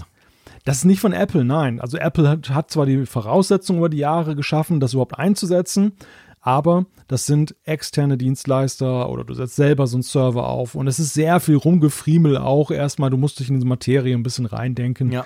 wie das überhaupt funktioniert. Und ähm, ja, ich möchte sagen, gerade für den Einsteiger war das immer so etwas abschreckend auch, wenn du deine erste Apps, App machst und du willst dich eigentlich nicht mit solchen Fragen auseinandersetzen, sondern dich um deine App kümmern. Und andere Entwicklungsumgebungen, so Microsoft hörte ich zum Beispiel, die haben solche Sachen wohl längst schon. Apple war da bislang immer noch sehr zögerlich und hat da nichts gemacht. Und jetzt kommt halt Xcode Cloud, was natürlich im Vorgriff auch ist. Und da sind wir wieder bei Swift Playgrounds, dass du zum Beispiel eben auch ja eine komfortable Möglichkeit brauchst, Projekte zwischen deinem Mac und einem iPad hin und her zu schieben. Genau. Ja, stimmt. Und genau. das, das war so der Muss Hauptshowcase. auch irgendwie klappen. Aber es ist am Ende ist es viel mehr als das. Also das muss man auch sagen. Es ist wirklich nicht reduziert auf diese iPad-Kiste, sondern es ist wirklich etwas, was global Nutzen für die Entwickler bringt. Ja. Ja, genau. Startet aber erst nächstes Jahr. Ja, Ist eigentlich auch noch krass, sowas anzukündigen und dann zu sagen, nächstes Jahr? ja, zeigt, zeigt letzten Endes, was für ein großes Ding das ist. Ne? Also Ja, offensichtlich. wir genau. sehen es ja auch bei Swift Playgrounds, was later this year angekündigt wurde. Mhm. Und das ist nochmal ein größeres Kaliber. Also das scheint wohl doch erhebliche Vorarbeiten noch äh, zu erfordern. Ja. Ja, ganz genau. Dann kommt Testflight auf den Mac. Das Ja. freut mich, muss ich sagen. Testflight ist ja quasi der Beta-Test-App Store, wenn man so will. Den gibt es auf iOS und iPadOS, also auf dem iPad und auf dem iPhone. Ich finde das großartig. Ich teste diverse Apps, natürlich auch unsere Funkgeräte-App. Ähm, und finde das eine super Sache. Man muss sich um, also als, als Nutzer, Tester, muss man sich um nichts kümmern. Das funktioniert, die Updates laufen rein und so weiter. Bei Mac war es bis jetzt so, je nach Hersteller, völlig unterschiedlich, wenn man mal was testen konnte, wollte, durfte. Und jetzt ist es so, kommt eben genau dieser äh, Store, wenn ich so sagen will, dieser Beta-Test-Store kommt jetzt auf den Mac. Es ist, nur konsequent, oder? Es ist nur konsequent und wer das kurios findet, man muss die Historie so ein bisschen dabei sehen. Bei Mac-Apps gab es eigentlich ursprünglich nicht dieses Problembewusstsein, Test-Apps auszurollen. Man hat Ja. sie den Leuten einfach ganz früh auf Datenträgern gegeben, später Klar. per E-Mail oder Download Kannst ja alles bereitgestellt. installieren. Genau, und du konntest es halt ausführen. Das äh, Testflight ist ja war ja auch gar nicht Apples Idee, sondern ein eigener Dienst, der hochgekommen ist, weil es unglaublich schwierig war, damals Beta-Version auszurollen. Du Mhm. hattest dann so ein EPA-File, das hast du verschickt, dann musste dann der Zertifikate ein Zertifikat, und- das musste manuell geladen werden über iTunes. Also es- Beta-Tester mussten schon fast Entwickler sein, weil sonst Ja. haben die es gar nicht hingekriegt. Und dann kam halt Testflight und hat das Ganze halt einfach gemacht, weil die, Mhm. ja, die haben damals am Anfang mit so Tricks, hast du eigentlich das gleiche gemacht wie das, was du gerade beschrieben hast, aber halt nutzerfreundlicher. Und Apple hat das. Genau. gesehen, hat gesagt, okay, warum haben wir es eigentlich so kompliziert gemacht? Das Haben geht ja auch gekauft. einfach. Genau, und haben sie gekauft. Und haben das dann ja dann, haben Testflight ja auch, auch drastisch ausgebaut Ja. und erweitert. Und äh, ja, und jetzt sind wir halt an dem Punkt, wo sie dann halt dann auch gesehen haben, ja, irgendwie ist es ja inkonsequent, dass wir das nur auf den, auf den äh, Mobilgeräten haben. Das brauchen wir doch eigentlich auf dem Absolut. Mac. Und das freut, Ja. das, ich glaube, das freut alle, ja. Ja, ich finde das super. Also ich finde das wirklich eine, eine coole Idee und es, es macht eben, das ist wirklich etwas, was absolut Sinn macht. So, was ist uns denn sonst noch so aufgefallen an diesem Event? Ich weiß gar nicht, ob das neu war, aber es gab diesmal deutsche Untertitel zu der. Ich bin so froh, dass du das sagst, weil mir ging es genau gleich. Ich habe das irgendwie, der Stream im Safari-Browser auf apple.com, ihr wisst, äh, alte Mac-User nutzen das natürlich auf, auf apple.com, auch wenn das inzwischen auf YouTube noch gestreamt wird. Und dann, ich habe es zuerst gar nicht gemerkt und da habe ich gemerkt, äh, Moment, das sind ja Untertitel, hä, wo kann man denn? Da kann man die klicken, da konnte man ganz viele Sprachen auswählen, man konnte es auch wegklicken, habe ich dann gemacht. Also, das war neu, das gab es früher nie. Ja. Das war einfach auf Englisch, Punkt. Richtig, genau. Es war auf Englisch, man musste halt Englisch können, um es dann halt zu verstehen. Genau. Und Ja. es zeigt Also das aber, war interessant. ja, es zeigt ja noch mehr das, was wir schon gesehen haben, dass sich das immer mehr jetzt zum Event einfach auch für den normalen Nutzer Für entwickelt normal- hat. ja. dass das weg Weil ist. jeder Entwickler kann ja Englisch. Ja. Ja, richtig. Und man hat ja vorher auch nicht gefragt, ob die es können oder nicht. Und mussten es halt lernen, wenn Genau. sie es nicht konnten. Ja. Und jetzt äh, wird das halt immer mehr in diese Richtung entwickelt. Ja, genau. Das war, und ich fand es auch witzig, dieser, diesen, diesen Start quasi, wo sie ja ziemlich lange haben sie aber so ein, der Film, sie haben Entwickler gefragt, wie wollt ihr das denn? Und dann ja, hatte jeder so eine andere Idee und dann kamen da quasi so Doubles, schlechte Doubles von Craig und von Tim Cook, wo es dann noch oben dran hieß, ne, not the real Tim Cook und so. Das war eigentlich ganz witzig. Also eins war so ein Musical, dann haben sie alle gesungen plötzlich, hat mir total gefallen. Dann irgendwie so eine Rock-Version und so. Also eigentlich ein lustiger Start, so quasi, komm, wir fragen die Entwickler, wie sie diese WWDC gerne hätten. Und aber es war, letztendlich war es ein, es hat sich dann nicht durchgezogen. Es war nur, es war der Opener, oder? Ja, es war tatsächlich abgekoppelt eigentlich vom restlichen Event. und ich, ja, genau. Und ich frage mich so rückblickend auch ein wenig, ob da nicht so ein Subtext auch fast ein bisschen drin steckte, so dass das Entwickler halt auch eine andere Perspektive auf die Dinge haben. Denn das, was uns da geboten wurde, wie die Entwickler sich diese WWDC vorstellen, das erschien ja irgendwie reichlich absurd. Und äh, dann Ja, stimmt. und anschließend gab es halt eine Präsentation, Man kann es noch anders lesen. wie sie aus dem Bilderbuch. lesen kann? Ja, Man könnte es auch lesen quasi, der Subtext ist der, hey, liebe Entwickler, wir fragen euch, aber wir machen da was ganz anderes. ja. Wir fragen euch zwar am Anfang, ist schön, Ja. ihr dürft gerne uns erzählen, wie ihr es gerne hätte, aber hey, es interessiert uns nicht, wir ziehen dann trotzdem unser Ding durch. Ja, also wenn man böse ist, kann man das da hinein Genau, wenn man böse ist, kann man es so sehen. Ja, aber äh, man muss wirklich sagen, also so sehr dieses, dieses Format mit der Übertragung dieses Spielfilms sich ja gemausert hat über die Zeit und ja, wir haben Ja, gerade jetzt mit Blick aus, auf das April-Event hatten wir auch schon viel darüber gesprochen. Aber ich finde gerade bei der WWDC, und das war ja letztes Jahr der Start, ne? Also wir, wir leben Ja, jetzt, genau, das war das erste Mal. wir sehen jetzt den, den, eigentlich den Auftakt zum zweiten Jahr mit diesen, mit diesen Live-Übertragungen. Ja. Oder nicht Live-Übertragungen, mit diesen Live-Übertragungen von Vorproduzierten- vorproduzierten Filmen. Genau, So. ja, genau, genau. Und ich finde, die, die, die WWDC ist da nochmal so ein Sonderfall. Ich habe mir anschließend auch noch Teile dieser State of the Union angeguckt. Bei der finde ich es noch krasser, wie, wie sehr sie eigentlich ja abgekoppelt erscheint vom Publikum. Und ich fand auch diese Nummer mit den Emojis so ein bisschen strange, die, die dann alle da so im, im Publikum saßen, um das, das Publikum da zu ersetzen. Also ich glaube, Ja. ich glaube, bei allem, bei allem, was wir bislang schon akzeptiert haben, jetzt so, wo wir sagen, ja, es hat auch viele Vorteile, aber bei der, bei der WWDC merkt man doch irgendwie diese, es fehlt die Präsenz. Ne? Ja, also es, es ist krass. wirklich schmerzlich. Ja es, ja, es ist mir dieses Jahr wirklich noch fast mehr aufgefallen. Letztes Jahr hatte ich so das Gefühl, ja gut, weil ich jetzt da zweimal vor Ort sein durfte, das war natürlich völlig crazy und so. Ist ja, fandest du das auch komisch, dass das nicht so gepasst hat? Aber dieses Mal auch dachte ich so, ich, ich, ich meine, die Idee mit den Emojis, die sie es nicht gesehen haben, der, der Tim Cook kam am Anfang im Steve Jobs Theater auf die Bühne und es war volles Haus, alle haben gejubelt, aber es waren eben alles Emojis, die da gejubelt haben und keine Menschen quasi. Ähm, das hat eigentlich, das war zwar witzig, aber es hat noch mal mehr gezeigt, was eigentlich fehlt. Man hat so gemerkt, ja, okay, shit, eigentlich wollen wir doch dort sein oder eigentlich müssten doch dort Leute sein und das Ganze müsste irgendwie physischer sein als diese, dieses rein digitale. Ja, und wenn ich so gucke, auch als Berichterstatter, die Mhm. besonders bei der State of the Union, das, das ist ja nun die reine Entwickler-Keynote. Ja. Und Für er- die Nerds. Für die Nerds. Aber erstens mal, ich habe das Gefühl, dass die, der Ablauf dieser Präsentation mehr denn je auch da von anderen Faktoren geprägt war, als das, was die Entwickler jetzt wirklich so dann im, im Fokus Ja. haben. Ähm, und es fehlt halt so diese Rückmeldung, diese, diese, diese, Ja. Dieser frenetische Applaus, den wir dann immer bei einigen Features gesehen haben, der auch für uns als Berichterstatter ein wichtiger Hinweis war, aha, das scheint irgendwie was zu sein. Also das erfüllt Ja. einen Wunsch der Entwickler. Wir müssen diese Information jetzt umständlicher Stimmt. durch Nachfragen bei uns bekannten Entwicklern einholen, dass wir dann mehrere Fragen Guter sagen, Punkt. wie findest du das?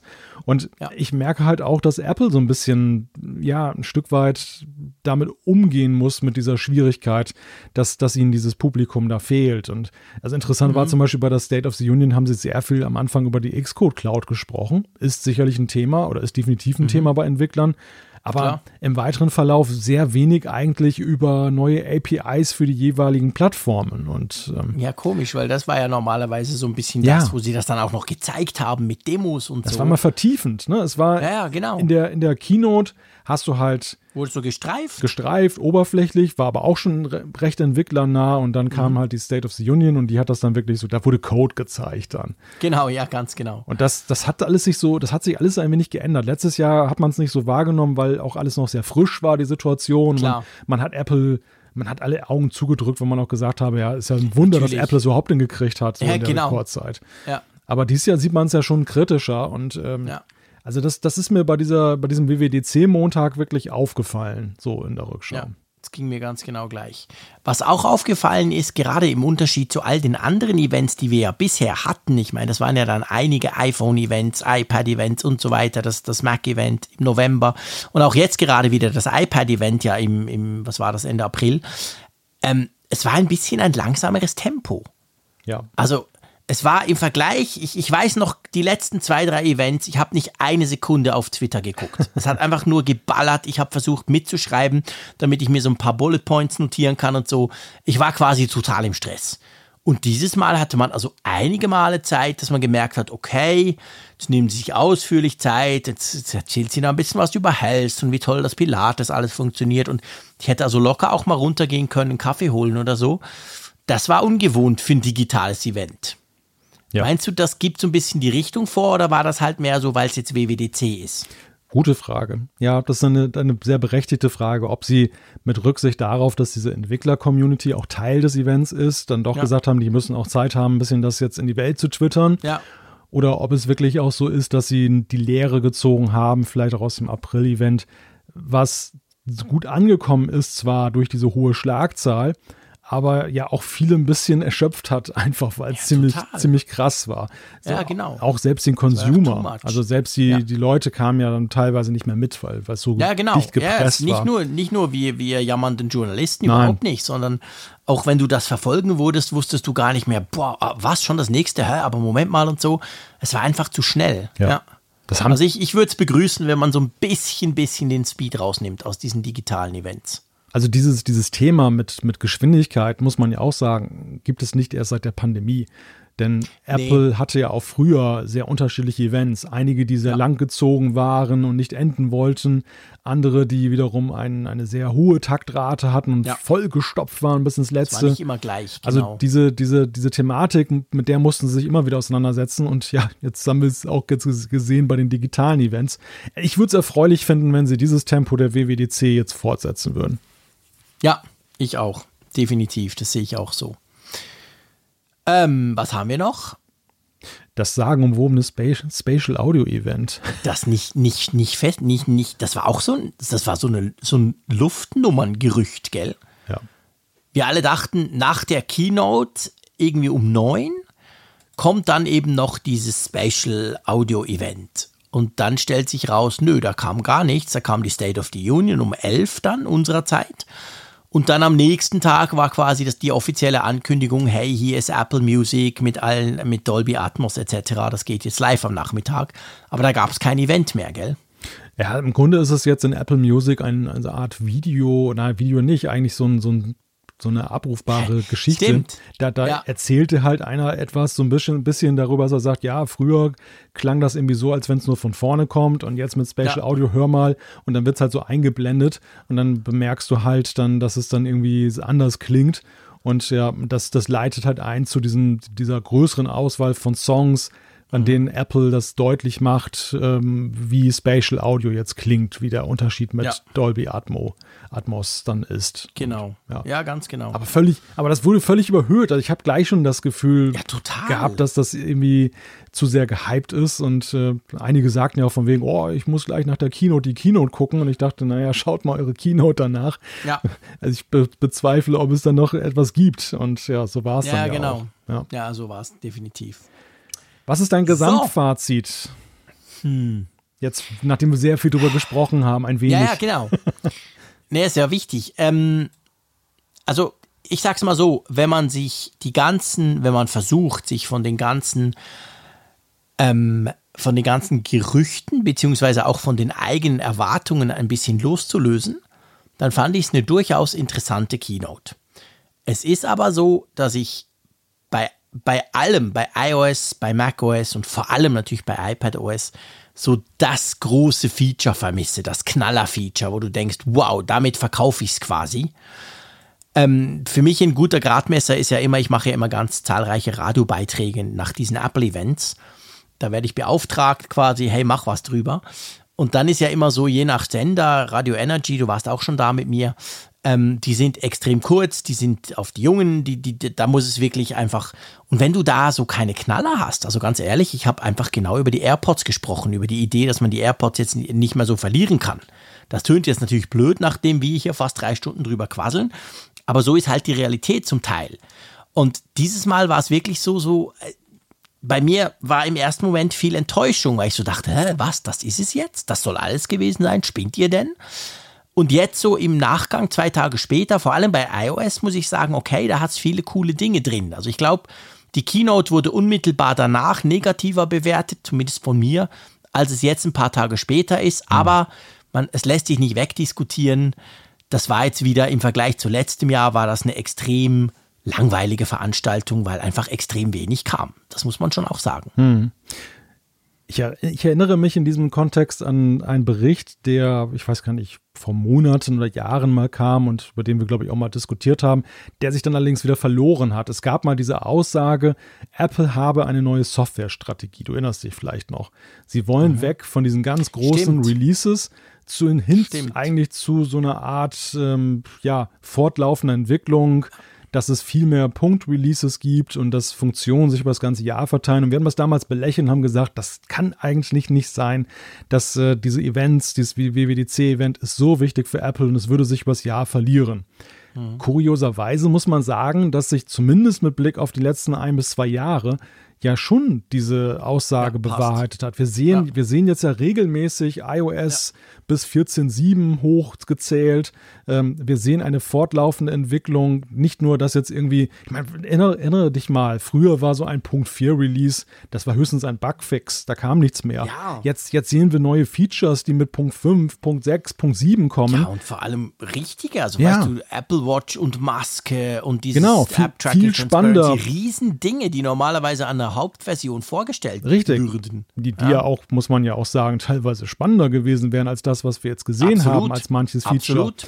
Und das ähm, sehe ich halt und Apples Apple rechtfertigt jetzt diese, diese Exponiertheit der WWDC-Keynote halt noch damit, dass sie nicht jetzt so große Ausschläge zwar zeigen, aber halt sehr viel auf einmal. Also sehr viel, ja. sehr viel Kleines. Die Masse, die Quantität macht es dann einfach. Ja, genau. Und das ist genau das, deshalb auch da, auch bei mir so ein differenzierter Eindruck. Also einerseits durch ja. die geschürte Erwartung jetzt eine Ernüchterung, aber gleichzeitig bei genauerer Betrachtung, zum Beispiel iOS, jetzt iOS 15 habe ich mal testweise installiert, habe das mal angeguckt. Mhm. Ich habe da locker zehn Highlights für mich gefunden, wo ich gesagt ja, habe, genau, ja, das ist auch. praktisch, das, ja. da kann ich mit arbeiten, das, das ist mir nützlich. Aber es ist halt, es ist halt nicht so dieses so, ich bin total geflasht und laufe elektrisiert durch die Gegend, weil ich habe jetzt irgendeine neue Funktion gesehen, die ist umwerfend. Genau. Ja, es geht mir genau gleich. Und ich glaube, man darf einfach auch nicht vergessen, ich glaube, jetzt im Nachgang nach dieser Keynote kann man ganz klar sagen, die letzte WWDC, das war eine Ausnahmeerscheinung. Weil es war schon früher so, dass es WWDCs gab, die waren okay, aber die waren jetzt nicht, boah, neues Design, krasse Sache.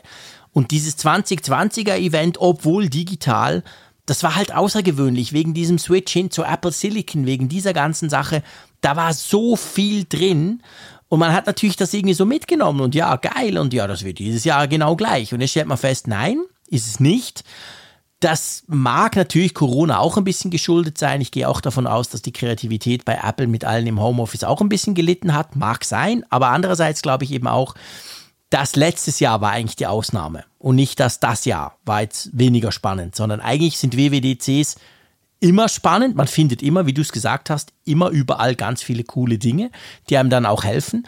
Aber diese ganz großen Knaller sind doch eher selten. Und von dem her gesehen ist das jetzt eigentlich wieder eine, ich sag's jetzt mal in Anführungszeichen, normale WWDC. Und dann, wenn man eben noch im Hinterkopf behält, wenn man guckt, was in den letzten fünf Monaten mit iOS 14 passiert ist, das ist alles spannender gewesen als jetzt das ganze iOS 15. Also da ist so viel passiert und vielleicht, wahrscheinlich, gut möglich, geht es ja mit iOS 15 so weiter. Wir mhm. haben jetzt mal so ein Feature-Set, das wird jetzt natürlich über die Betas noch verbessert.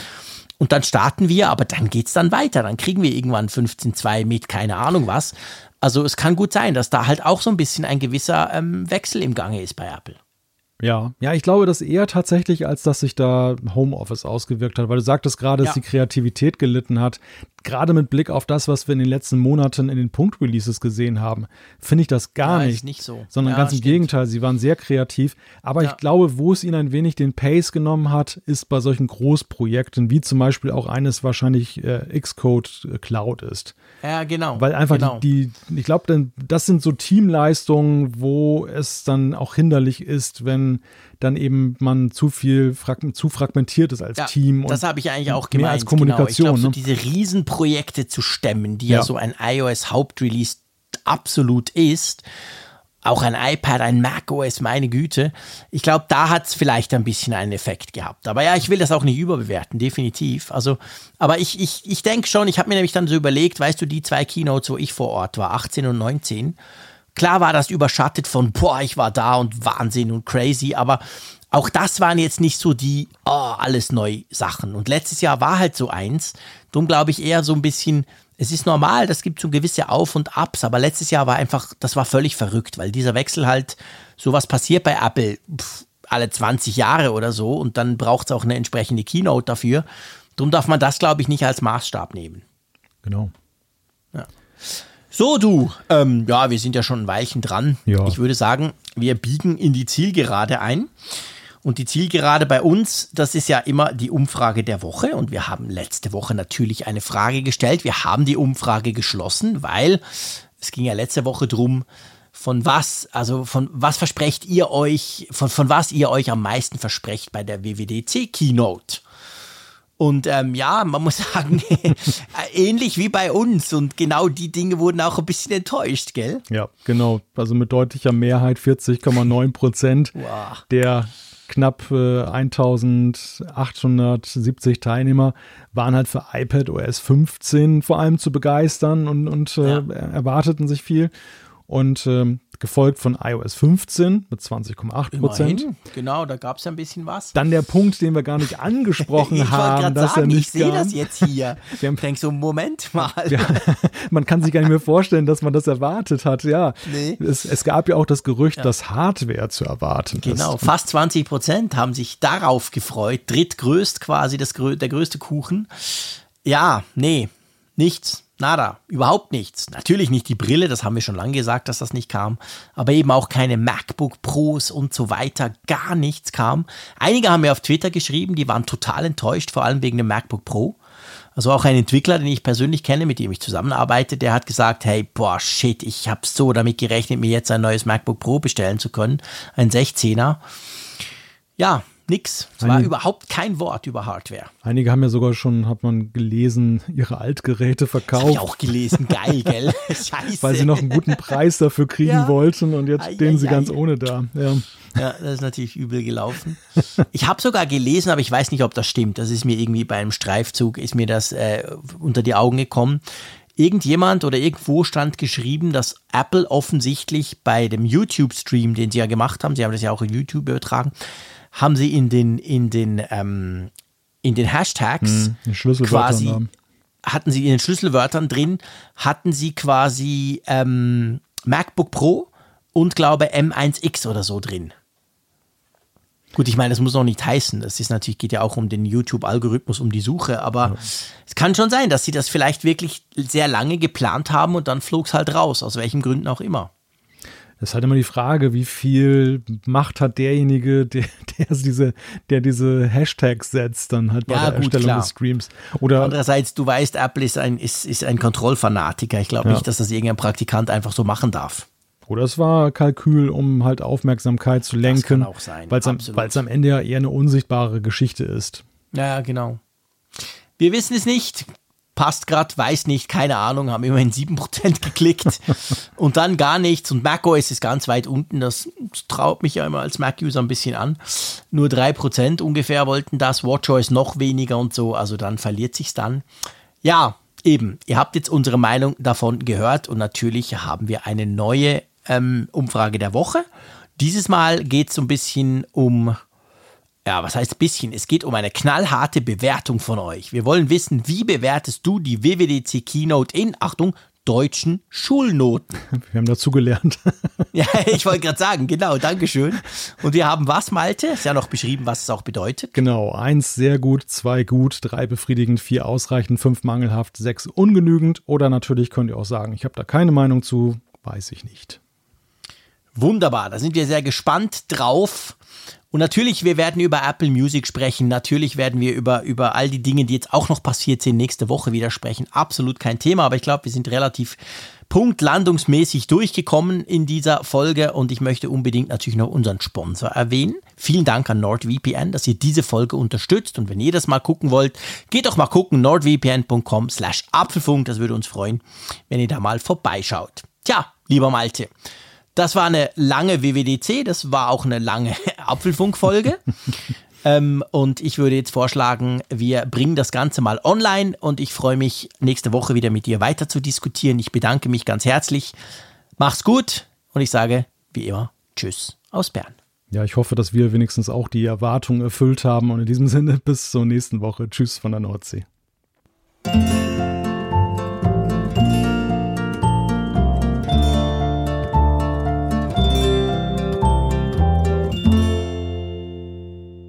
Auf Empfang mit Funkgerät, der App zum Apfelfunk. Lade dir jetzt Funkgerät für iOS und Android kostenlos im App Store und bei Google Play.